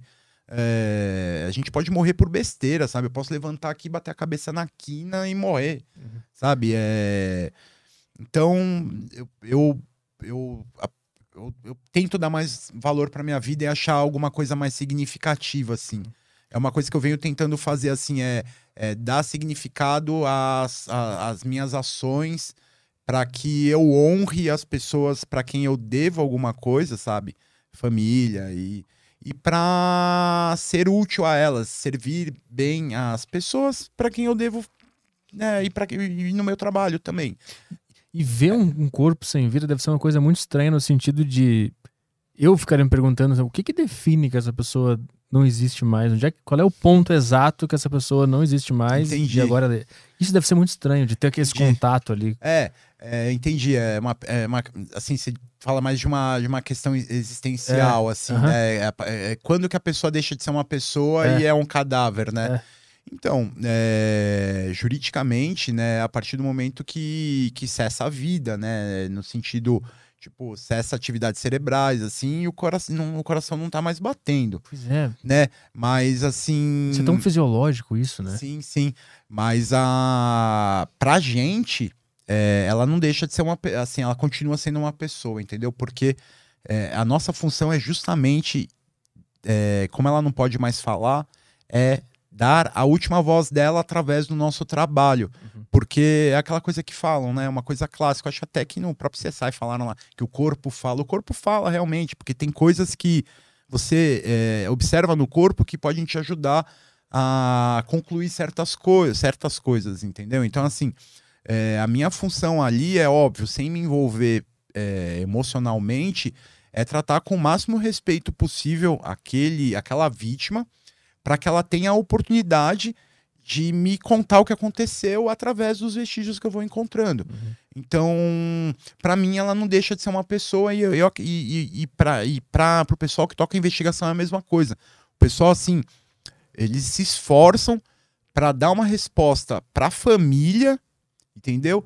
E, porque é a, é, a, é a honra da pessoa, é a última coisa que sobrou dela, sabe? É o mínimo. O, ela, a família dela e sei lá, não sei. é, digamos que eu não sei se eu acredito ou não acredito, mas digamos assim que essa pessoa esteja vendo, que exista Sim. ela tem de. Ela, ela- é, eu acho assim que todo mundo, é, vivo ou morto, tem o direito de ter a justiça que ela, que ela merece perante uma agressão que ela sofreu. Então, assim, a nossa função é da última, a- da, da última voz à vítima. Então, ela, ela, ela para mim, ela continua sendo aquela pessoa. Apesar de ela não estar mais viva. Ver tanta morte durante o dia, te- tu precisa fazer alguma coisa pra não deixar isso te afetar? Tipo, pra dormir de noite e não ficar pensando naquele rosto, naquele corpo? Então, uma coisa que eu, que, eu, que eu não faço é ficar assistindo o jornal, né? Aham. Eu, é, eu procuro assistir, fazer outra, outras é, coisas que bem diferentes do meu trabalho, assim. Apesar de ter hoje essa coisa de Instagram e ficar meio que o dia inteiro falando sobre isso, é, eu gosto de assistir, tipo, uns filmes nada a ver, assim, besta, assim, sabe? Ou assistir séries que não, que não tem a ver com polícia, também assisto de vez em quando. Sim. Mas, assim, eu não sou o melhor cara pra indicar séries policiais. Por exemplo, tem várias que eu gosto, tipo The Shield, The Wire...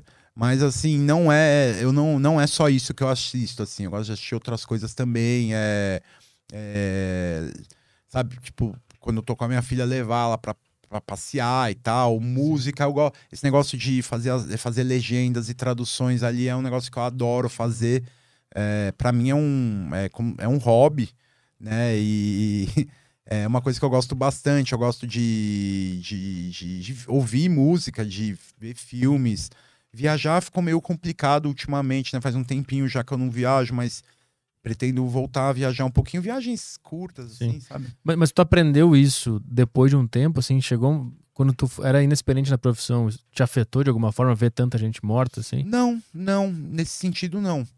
Eu nunca tive. Isso é uma coisa que, que acontece com recém. Aconteceu com, com uma, uma perita que é da minha turma de Acadepol e a gente foi trabalhar no mesmo lugar, lá no Sangue. E ela era, ela era muito entusiasmada, assim. Ela foi uma pessoa que na Acadepol é, é, é, ia de sala em sala para saber quem queria trabalhar lá onde a gente foi trabalhar, para fazer tipo uma lista de quem queria ir para lá e tal. Ela foi uma pessoa que movimentou muito isso. Começou a trabalhar.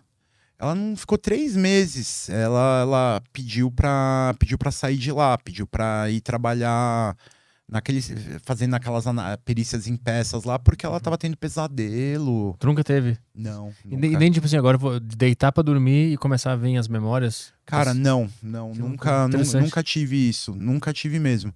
Nunca tive, nunca sonhei com com, com sangue, nunca tive pesadelo nisso, assim. Interessante. É, eu tenho, é óbvio, assim, eu tenho consciência, assim, que determinados locais são mais bizarros do que os outros, né? Uhum. Mas não é algo que eu internalizo e que me afeta depois. Tu tem. é, tu faz acompanhamento psicológico, assim? As pessoas que trabalham com isso têm acompanhamento psicológico? Ou Não precisa. Tu não precisa. Então, eu, eu, eu acho que para isso especificamente não. Eu não preciso, assim, não é um lidar com, a com, com locais de morte, assim, não é um negócio que, que, que me abala, assim. Aham. Eu, eu já fiz é, ter- é, um tempo terapia, é, mas por outros motivos, assim, Uhum. é, e não, não é um negócio que, que me abalou.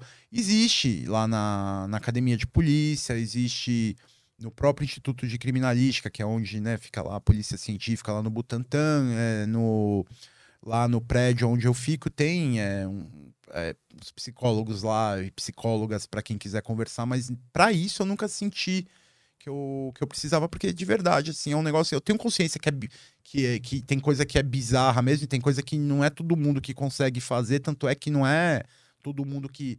Não é todo mundo que presta o concurso que quer trabalhar com homicídio. É, Uhum. tem, tem muita gente que quer trabalhar no laboratório.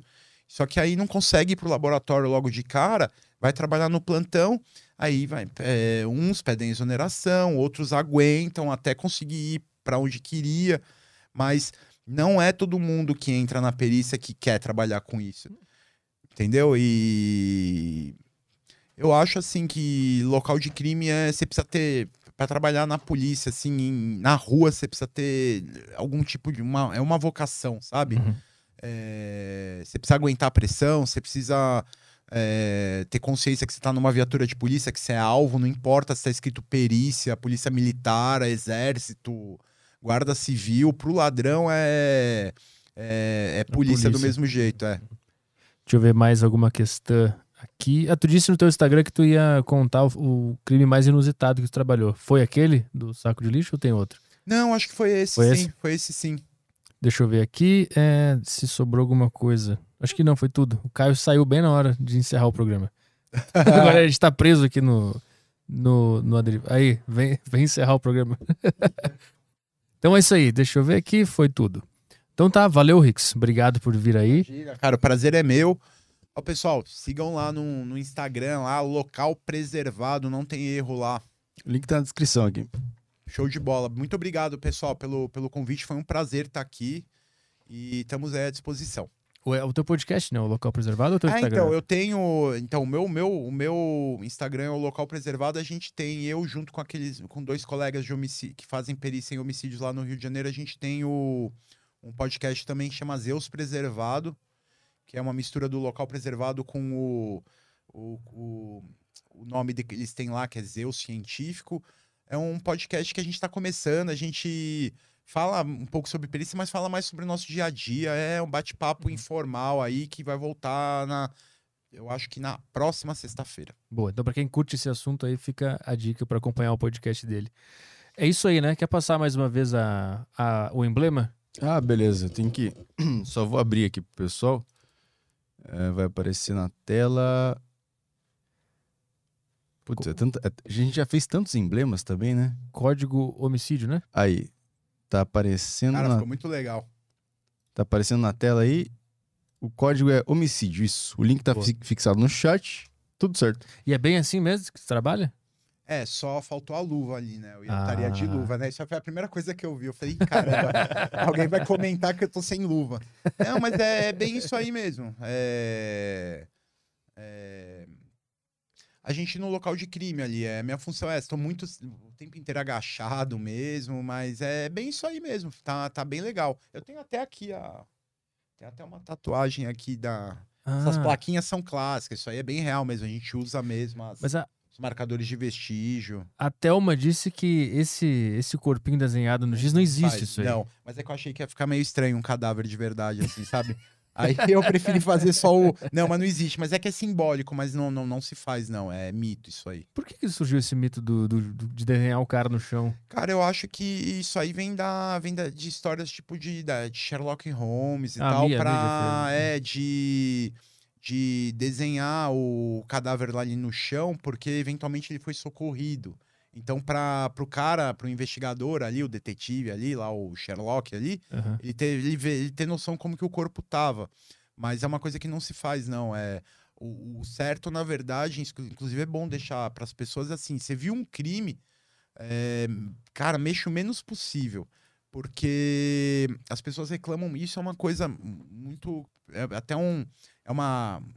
uma um pensamento assim, uma uma coisa que eu pensei que assim as pessoas reclamam tanto da impunidade é, no Brasil, assim, reclamam ah, que a polícia não, não descobre, não sei o quê. Mas, cara, elas são as primeiras a atrapalhar, a estragar tudo. É. Sabe? É o cara que, que vai no local de crime e, e mexe nas coisas lá, viu, é, sei lá, achou um é um estojo ali, o cara, sabe, o cara é, pegar a cápsula. As pessoas reclamam da impunidade, só que elas não ajudam a, a gente fazer o nosso trabalho. Teve algum caso que o cara fudeu toda a cena do crime? Vocês tiveram que fazer um retrabalho? Não, nesse sentido não. Mas, cara, o meu, o meu, primeiro, não, o meu primeiro local de crime foi num. Assim, que eu tava sozinho já. Foi numa, no meio de uma, numa, numa comunidade, num campo de futebol, num domingo. É, era, sei lá, logo depois do almoço, é, devia ter, sem brincadeira, era umas 400 pessoas em volta do local de crime, assim. Era, tipo, a comunidade inteira ali. Era um, um, um aborto, era, encontraram, era um fetinho pequenininho. Foi o primeiro cadáver que eu peguei sozinho na mão. Foi um, era desse tamanho, assim, que tava, tava com uma caixa de sapato em cima dele. No momento que eu, assim, sem brincadeira, essas pessoas estavam há horas ali esperando para ver para ver de longe um, um, bebezinho desse tamanho. Na hora que eu tirei a caixa da. que eu levantei a caixa, eu escutei, tipo, você escuta só oh, o burburinho assim. Cara, sem brincadeira, 30 segundos depois não tinha mais ninguém ali. Então, assim, as pessoas, é, eu acho assim, as pessoas têm que é, vigiar essa coisa de, da, dessa curiosidade mórbida, assim. Tudo bem ser curioso, quer ficar olhando? Beleza. Mas, assim, respeita os limites, porque a preservação de local de crime é, é, é, é, é o ponto fundamental para qualquer boa perícia, para uma perícia bem feita, sabe? A gente precisa que o local esteja isolado e que as pessoas respeitem isso, que as pessoas desenvolvam essa cultura de preservação de local de crime Assim como em vários. Por exemplo, nos Estados Unidos, a polícia isolou aquela fita é sagrada. Uhum. Sabe? Não importa o lugar onde você tá. Se é um bairro mais novo, se é Beverly Hills ou se é tipo um, é, uma quebrada lá, uhum. um bairro mais, mais pesado. Meu, os caras colocaram a faixa lá, já tá na mentalidade do, do, do, cara, assim, que aquilo lá é um local de crime. Uhum. E que é, ele depende dele também sabe? Depende de todo mundo. Se você tá ali, depende de você também a boa preservação. Não depende só. Porque o policial, ele, é, as pessoas têm essa noção, acham assim, pô, ligou pra polícia, o cara vai, tipo, brotar ali. às vezes você demora, às vezes a viatura demora cinco minutos para chegar, a pessoa já tá revoltada, mas, cara, você não é. A polícia não é onipresente. Você, tá se, você tem que se deslocar pro lugar, né? Então, assim, se você foi a primeira pessoa a ver um crime, cuida. Cara, preserve o local de crime você mesmo. Se você quer que aquela, aquilo seja resolvido, é fundamental começar com um local de crime bem preservado. Então, assim, se você vê um crime, tenta não mexer em nada, sabe? Afasta curioso. Porque é, é, é isso que vai garantir que a gente tenha cada vez menos impunidade. Agora tu falou do, do aborto, agora me surgiu outra questão. Como é que se faz a, a investigação e isso é. As pessoas são punidas? Por exemplo, esse aborto que tu pegou. Então, cara, é que é, é, geralmente é, as pessoas sabem quem foi. Ah. Sabe assim, sabe que é, ouviu, mas às vezes não fala ali na hora. É... Então, assim, há sim uma investigação, porque, querendo ou não, é crime, né? Tá, tá lá no Código Penal. Tem lá as exceções, né? Que é o aborto. É, é o aborto em caso de estupro e o aborto quando a gravidez pode causar, pode, pode causar a morte da, da, da mãe e esses aí são, são situações previstas no Código Penal. E existe o, o aborto é, de anencéfalo, que atualmente o STF é, reconhece como válido. Uhum. Mas não, é, não, é, você, não é você que.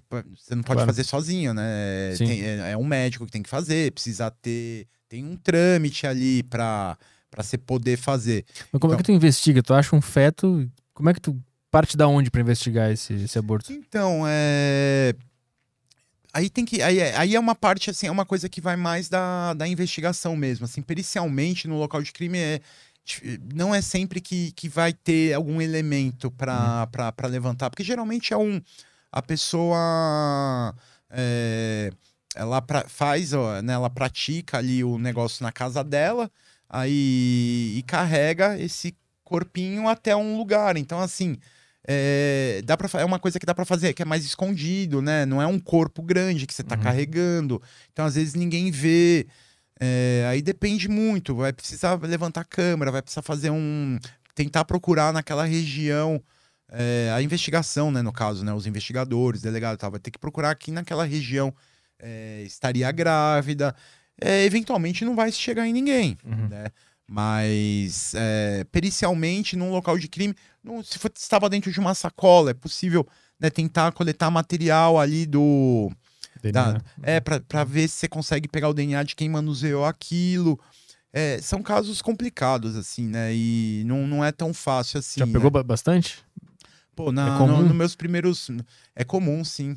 É, atualmente, a gente, atualmente, a gente é, via de regra, a gente não faz, não cuida de casos de aborto no DHPP, né? Sim, mas na, na outra Lá, lá, na, sim, na sim, sangue. né? vários, vários, vários, vários. Muitos, cara, muito. Já de- em todas as fases, meu. Desde o. de- quando começa a, a ter é, cabecinha, aí tem a, assim, já peguei, sabe, desse tamanho e já peguei bebê, tipo, assim, nove meses, sabe? Já teve um caso desses aí, pra encerrar essa, essa, essa questão aí, né, vocês poderem encerrar o programa. Não, Teve bicho. uma vez, cara, que eu peguei um. que era um aborto num, num barraco numa comunidade. O bebê, ele, pô, na- chegou a nascer e depois o legista confirmou isso porque dava pra ver que ele chegou a respirar. Hum. Então, assim, ele nasceu e a, e a, a, a mãe é, afogou, é, afogou ele num balde. De cabeça pra baixo, assim. Cara, E, e o detalhe é que assim, aí e fugiu e ela tinha mais cinco, acho que quatro ou cinco filhos. E os quatro ou cinco filhos lá na casa. Enquanto a gente tava lá, a gente tinha terminado a perícia, aí chega, tipo, assistente social. Daí eu falei assim: ó, acho que vocês chegam um pouquinho atrasado, né? Vocês tinham que ter. Vocês tinham que ter, ter dado algum. Vocês tinham que estar de olho nessa família antes, olha aí. sim. Falei, é, acho que agora já. Agora não. Já foi, né? Uhum. E essas coisas, assim, sabe? É, é complicado, assim. É... Mas, mas o que tu analisa nessa cena, por exemplo, quando tu chega lá? Então, nessa daí, é... no local de crime, é, já tá meio claro, né? Que foi, que Aham. foi, na, que foi na- a mãe que foi na casa, que tava, quer dizer, que foi na, na casa dela, né? Então, assim, é, nesse local de crime a gente tem que ver se, se não tem nada que possa indicar que houve algum tipo de briga ali dentro e que outra pessoa fez aquilo. Uhum. Então, assim, normalmente num- numa situação dessa, é, não- a casa tava normal, por mais que fosse uma, um, um barraco uma, humilde, assim, não tinha coisa quebrada, é, tinham coisas velhas e tal, né? Mas eu digo assim, não, não tinha sinal de ter tido luta, então assim, fica bem claro que foi alguém ali mesmo, da casa que fez. E naquele caso era, era uma mãe sozinha e as outras crianças eram muito pequenas. Cara. Sabe, eram, eram realmente assim, é, ela teve um atrás do outro, assim. E esse aí era o último. E aí foi isso que aconteceu. Aí depois conseguiu chegar em familiares e falaram que realmente que ela tava. Que ela.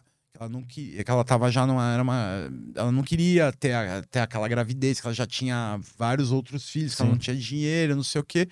Aí, a- agora, saber a motivação dela, se ela ma- matou por estar num estado puerperal, por exemplo, ou matou justamente porque preferiu matar ali pra criança não passar fome. Às Uhum. vezes a pessoa pode ser a justificativa da pessoa. Sim. Aí já é uma coisa mais subjetiva, né? Já é uma coisa que, que eu não que eu que não, não, não, não, é uma coisa que tem importância pra perícia. É pra- Uma coisa que tem importância investigador. investigação.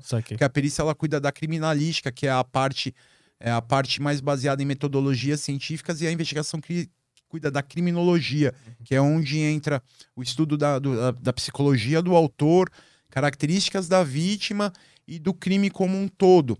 É aí que entra, junto com a criminalística, anda, anda de, de mãos dadas lá a questão do criminal profiling, né? O profilamento, perfilamento criminal, que é aquela coisa de que, que eh, lá do Mind Hunter, por exemplo, Sim, aham. que é chegar a um autor de um crime estudando as características do crime, as características da vítima, Uhum. para conseguir chegar num, num- num- numa autoria assim que, que se chega em que é o jeito mais comum de se chegar em serial killers. Uhum. Por isso que existem ca- existe um caso muito interessante que, que é dessa série Mi- Nightcrawler, que tá, lá, que tá na Netflix, são quatro episódios, vale muito a pena assistir essa série, que é o Richard Ramirez, que é um cara que aterri- é, aterrorizou ali a Califórnia, que era um serial killer, só que ele, ele não tinha um perfil de vítima específico, ele matava qualquer tipo de pessoa e ele matava de qualquer jeito possível. A arma, é, estrangulamento, é, tipo arma de fogo, estrangulamento, facada. é, ele fez de tudo, então por- foi muito difícil os caras conseguirem pegar ele. Essa série eu recomendo, é o melhor documentário que eu já vi. Chama Night, Craw- Night Stalker. Está na minha lista esse, inclusive. Cara, esse é muito bom, ele é muito bem produzido, porque é um cara que.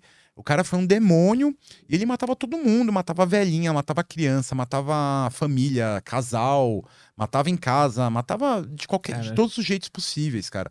Então, assim, é, esse foi um cara que foi um desafio para a polícia de Los Angeles, pro departamento, para o sheriff, o, o homicide department lá do, de Los Angeles County Sheriff, não sei o quê.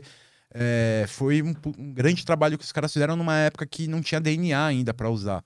Então foi um grande trabalho investigativo para chegar num serial killer que não tinha modus operandi, que é uma coisa atípica, né? Geralmente o serial killer ele tem um modus operandi, Sim. que às vezes assim, eventualmente ele começa de um, ele vai aperfeiçoando aquilo com o tempo, mas não é como esse cara.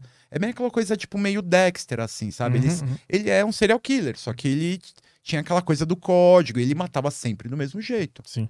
Né? O, o Mindhunter é legal porque é o, é o cara que inventou o termo serial killer, né? A história desse cara, é, né? ele inventou o termo serial killer, assim, é, o serial killer, mas ele não, é, não foi lá que surgiu a- o perfilamento criminal, é uma coisa que já, que já existia. Agora só não lembro é, em que país que começou, mas ele, é, por ser Estados Unidos e por ser FBI, com certeza foi o, o grande cara assim que popularizou aquilo, né? Então, assim, para existem pessoas que consideram ele o, o pai do, do perfilamento criminal, mas já, já existia não com a notoriedade que ganhou a partir do momento que eles, eles começaram a fazer isso no FBI lá nos anos 70, né? Ah, mas o, tipo, o perfil de um serial killer já tinha sido identificado antes? Porque eles que descobriram que tinham pessoas que gostavam de matar a mesma pessoa, deixar sinais e tal. Na verdade, já tinham pensado antes que, que existiam pessoas que, que cometiam o mesmo tipo de crime contra o mesmo tipo de vítima do mesmo jeito. Mas eu, eu não, o termo serial killer não existia. Então, assim, Uhum. não era, tipo, não tinha um conceito para aquilo. Sim. Serial killer é uma pessoa que comete crimes mais ou menos do mesmo jeito, com o mesmo perfil de vítima. Geralmente eles fazem, é, são muitos numa região, eles migram para outra região Uhum. e vão se mudando até o dia que eles que que é que, que é pego. E esse cara sofreu muita pressão lá dentro, né? Não aceitaram muito a tese dele, porque tinha uma coisa meio humanitária, entre aspas, de conversar com o cara, né? De falar com o psicopata, entender a mente dele. Ele É. Eu li o livro pressão. também, né? Tem o livro também que é muito bom, que é, que é inclusive da, daquela editora que eu te falei, né? Aham. que só, só tem livros excelentes desse, desse- dessa coisa de crime. É, o problema ali é que as pessoas, elas, é, principalmente o pessoal mais antigão, assim, não, não leva muito a sério essa coisa de aplicar algum tipo de ciência nas coisas, assim, sabe? É, acha que, né, aquela coisa mais do, do, do, do- da- sabe aquele cara de camisa aberta, correntona, não que exista mais, assim, esse pessoal já, já, tá, já foi embora, né? Mas o, as pessoas, é, geralmente, o, o, a- o, cara que inventa alguma coisa muito diferente, ele é ridicularizado. Uhum. Ele, às vezes o cara acaba tendo os, os créditos dele depois que ele já morreu. Sim. É, esse cara ainda teve, eu não lembro o nome dele agora, mas ele teve a, a oportunidade de ver o trabalho dele sendo usado como é um padrão. Uhum. É um padrão. Aquele, aquele, o criminal profiling é um padrão para você identificar um serial killer. É, o, o maníaco do parque houve essa, esse, é, esse pensamento de, de, de ver que ele sempre matava, ele matava meninas daquela, mulheres daquela idade, naquela região, e ele usava a mesma metodologia. Ele foi aperfeiçoando a, a execução né, do, do a execução da- das vítimas, mas dava, dava para dá pra traçar, deu, Um deu para perfil, né? traçar né, um perfil. Sim. É, é uma coisa que vem cada vez mais crescendo. Existem pessoas que estudam isso aqui bastante aqui no Brasil e vem sendo usado cada vez mais. É que eu acabo não vendo muito isso porque é uma coisa que não, não- eu não, a gente não faz, né? O perito não, não, tem, Sim. não tem isso. Eu fico sabendo, eventualmente, porque os outros falam e tal, mas é, é, com certeza, ele foi muito ridicularizado porque ele dava voz aos caras, É. né? Ele, ele fazia, de propósito, o cara se sentir especial, né? É, ele, Pra é- ele, ele contar, né? Tanto é que ele quase se deu mal, né? Infelizmente não vai ter novas temporadas, Ah, né? é? É, foi encerrar por causa da, da, da pandemia Ah, lá. Os porra. caras desistiram, que era uma série cara, porque era do do David Fincher, né? Ah. A, a produção. O David Fincher é o cara do Seven, Uhum. Clube da Luta, né? Aquele puta diretor. Era uma série cara, apesar de parecer simples, assim, mas era uma série meio cara. É, Eu lembro que o mais me chamou atenção na série foi que a- as pessoas que já estavam na polícia antes desse cara meio que achavam um absurdo ele tentar entender o que estava se passando na Sim, cabeça do porque cara. acharam né? que ele tava fazendo isso pro, um, pro bem do cara. Eles não entendiam o propósito daquilo, né? O propósito É. daquilo era tentar entender como ele pensava Sim. pra entender até onde ele podia. Até é, quando se tem um determinado tipo de raciocínio para onde esse para onde ele pode ir, quais são os caminhos, Certo. quais será qual será que vai ser a próxima vítima, Pra tentar evitar que um que um serial killer consiga matar Sim. muitas pessoas. Tinha um negócio meio assim, cara, foda-se esse cara, ele tem que morrer é isso aí. Nem conversa É. com ele, né? É, e ele, era- tentava era mar- ele ele tenta- tentava marcar entrevista com os caras, né? E era impossível ele conseguir liberação pra conversar com. Sim. Por causa dessa mentalidade, não. É, esse cara tem os que caras- apodrecer e foda-se ele. Porque os caras achavam que ele tava lá pra dar publicidade ao É. cara. Na verdade, ele tava lá pra estudar o cara pra conseguir tra- eh, né, estabelecer uma, uma, uma lógica no pensamento do cara pra pra aquela metodologia poder ser Uhum. aplicada em outros casos e conseguir pegar serial killers mais rápido. E o simples fato do cara tá tentando entender a lógica de um cara que tá matando gente já assustava as pessoas. Como assim Sim. lógica? Não tem lógica. Esse cara é um assassino, enfim. É. E tinha todo esse embate nesse, Sim, nessa série. É do caralho. com certeza. Mind Hunter, Mind. Hunter, muito bom. Então agora nós vamos de verdade. Valeu. Beleza. Valeu. Valeu. Links do Rick está na descrição aí e amanhã nós estamos de volta, né? Quem? Quem é amanhã? Amanhã é um cara que deu aula pra mim na escola. Ele foi meu professor de educação física, o Castor. O cara é foda na capoeira. Capoeira. Isso aí. Nós vamos chamar o de Lopes também pra participar. É verdade. Então tá, amanhã estamos de volta aí às duas e meia. Se você gostou desse A Deriva aqui, dá um like nesse vídeo para nos ajudar, pois somos o... Pior podcast da Podosfera. E precisamos muito da sua ajuda para permanecermos no ar. Isso aí. Né? Porque a gente tá ameaçado já de cair fora, né? Então, É. ah, essa é nova. A gente, a gente precisa de likes nesse vídeo aqui. Se Ah, não então- tiver like, Então, desce o dedo no like, É. galera. deitamos nada. Só falei isso pra dar like mesmo. Valeu, pessoal. Até amanhã. Tchau, tchau.